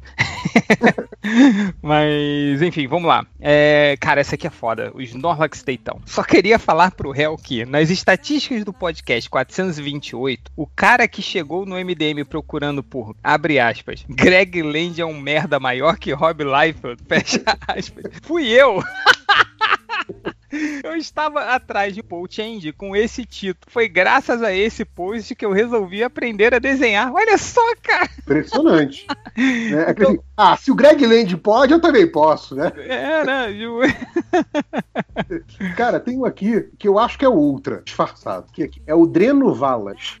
Ele fala: explica de onde saiu esse Baby Yoda. Porque quando eu vi, tava aí e fiz questão de não pesquisar se era trailer, se era filme, se era meme. Ah, foda-se. É tipo o cara que cansou. É, cansou. Essa era mesmo. Ah, foda-se. Cara, o- é, desisti da pergunta. É. é do, do Mandaloriano, né? Do... Sim, sim, da série nova de Star Tá Wars. vendo? Se eu tô vendo, não. Não, não tô vendo, não. Só tô vendo o Baby, o Baby Yoda pelos memes. Ah, tá. Eu eu achei que você falava, só tô vendo Baby Shark. Também, né? Cara, não, não fala em Baby Shark, cara. Eu descobri essa porra, sei lá, um mês atrás. Eu vi pela primeira vez. E é foda, não vai sair da cabeça nunca mais. Coisa terrível. Não, é- ainda bem que minha filha não gosta, mas É, é. porque aqui, aqui ainda não chegou o Disney Plus, né? E, tipo, cara, preguiça de baixar, né? Agora tem, porra, tem 10 serviços diferentes. Tipo, a patroa assina o Netflix, eu assino o Prime Video. Então, assim, cara, tem coisa pra caralho pra ver, sem ter que piratear. E fica assim, ah, deixa o Disney É, não, Plus pois pra é. Eu tô, eu, tô, eu tô aqui também, aí eu, eu, eu, eu coloquei o Hulu também, que tem uma versão do Hulu com propaganda que custa tipo uns 2 dólares por mês. Sim, sim. Aí eu falei, ah, foda-se, vou, no- também. Aí, mas é. Só, se, só serve pra ver a Doutora Brinquedo no Hulu. É, o lance do Hulu, que é bom, entre aspas, é que ele não tem aqui no Brasil. Então o que acontece é que muitas das coisas que estão no Hulu vêm ou pro Prime Video ou pro Netflix, aquela coisa de Ah, acordo sim, internacional sim, sim. diferente. Então, assim, meio que assim, a vantagem é que você ganha num serviço que você já tem. Fica elas por elas. É, não, não, com, com, com certeza. Aliás, É, você falou da Doutora Brinquedo, você, você botou outro dia no, no Twitter que tem universo compartilhado da Doutora Brinquedo, né, cara? com o menino Cristóvão, cara, é Isso é incrível. bizarro, cara. Esse, caraca, ele é o. Cara, é tipo um, um roteiro de história em quadrinho, cara, que, desse episódio. Que o, o- No mundo do menino Cristóvão, o Ursinho Puff descobre, ele se enrola num balão, né? Aquela clássica história dele se enrolar no balão. E ele acaba voando e ele descobre um portal pra ir pro mundo da Doutora Brinquedo. Tipo, tem um portal que se abre pra. é, pra, pra, pra- tipo Marvel vs DC, que é aquela justica- justificativa Sim, idiota. sim, sim. Só que aqui é um desenho pra crianças de 5 anos e funciona, né? Mas é, é o mesmo roteiro, assim. Então ele, ele meio que descobre que tem esse portal entre, entre as terras, ele vai parar na terra da Doutora Brinquedo e ele acaba se rasgando, né? Porque a Doutora Brinquedo conserta, o cara explicando o roteiro da Doutora Brinquedo no podcast MDM. Mas, Você falou em tal, e a gente tava falando de série, tem uma outra recomendação, que essa eu tô vendo com atenção e tô, tô curtindo, que é o His Dark Materials. Tá passando, acho que é HBO, alguma coisa assim. Esse tô vendo, tô curtindo. É, o... Ah, e só outro recado aqui que eu, teve um cara que perguntou do Watchmen, cara. Vai lá no canal do Load, do, do YouTube, ele tá analisando todos os episódios do, do Watchmen lá, cara. Então, Mas, mas ele tá analisando ou ele tá vendo que nem o Zack Snyder? Aí eu não sei, mas acho que ele está comentando, né? É, o Zack Snyder ver igual o Zack Snyder é foda, né, cara? Acho que É. só ele que conseguiu esse, esse grande evento. O próprio, só o próprio Zack Snyder conseguiu esse grande evento, né? Que é ter a interpretação dele. Ah, Uma pergunta garotinho, hein? opa! O Lauliette sofrendo no Nioh. Pergunta do garotinho. Atenção, hein? Ganhar a vida como coach ou como youtuber de unboxing explicando o final de filme? Caralho, que difícil, cara. Cara, a minha resposta é fácil, que é youtuber de unboxing explicando o final de filme. Porque isso é uma atividade idiota pra você ganhar vida, mas é, em última instância, inofensivo. Tem coach aí que tá propagando mentira e tá, tipo, fazendo pessoas não se tratarem de câncer, fazendo pessoas acharem que doença é, é só você não tá acreditando o suficiente no universo. Então, assim, tem gente que tá realmente prejudicando a vida das pessoas com essas porra de coach. Então, assim, Cara, pilantragem por pilantragem, e o YouTube fazendo unboxing explicando o final de filme é completamente inofensivo, gente. Sério. Cara, um coach é nada mais é que um pastor da Universal com uma outra roupagem. Sim. Ah, e, e- e o, o velho guru, né? Lembra? Quando a gente era mais novo, você ouvia muito isso aqui. Ah, não, fulano encontrou um guru. Ah, Pra- puta pra, que pra pariu. pra mandar na vida dela, mandar ela, sei lá, plantar bananeira, que a vida dela vai melhorar. É porque o coach, quando, quando, quando eu. A primeira vez que eu escutei essa, essa pa- palavra coach foi por, por volta de 2005, assim. Que era o quê? Era, era, era um cara, por exemplo, os caras que. Foi, foi uma mulher, assim, uma mulher coach de publicidade. Era uma mulher que, que passava, tinha passado a vida inteira trabalhando numa agência de publicidade. Ela sabia dos, dos macetes, e você contratava os serviços dela, que ela ia te, te fazendo realmente o coaching. Assim, ó, você quer trabalhar numa agência de publicidade, então você tem que começar a desenvolver certas competências, você tem, tem que se portar assim, você tem que procurar tal coisa, assim, porque era uma pessoa que tinha vivido aquele tempo, tipo um professor quase, assim, né? Mas agora, como, como saiu disso pra aquele cara que. Você já viu aqueles vídeos de coach que fica um gritando pro outro, apontando no peito do outro, assim, gritando, você é foda, você merece sucesso, o que, caralho, cara, parece que os dois estão brigando. Você já viu esses vídeos, cara? É, é- é bizarro, cara, não sei. Ah, é- cara, é pura, pura pilantragem. É, é foda. E, e é foda que assim, porra, é, eu vi uma história que era tipo o casal lá que, que tem um filho doente, doença congênita, coisa assim, e foi buscar ajuda de coach, e, tipo assim, casal humilde, e aí não tinha nem dinheiro pra pagar, mas juntou grana pra pagar, sabe? Pra mulher falar que, ah, não, basta você acreditar, basta você fazer a reprogramação de DNA e seu filho vai melhorar. Sabe? Porra, isso é muita pilantragem, cara. Cara, é o, é o pastor evangélico de outra roupagem, cara. É muita sujeira, sério, é, é muito escroto. Mas enfim. Foda-se, coach. assunto, assunto. É, é foda-se os coaches, todos eles. É, Rodrigo Henrique. Ele fala: agradecer a vocês por me acompanharem. Cara, isso é muito engraçado. Por me acompanharem até a maioridade. Não, cara, não! Olha parada errada. E por serem tão generosos com, com o MTC, né? E, cara, primeiro, né? A completa, né, cara, que, que coisa lamentável, né, cara? Não, é tipo. Primeiro que. A gente, fala isso desde a época do Heitor, já, 10 anos atrás. O Heitor já tem, tem neto já. É, Heitor já MDM não é pra menores, cara. Se você é menor, você não devia estar escutando MDM. Inclusive, qualquer agregador do podcast que você for ver, o, MDM tá lá com a classificação de explicit, né? De, de... Sim, sim. Quando a gente fazia as lives do YouTube, sempre que era eu que programava, também colocava. Sempre com, com Sim, maiores 18. tá? Sim. Porque Não é, a gente fala merda o tempo todo, gente. Não- a gente não tá aqui pra educar ninguém. Ainda mais criança, jovem, sabe? Não. Tá aqui pra falar merda. É. É, e, e falando que ser generoso com, com, com o MTC, cara, eu, eu acho a iniciativa super bacana, eu posso até falar porque eu não tô me elogiando, eu não tive nada com, a- com essa iniciativa. Foi você, Catena, o triplo, cara, o triplo foi super importante aí nessa iniciativa. Mas eu não acho que a gente tá sendo exatamente generoso, porque assim, a gente meio que tá dando reconhecimento do trabalho do MTC, cara. Quantas pessoas não vieram falar comigo, e eu mesmo acho isso, que aquela história imitando Super história dele é foda. É uma O das mais do- fodas do primeiro e do segundo gibi do MDM, sabe? Sim, A galera gente, adorou essa quando a gente história. viu, a gente viu pela primeira vez, cara, a gente pirou, né? Sim, sim. Porque meio que era, era, era, o, era o sonho de todos nós, né, cara? Tipo, a gente cresceu lendo, né? Pois é, então assim, é, não, não acho que é questão muito de generosidade, é, é mais a questão de, de ser uma contrapartida nossa, né? Tipo, porra, o cara fez um negócio muito foda pela gente, se a gente puder fazer um negócio legal por ele, é o mínimo que a gente pode fazer, sabe? Então, é, é, acho que é mais por aí. E, cara, a história de vida dele, agora que eu sei a história de vida do cara aqui, sabe? A carreira dele, como foi maneira, assim, ele, ele correndo atrás, molequinho indo visitar Abril, eu fiquei assim, caraca, que maneiro, sabe? Então, é muito legal, sucesso aí pro, pro Gibi e tudo de bom aí pro MTC, cara. Sim, sim, Ah, sim. Foda. que mais? Ah, aqui o, o, o Lauliet. Aqui. Com que famosos os MDMs tiraram fotos na CCXP? Mas na CCXP eu não sei, mas eu fui numa Comic Con que tem aqui perto e eu tirei foto com o Adam West e ele morreu, tipo, uns Ele dois morreu. meses depois. Foda, né? O Stanley você não tirou, né? Não, não tirei. É, mas tirei com, com o Capitão Kirk também, com, com o Burt Ward também, não, o Robin. Mas na, na CCXP, cara, eu não tirei, eu só tirei com uma pessoa, foi que eu tava andando, aí estava andando no meio da, da galera, sim, sem nenhum alarde, José Luiz Garcia Lopes. Eu falei, não, pelo amor de Deus, espera aí. tipo, ele tava andando no meio da, da feira. Eu falei, cara, eu falei, você é o José Luiz Garcia Lopes? Que eu acho que eu te conheço. Ele falou, sim, sou, sou, sou eu. Só tô dando uma volta. Eu falei, caralho. cara, eu fiquei maluco. Eu, eu, eu gaguejei, fiquei nervoso, não sabia o que Sim, falar. cara, foi, foi um dos poucos que eu fiquei nervoso pra falar em inglês, porque assim, né, ele não, não- não- inglês é obviamente mais fácil comunicar com ele. Mas, cara, faltou palavra assim na hora, eu fiquei muito nervoso, bizarro. Não, eu tentei emendar o espanhol ainda, né? Achando que eu tava idiota, aí né? eu ia passar vergonha, não, aí ia ser demais. E ele ainda não fala espanhol. Aí, pesado o nome. Mas eu tirei uma foto com ele. tá, tá bom. É, cara, de famoso que eu tirei foto, não, nem lembro, cara. Sinceramente, não lembro. Acho que na CCXP ninguém, talvez em algum outro evento, mas sei lá. Cara, um que eu lembrei agora, a gente, não sei nem se a gente tirou foto, acho que a gente nem tirou foto, mas foi um encontro muito fortuito que a gente teve. Acho que tava eu, você e o, e o Ultra. Num desses eventos de quadrinhos qualquer, aqui em São Paulo, acho que era uma Fast Comics da vida, mas tava o maluco que dublava o Robin no Feira da Fruta. Robin do cara. Feira da Fruta, cara. Foi eu, você, Ultra e Catena, cara. Assim, as pessoas em volta não entendendo porra nenhuma. A gente felizaço, né, cara? A gente, cara, a gente tava com assim, cara, encontramos o Pelé, sabe? Tipo, falou com o ídolo supremo, assim, sabe? E a galera em volta assim, cara, quem que são esses caras? Quem é esse cara? Não, e a gente pulando, né? Ah, cara, assim, aquilo foi muito bom. Foi, cara, foi de encontrar o Pelé mesmo, cara. Foi.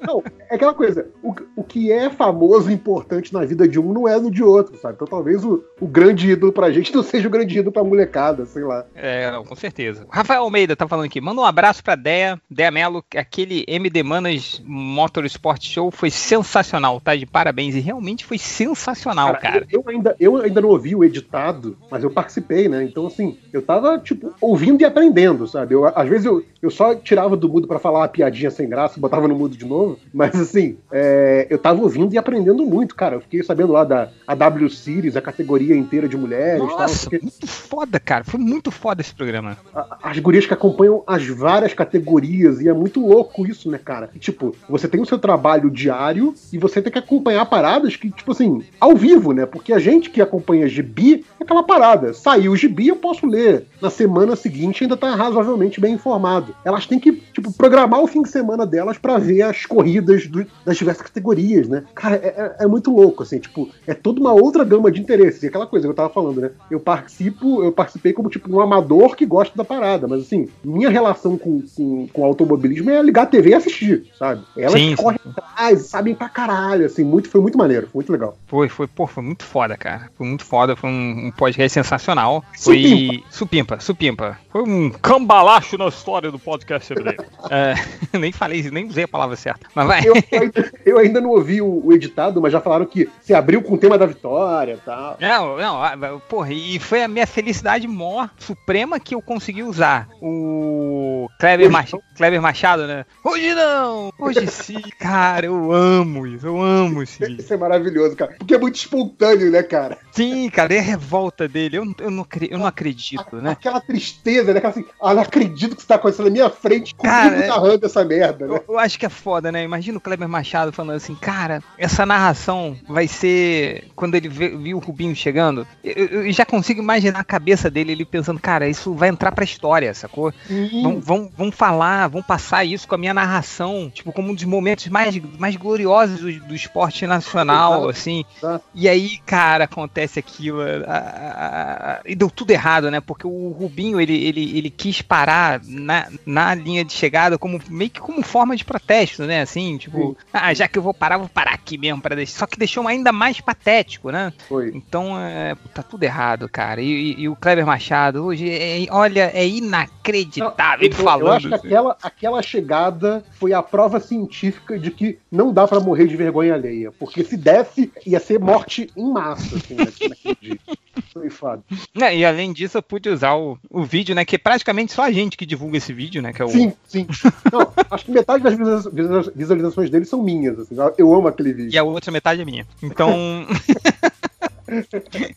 tipo, ô Rubinho, você tá há 12 anos na porra. É maravilhoso, cara. Cara, é tão maravilhoso que eu- ele gritando assim, mas eu, o que eu acho que fica mais maravilhoso ainda é que instantaneamente na minha cabeça eu imagino aquela cena como se fosse real, ele na frente do Rubinho, assim. gritando: Você quer ganhar? Você quer subir no pódio? Quer pegar as mulheres na balada? Acelera, filha da puta! Aí quando ele fala do Massa, né? O moleque chegou ano passado e já ganhou. Cara, e quando ele manda, quando ele grita muito assim, acelera, filha da puta, o chapéu dele vai caindo, ele pega no ar e joga no chão, assim, puta. Cara, Fico- naquele imagina- vídeo, eu sou muito aquele amigo que, tipo, ele se joga no chão, porque ele tá rindo tanto que ele não aguenta É, mais ficar em pé. cara de ele sunga, fica né? rolando rindo no chão. assim. Foi, foi a minha reação vendo aquele vídeo a primeira vez, cara. Eu amo esse vídeo. Cara, é, mais comentários aí? Tem, tem a porrada aqui, deixa eu ver aqui. Manda ver, manda ver, vai. Ah, o Lauliette de novo. Vai ter MDM Games falando sobre os melhores jogos do ano. Eu gravei o MDM Games hoje falando sobre os melhores jogos 2011. de 2011. Não, e o pior, esse nem é o primeiro podcast dos jogos de 2011, é o segundo podcast. O que, que- que eles estão fazendo, cara? Enfim. MDM, né, cara? Cara, o MDM Games consegue ser o filho mais feio do MDM que já, já, é, já é feio. É terrível. Não, cara, é o MDM mangá, cara. O MDM Mangá, mangá, mangá é mangá é foda, velho. É A porque. galera, a galera rejeita muito, né? Não, mas, é- mas é- é- tem, tem fãs muito apaixonados pelo MD mangá, cara. É, mas é porque, cara, eles são muito específicos. Eles falam de os animes da temporada. Aí falam de um anime que eu nunca ouvi na vida, assim. Só quem é rato do Crunchyroll que vai sacar, entendeu? E, Mas e- é, mas é, aí fica naquela. Se, se a parada não é introdutória, você só tá falando com quem já consome mesmo. Aí, Sim, pô, sim. Ah, mas é o MDM, né? Como um todo, né? Então, não é, por exemplo, você falar, ó, vou falar, da- da- vou fazer um podcast sobre, sobre a- a- o novo arco do Hulk que tá saindo agora. Por mais que você não tenha lido, você tem o histórico do Hulk. Você sabe, você conhece o Hulk. Você já sabe se aquilo é uma coisa original ou não, se aquilo é condizente com o personagem ou não. o MDM mangá, cara, ele passa por umas coisas que são animes que começaram agora. E você não sabe de porra nenhuma. Aí, enfim. Mas, cara, mas muita gente tá usando o MD mangá, cara, pra pegar dicas de, de, de anime, assim. Então faz muito sucesso, por incrível que pareça. Apesar de a gente zoar, tem, tem uma audiência muito cativa, assim. Então, é, olha só, hein. O. A gente lembra. Fala, fala, fala. Não, fala aqui do o hacker do Nióbio. Ele fala que ele quer baixar, ele quer baixar os PDFs do livro do MDM, já que não vai na CSP, mas quero pagar. Como faço isso? É sério, gente. Me ajudem. Eu quero doar diretamente pro MTC. Eu não sei se o MTC tem algum tipo de apoio, se Patreon, coisa assim, mas eu entendi que o Catena tá aceitando pagamento pelo PicPay É, e aí sei deve repassar depois, combinar direto com, com o MTC. Então, como o MTC não tem Twitter, ele tem Fala com Facebook, Catena. Instagram, fala com o Catena, vai lá, o arroba Fábio Catena, fala com ele, que quem quiser contribuir, mesmo que seja sem, sem. Não precisa ser no valor do gibi, quiser contribuir com o MTC de alguma forma, fala com o Catena, o Catena vai poder te direcionar melhor, tá bom, gente? Obrigado aí. É, mais comentários? Não, acabou. Não, acabou então, né? Então. Não, é isso. Chega, chega. Que horas são agora? São quase três da manhã. Porra, era, eu achei. Tá, tá, já, tá, já, já é amanhã, gol do Barcelona. Já é gol do Barcelona. É outro vídeo também só a gente vê. Cara, assim, esse vídeo é ótimo, mas assim, pra mim, 60% da graça dele é a reação do Ultra com esse vídeo. É, de, de todo, todo, todo o tricolor, cara. Também é muito legal, assim. E Você, chega, você não pode não conhecer o vídeo. Chega perto de um tricolor, torcedor fluminense, e falar. "Tó, tó, tó, tó, tó, tó, tó, não! Isso é maravilhoso. Fluminense! Cara, quando ele fala, é a melhor parte quando ele fala. "Esse time simpático, agradável. Time simpático, nunca fez, mais, nunca fez mal a Nunca ninguém. fez mal a ninguém. Isso é muito maravilhoso, cara. É, Olha, a parte que eu, que eu- que eu morro de rir é tipo, feche os seus portões, gol do Barcelona. Já é amanhã, gol. já é do- amanhã. Eu adoro já é amanhã. Já é amanhã. É gol do Barcelona. Já é amanhã, foda. É, É. Mas enfim, é, enfim, é isso aí, né? O... Bom, pra quem, pra quem já foi na CCXP nos outros dias, ou está na CCXP agora enquanto ouve o podcast, bom evento aí pra vocês. É, e voltamos semana que vem. É isso. É isso. Um beijo, um abraço e até a próxima. I tried the hard way when I tried to get you. You took the soft way when you said we'll see.